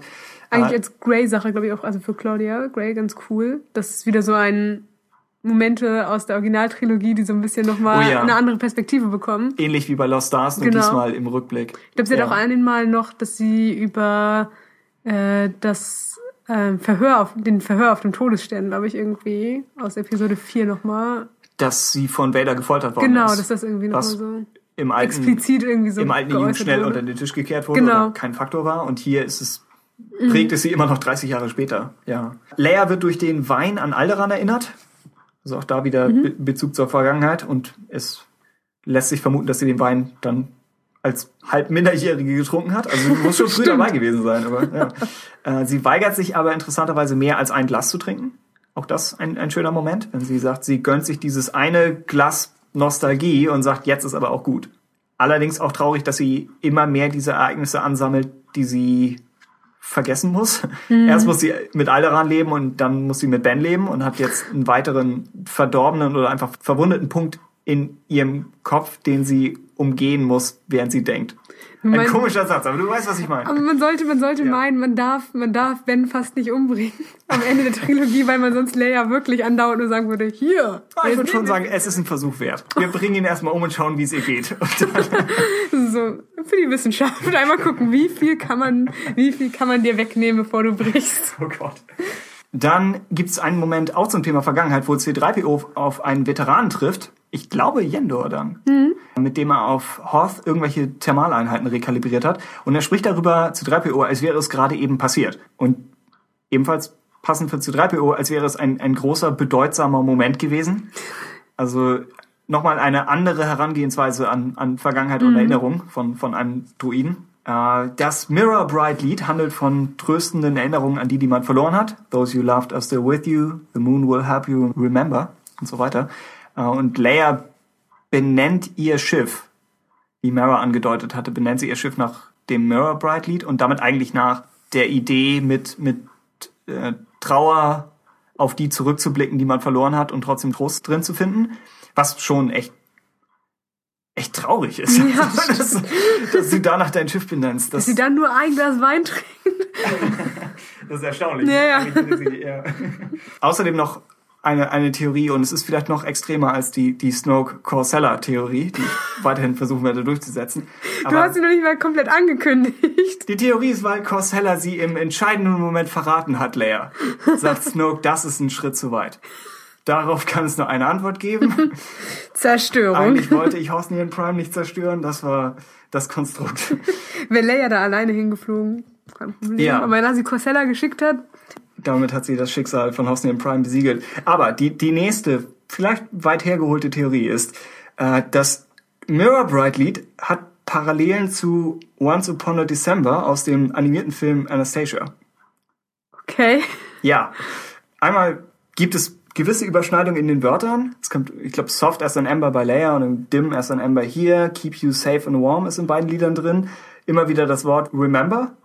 Vielleicht hatte ich auch einfach nur die Melodie im Kopf, als ich das Lied gelesen Das kann auch sein. Aber sowohl die Hauptfigur in, in Anastasia als auch Leia hören das Lied, wenn es aus einer Spieluhr gespielt wird und betrachten es als Erinnerung an ihre Familie und ihre Kindheit. Und ich würde glauben, wenn man Claudia Gray auf Twitter mal mit dem Gedanken belagert, Mach's. dass ich, naja, es ist mir ich lasse es lieber SEU machen. Ihr, habt, ihr seid besser dabei, wenn es darum geht.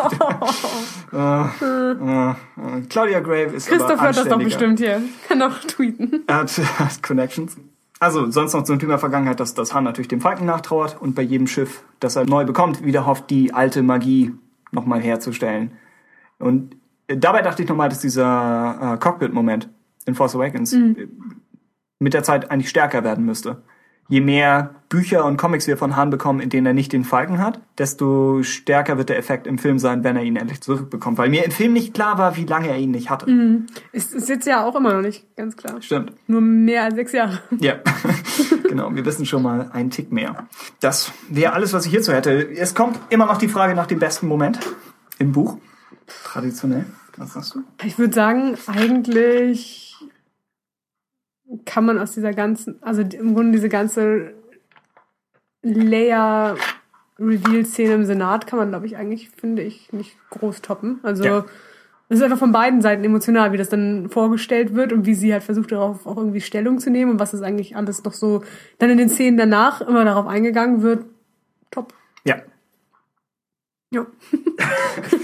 Ja. Ja, aber Ich es das. Ich, ich denke, es ist Episode 7 eingeschlossen, beste Moment des neuen Kanons. Also es ist schwierig, den, den Ich bin dein Vater-Reveal von Luke zu toppen. Selbst wenn das hier das Layer-Äquivalent ist. Aber allein der Gedanke, dass sie von ihren beiden Vätern verraten wird, Ja, bitter. Dass du deinen toten Vater nochmal sprechen hörst, wie er dir eigentlich Mut zureden möchte, aber gleichzeitig zerstört ist dein Leben. Genau, dass diese persönliche Nachricht dann irgendwie gegen Ja. sie gewendet wird.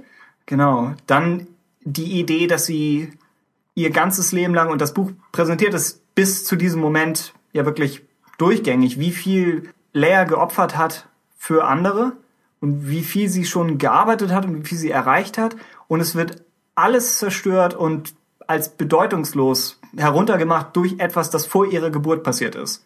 Einfach durch, durch die Tatsache, dass sie die Tochter von dem und dem ist. Das zerstört alles, was sie selbst erreicht hat. Das finde ich so traurig. Das ist echt Das ist echt heftig. Und dann überhaupt ihre, ihre Reaktion aus dem Ganzen, dass sie, dass sie das natürlich mit Fassung trägt, so wie sie alles immer mit Fassung trägt. Äh, und dann das erste Mal, glaube ich, überhaupt weint.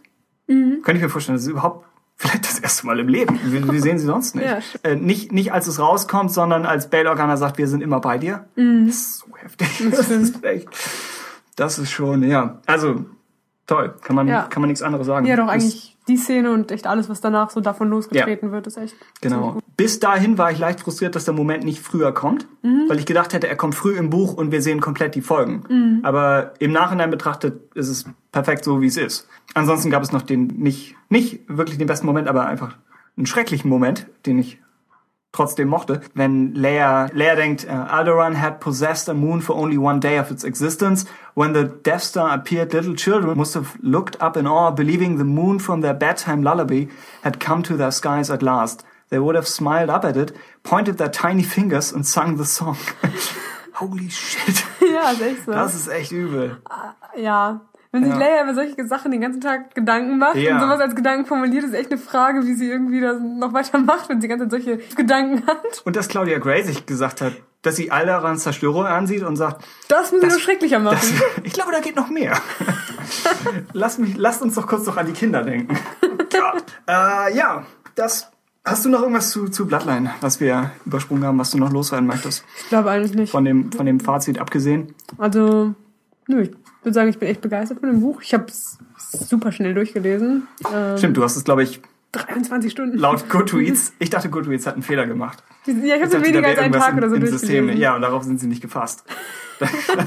Nee, nee, ich zeigt der Fehler an. Ich habe es irgendwie früh morgens bekommen und dann gesagt, das kriegst du hin. Ja, Claudia Gray schreibt halt gut, ne? Und dementsprechend ließ Mhm. es sich halt auch einfach richtig angenehm so durchlesen. Ja, doch, ich bin echt begeistert. Ich freue mich irgendwie, dass dieses Buch existiert, weil man es halt einfach gut Leuten jetzt ans Herz legen kann, die sagen, ich würde gerne mal ein Star Wars Buch lesen Mhm. und finde auch gerade Episode 7 interessant und würde deswegen gerne mehr in diese Richtung haben. Und es ist einfach so, ich glaube, es ist ein angenehmer Einstiegspunkt. Und das, das relevanteste Buch bisher? Ja, ich finde es ein bisschen schade. Ich meine, klar, man kann von Aftermath halten, was man will. Ich finde es einfach nur schade, dass, glaube ich, Bloodline jetzt einfach auf einer anderen Art und Weise nochmal Aufmerksamkeit bekommen hat, auch von offizieller Seite, die vielleicht für Aftermath so ein bisschen untergegangen ist. Also einfach, weiß ich, ich fand irgendwie Bloodline, man hat einfach gemerkt, dass Bloodline andere relevantere Infos irgendwie jetzt für Force Awakens zum Beispiel hatte, Ja. die wir für Aftermath gerne hatten, aber bei Aftermath haben sie es gar nicht versucht, dann im Nachhinein weiter so zu verkaufen. Ich denke, Aftermath als, als Prequel zu TFA zu sehen, ist unfair. Ja, Genau, weil es nicht die mehr gleiche wie Chance ein. Sequel zu äh, Return of the Jedi. Genau, wobei einige auch da sagen würden, dass es als das versagt hat. Ja, klar, okay. Ich denke, vom, vom Worldbuilding her hat es nicht. Nee, Von, den, von der Kernhandlung her ist es eine schwächere Geschichte als das hier. es, ja. ich würde sagen, es hat gute Charaktere, aber es hat halt nicht der Han Luke Leia Mhm. Ja. Actionroman und das Genau. ist einfach eine Der andere Erwartung. Ja, der ne? Vergleich ist schwer. Ja, also muss ich wirklich auf die, Af- die Aftermath-Gruppe einlassen, um sie zu mögen. Und ich kann verstehen, warum man das nicht macht im ersten Moment. Mhm. Aber ich glaube, wenn man es tut, dann lohnt es sich irgendwie. Ja. Aber ja, dementsprechend fand ich es ein bisschen schade, dass er, also für Bloodline gut, aber schade für Aftermath, dass Bloodline jetzt irgendwie von der Star Wars Show da irgendwie so einen witzigen Trailer geschnitten bekommt, irgendwie so, einen. Blogpost get- äh, Ja, bekommt, mit von wegen, warum man das Buch lesen sollte, was total zutreffend ist, aber Ja. halt irgendwie das selbst von offizieller Seite schon so subtil gezeigt wird. Das ist das Buch, was ihr eigentlich für Force Awakens wolltet, ne? Ja. Wobei Aftermath damals die Aufmerksamkeit bekommen hat, dadurch, dass wir alle auf TFA gewartet haben und Klar. Aftermath das Also erste nach Episode 6 war. Also es, Verkaufszahlen war es bestimmt ja, nicht unbedingt wesentlich schlechter. Genau, also das genau es wurde ja, ja schon bemerkt. Und am Ende ist Bloodline das bessere Buch, mhm. aber ja, mal schauen, wie wir über Aftermath denken nach Teil 2. Vielleicht, vielleicht bricht das alles ein. Aber, Oder ja. fällt besser. Ja, mhm. Könnte auch sein. Wenn, wenn wir jetzt vielleicht Han mehr im Fokus irgendwie noch und haben. Wenn die kleineren Miniaturszenen, wenn die alle fortgesetzt werden und auf was hinbauen, dann vielleicht. Genau, noch ein bisschen mehr zusammengerückt ja. werden, dass man nicht das Gefühl hat, man springt die ganze Zeit. Dann kann das, glaube ich, sogar noch eine richtig gute Trilogie werden. Aber abgesehen von Aftermath, Bloodline, Daumen hoch. wir würden natürlich lieber eine Fortsetzung hier zu haben, wobei mhm. ich mir auch vorstellen könnte, Claudia Gray auf irgendwas anderes anzusetzen. Nachdem sie zwei unmögliche Dinge geschafft hat, was, was haben wir noch, was, was, was schwierig werden könnte? Kylo Ren wahrscheinlich, das zu begründen. Klar, aber, irgendwas zu ihm zu schreiben, das ja. wäre cool, aber das ist halt echt etwas, was ich nicht glaube, was in den nächsten zwei Jahren kommt. Ja.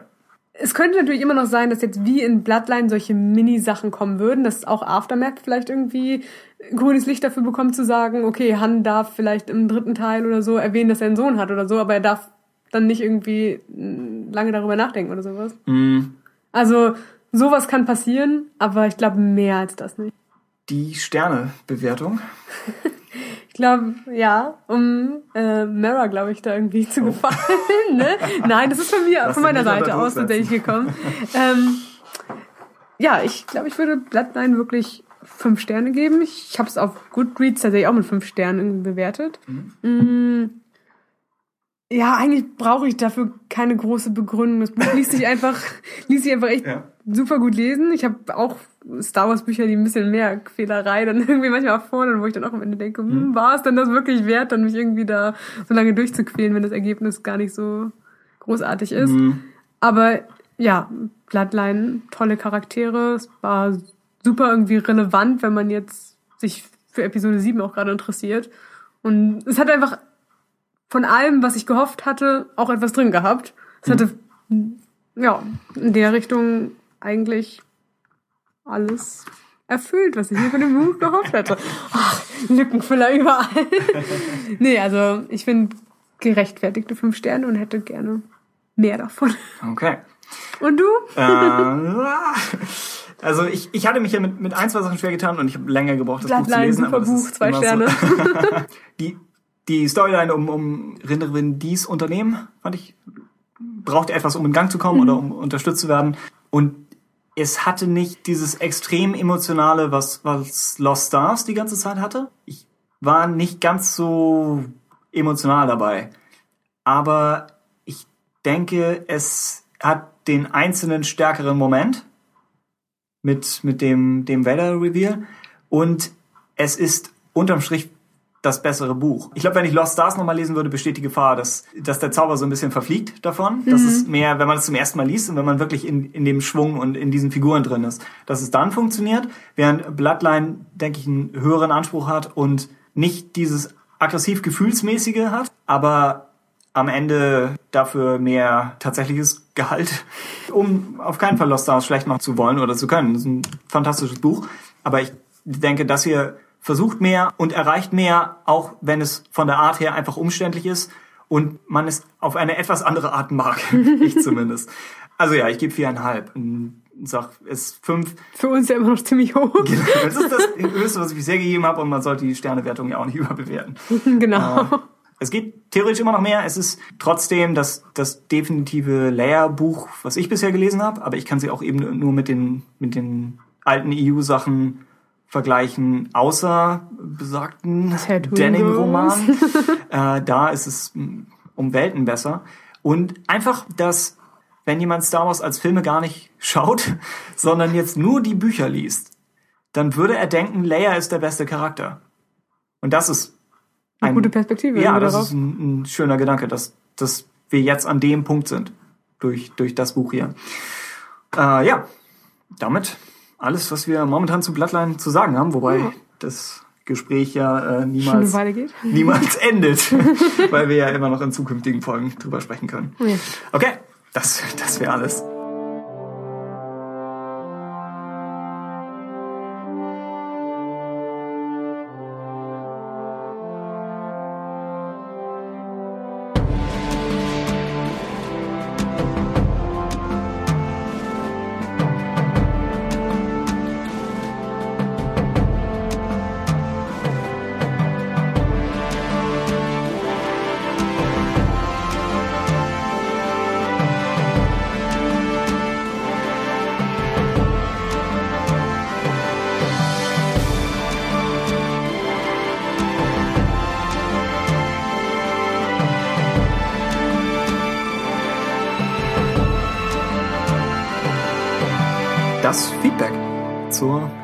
Folge. Wir haben Rückmeldungen von Jörg, der uns wie üblich einen, einen sehr aufwendigen, umfangreichen Beitrag geschrieben hat.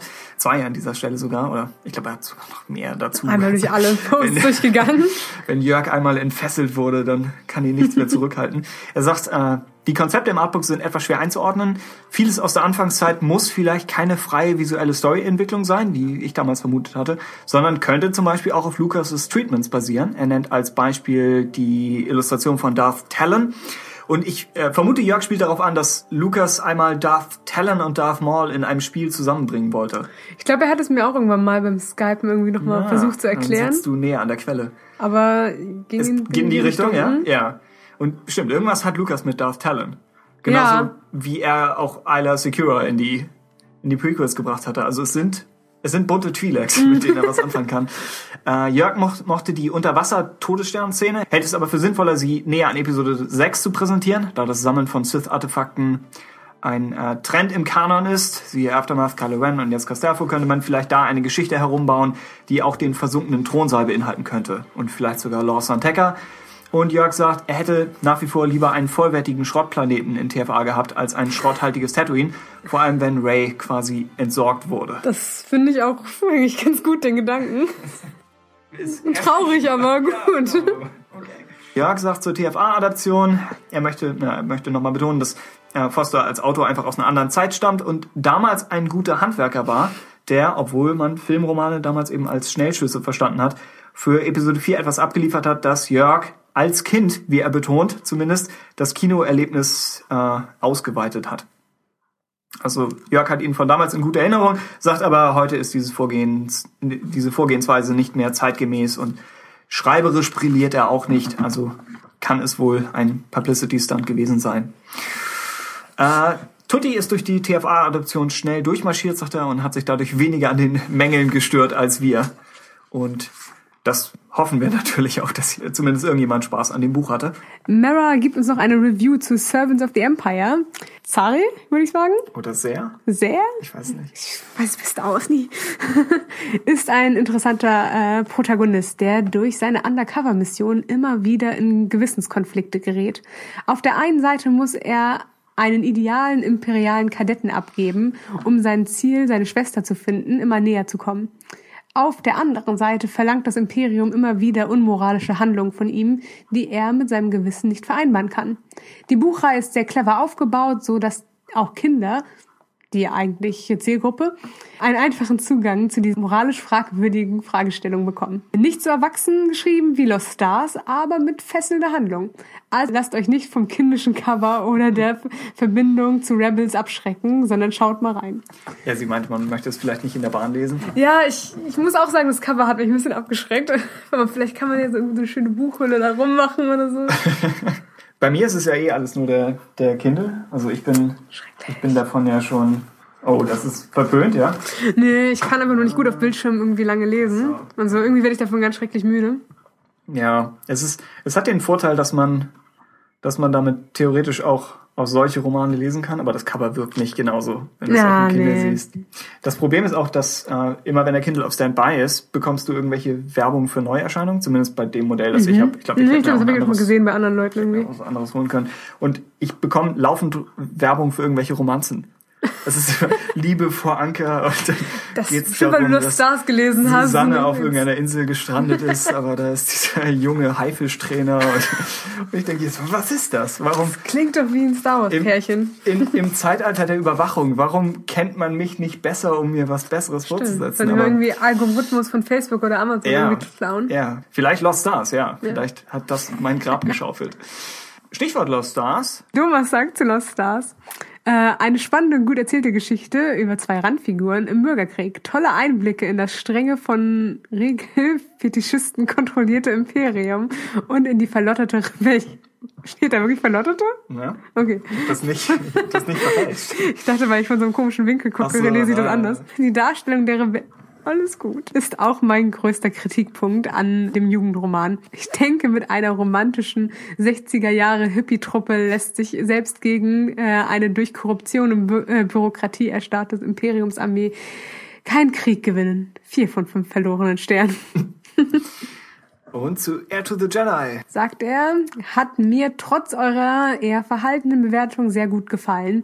Gut, der Handlungsstrang, um die zu befreiende Given war nicht sonderlich ergiebig, aber es ging ja auch mehr um die tragische Liebe zwischen Luke und Nakari Kehlen und außerdem um Luke seine ersten Schritte in eine größere Welt. Hab ich so übernommen. Fand Okay. ich ganz interessant von der Formulierung. Ihm seine Schritte. Ja. Das Tolle war dann auch, dass diese zwei Handlungsstränge am Ende sinnvoll verknüpft wurden. Hierbei spreche ich natürlich von der Tatsache, dass Luke in der Macht das Schicksal von Nakari miterlebt und nicht von irgendwelchen Nudeltricks. Ich glaube, ich muss es langsam mal lesen. Ich finde, mit der Zeit ist das Buch besser. Tatsächlich, ja. Also tatsächlich eins, wo ich im Nachhinein immer besser darüber denke als beim ersten Mal. Thomas schließt sich dem an, ja. Ja, also Und wir haben, glaube ich, noch mehr, die das Buch mochten. Ja. Thomas ist bisher durchgehend sehr zufrieden mit dem neuen Kanon und hat als nächstes Tarkin und den Leia-Comic im Regal. Oh je. Also das Buch, von dem ich abgeraten habe und den Comic, von dem du abgeraten hast. mal gucken. Oh. Heiteres Kritiken schreiben. Ja, genau, sag uns, was, was am Ende draus geworden ist. Äh, Lord Moriarty ist noch nicht vom neuen Kanon überzeugt, sagt, die Ausnahme sind Lost Stars und Dark Disciple und er würde sich freuen, wenn wir hin und wieder über ein altes EU-Werk sprechen könnten. Auch Chris Aaron fragt Das nach... übergehen wir einfach. Nein, Chris Aaron Ach so. fragt in diese Richtung. Ich hätte hier die Brücke schlechthin gebaut. Auch Chris Aaron fragt nach unseren Top-Flop-5-Romanen aus den Legends. Den EP3-Roman außen vor, Könnte man sich ja fürs nächste Mal mal vorknüpfen. da ja sonst nichts erscheint. Ja, dann könnten wir irgendwie eine Mini-Folge machen mit Comics Aber ja, und sowas vielleicht. wobei Aftermath erscheint Live-Tap. Ne? Du bist wieder sonst, ausgeblendet. sonst werfen wir die Comics raus. Aber Im Zweifelsfall. du meinst wirklich Top Flop 5 oder Ja. jeweils ein Buch aussuchen und Meine, okay. Die Folgen werden halt so oder so immer relativ lang, ne? Und deswegen, wenn man sagen würde, man stellt jede Folge ein Buch davon kurz vor, Hm. ist das zu viel wahrscheinlich. Also wenn man sagen will, man will unter drei, vier Stunden bleiben. Ja. Aber einmal mal vielleicht für eine kürzere Folge irgendwie zu sagen, man macht so eine Top Flop 5 und lässt dafür vielleicht die Comics raus. Oder wenn nicht viele Comics erschienen sind, sondern vielleicht irgendwie nur zwei als Mhm. Sammelband, dass man das dann mit reinpackt. Weil im Endeffekt muss man ja nicht über jedes Buch dann irgendwie eine Stunde reden oder so. Ah, vielleicht muss man. Mal schauen. Ich müsste sie dazu auch nochmal lesen. Das Problem ist einfach, dass ich die meisten Star Wars Bücher vor einer ganzen Weile gelesen Ja, habe. ja. Also selbst so über meine Lieblingsbücher, die ich auswählen würde. Mhm. Ich würde viel aus Nostalgie auch sprechen. Kann das nicht einschätzen. Ob zum Beispiel Darth Maul Shadowhunter hatte ich als Leseerlebnis damals in, in toller Erinnerung. Ich weiß nicht, ob das Buch wirklich bis heute Bestand hat. Ich Also, glaube, ich hätte auch das Problem, dass ich sagen würde, das gefällt mir, weil mir die Charaktere gefallen, Mhm. aber dass ich es als Buch gar nicht so gut finde, wie das, was drin passiert. Also das, Ja, äh, Chris Aaron nennt als Vorschlag gleich Shadows of the Empire, den er in guter Erinnerung hat, sagt aber auch, für ein volles, detailliertes Re Review müsste er ihn nochmal lesen. Äh, er löst damit sehr aufwendiges Feedback von Jörg aus. Wo ich meinte, ich, ich, auf mich wirkte Shadows of the Empire etwas von gestern, auf eine problematische Art. Und Jörg erklärt das gestern nochmal und sagt, worauf was Bezug nimmt. Und es ist ein, ein sehr aufwendiger und sehr erhellender äh, Beitrag geworden. Also wenn ihr möchtet, dann findet ihr Jörgs Ausführungen zu den Ursprüngen von Shadows of the Empire äh, in, in dem Buchclub-Post zur fünften Folge. Okay. Klingt komisch, mindestens einer hat's gefunden. Genau, es, wird schon passieren. Und Chris Ann sagt, vielleicht wird Lord Santeca ja der Indiana Jones des Star Wars Universums. Könnte was werden oder sie versauen es. das ist ein großartiger Satz ist. Äh, Luke Skywalker sagt, er ist damals bei Ein Sturm zieht auf eingeschlafen. Ein Lieblingsbuch von dir natürlich. Ich auch. äh, kein, kein Fan von Foster. Er mochte die Ray-Geschichte in Before the Awakening, ebenso wie ich, äh, weil Ray ihn an manchen Stellen an den jungen Anakin auf Tatooine erinnert hat, zum Beispiel in ihrem Verhalten Mitmenschen gegenüber. Er hat zudem sein Ranking der Kanon-Romane gepostet mit, um nur auszugsweise zu, zu zitieren, mit Lost Stars auf Platz 1 und damals noch völlig zu Recht, äh, vor Bloodline, das jetzt, ne? äh, Tarkin auf Platz 3, Oh oh. Oh. Und Aftermath, Battlefront und New Dawn als Schlusslichter. Wir haben, er hat noch reingenommen die YA-Romane zu den großen drei, die Kurzromane Ah ja, Target und so, die ich nach wie vor nicht gelesen habe. Das heißt, ich kann es eigentlich überhaupt nicht einschätzen. New Dawn, aus heutiger Perspektive verliert das Buch wahrscheinlich ein bisschen. Ist natürlich das Schwierige, dass, wenn wir die, die Wertung vergeben, tun wir das aus dem Kontext unserer Zeit heraus, wie wir es nicht anders können. Damals. Genau, und damals äh, Hat New Dawn noch einen ganz anderen Wert Genau. gehabt als heute. Ja, meine, hatte das- man wusste nicht so viel über Rebels damals. Heute aus heutiger Perspektive wird man vielleicht New Dawn noch mal anders Wir sehen. dachten, es baut auf irgendwas Vernünftiges hin. Ähm, Rebels, es ist, Licht und Schatten, aber nicht, nicht schlecht. Ähm, und Luke Skywalker erinnert uns daran, dass heute doch am Zeitpunkt dieser Aufnahme, denn wir haben es auf diesen Sonntag hier verschoben, dass heute doch EM-Spiel von Deutschland ist, das Das erste. war aber nicht gerichtet, ne, Tim? Was fühlst du dazu? Es ist vor allem, glaube ich, jetzt gerade gewesen. Ich glaube, es ist noch krasser. Wir hätten sagen können, ja, wir haben das irgendwann anders aufgenommen, aber wir haben tatsächlich den Buchclub vorgezogen. Das ist für euch. Ja, ich weiß nicht, wer gewonnen hat. Keine Ahnung. Möchtest du eine Prognose abgeben? Wir können immer noch nachträglich reinschneiden. Das erklärt, warum wir das auch gerade in diesem Moment drehen. Ich glaube, Ukraine. Ja, kann sein. Kann sein. Angenommen, es ist Ukraine. Welches Ergebnis? Ich glaube, bei unserem familieninternen Tippspiel... Vier, viereinhalb von fünf. Stern. Du meinst, es wird gar nicht nach Toren bewertet, sondern Ja. einfach wie, Genau. wie beim Eiskunstlauf. Wie war die so. Stimmung davon? Mein Vater ist absurder Fußballfan.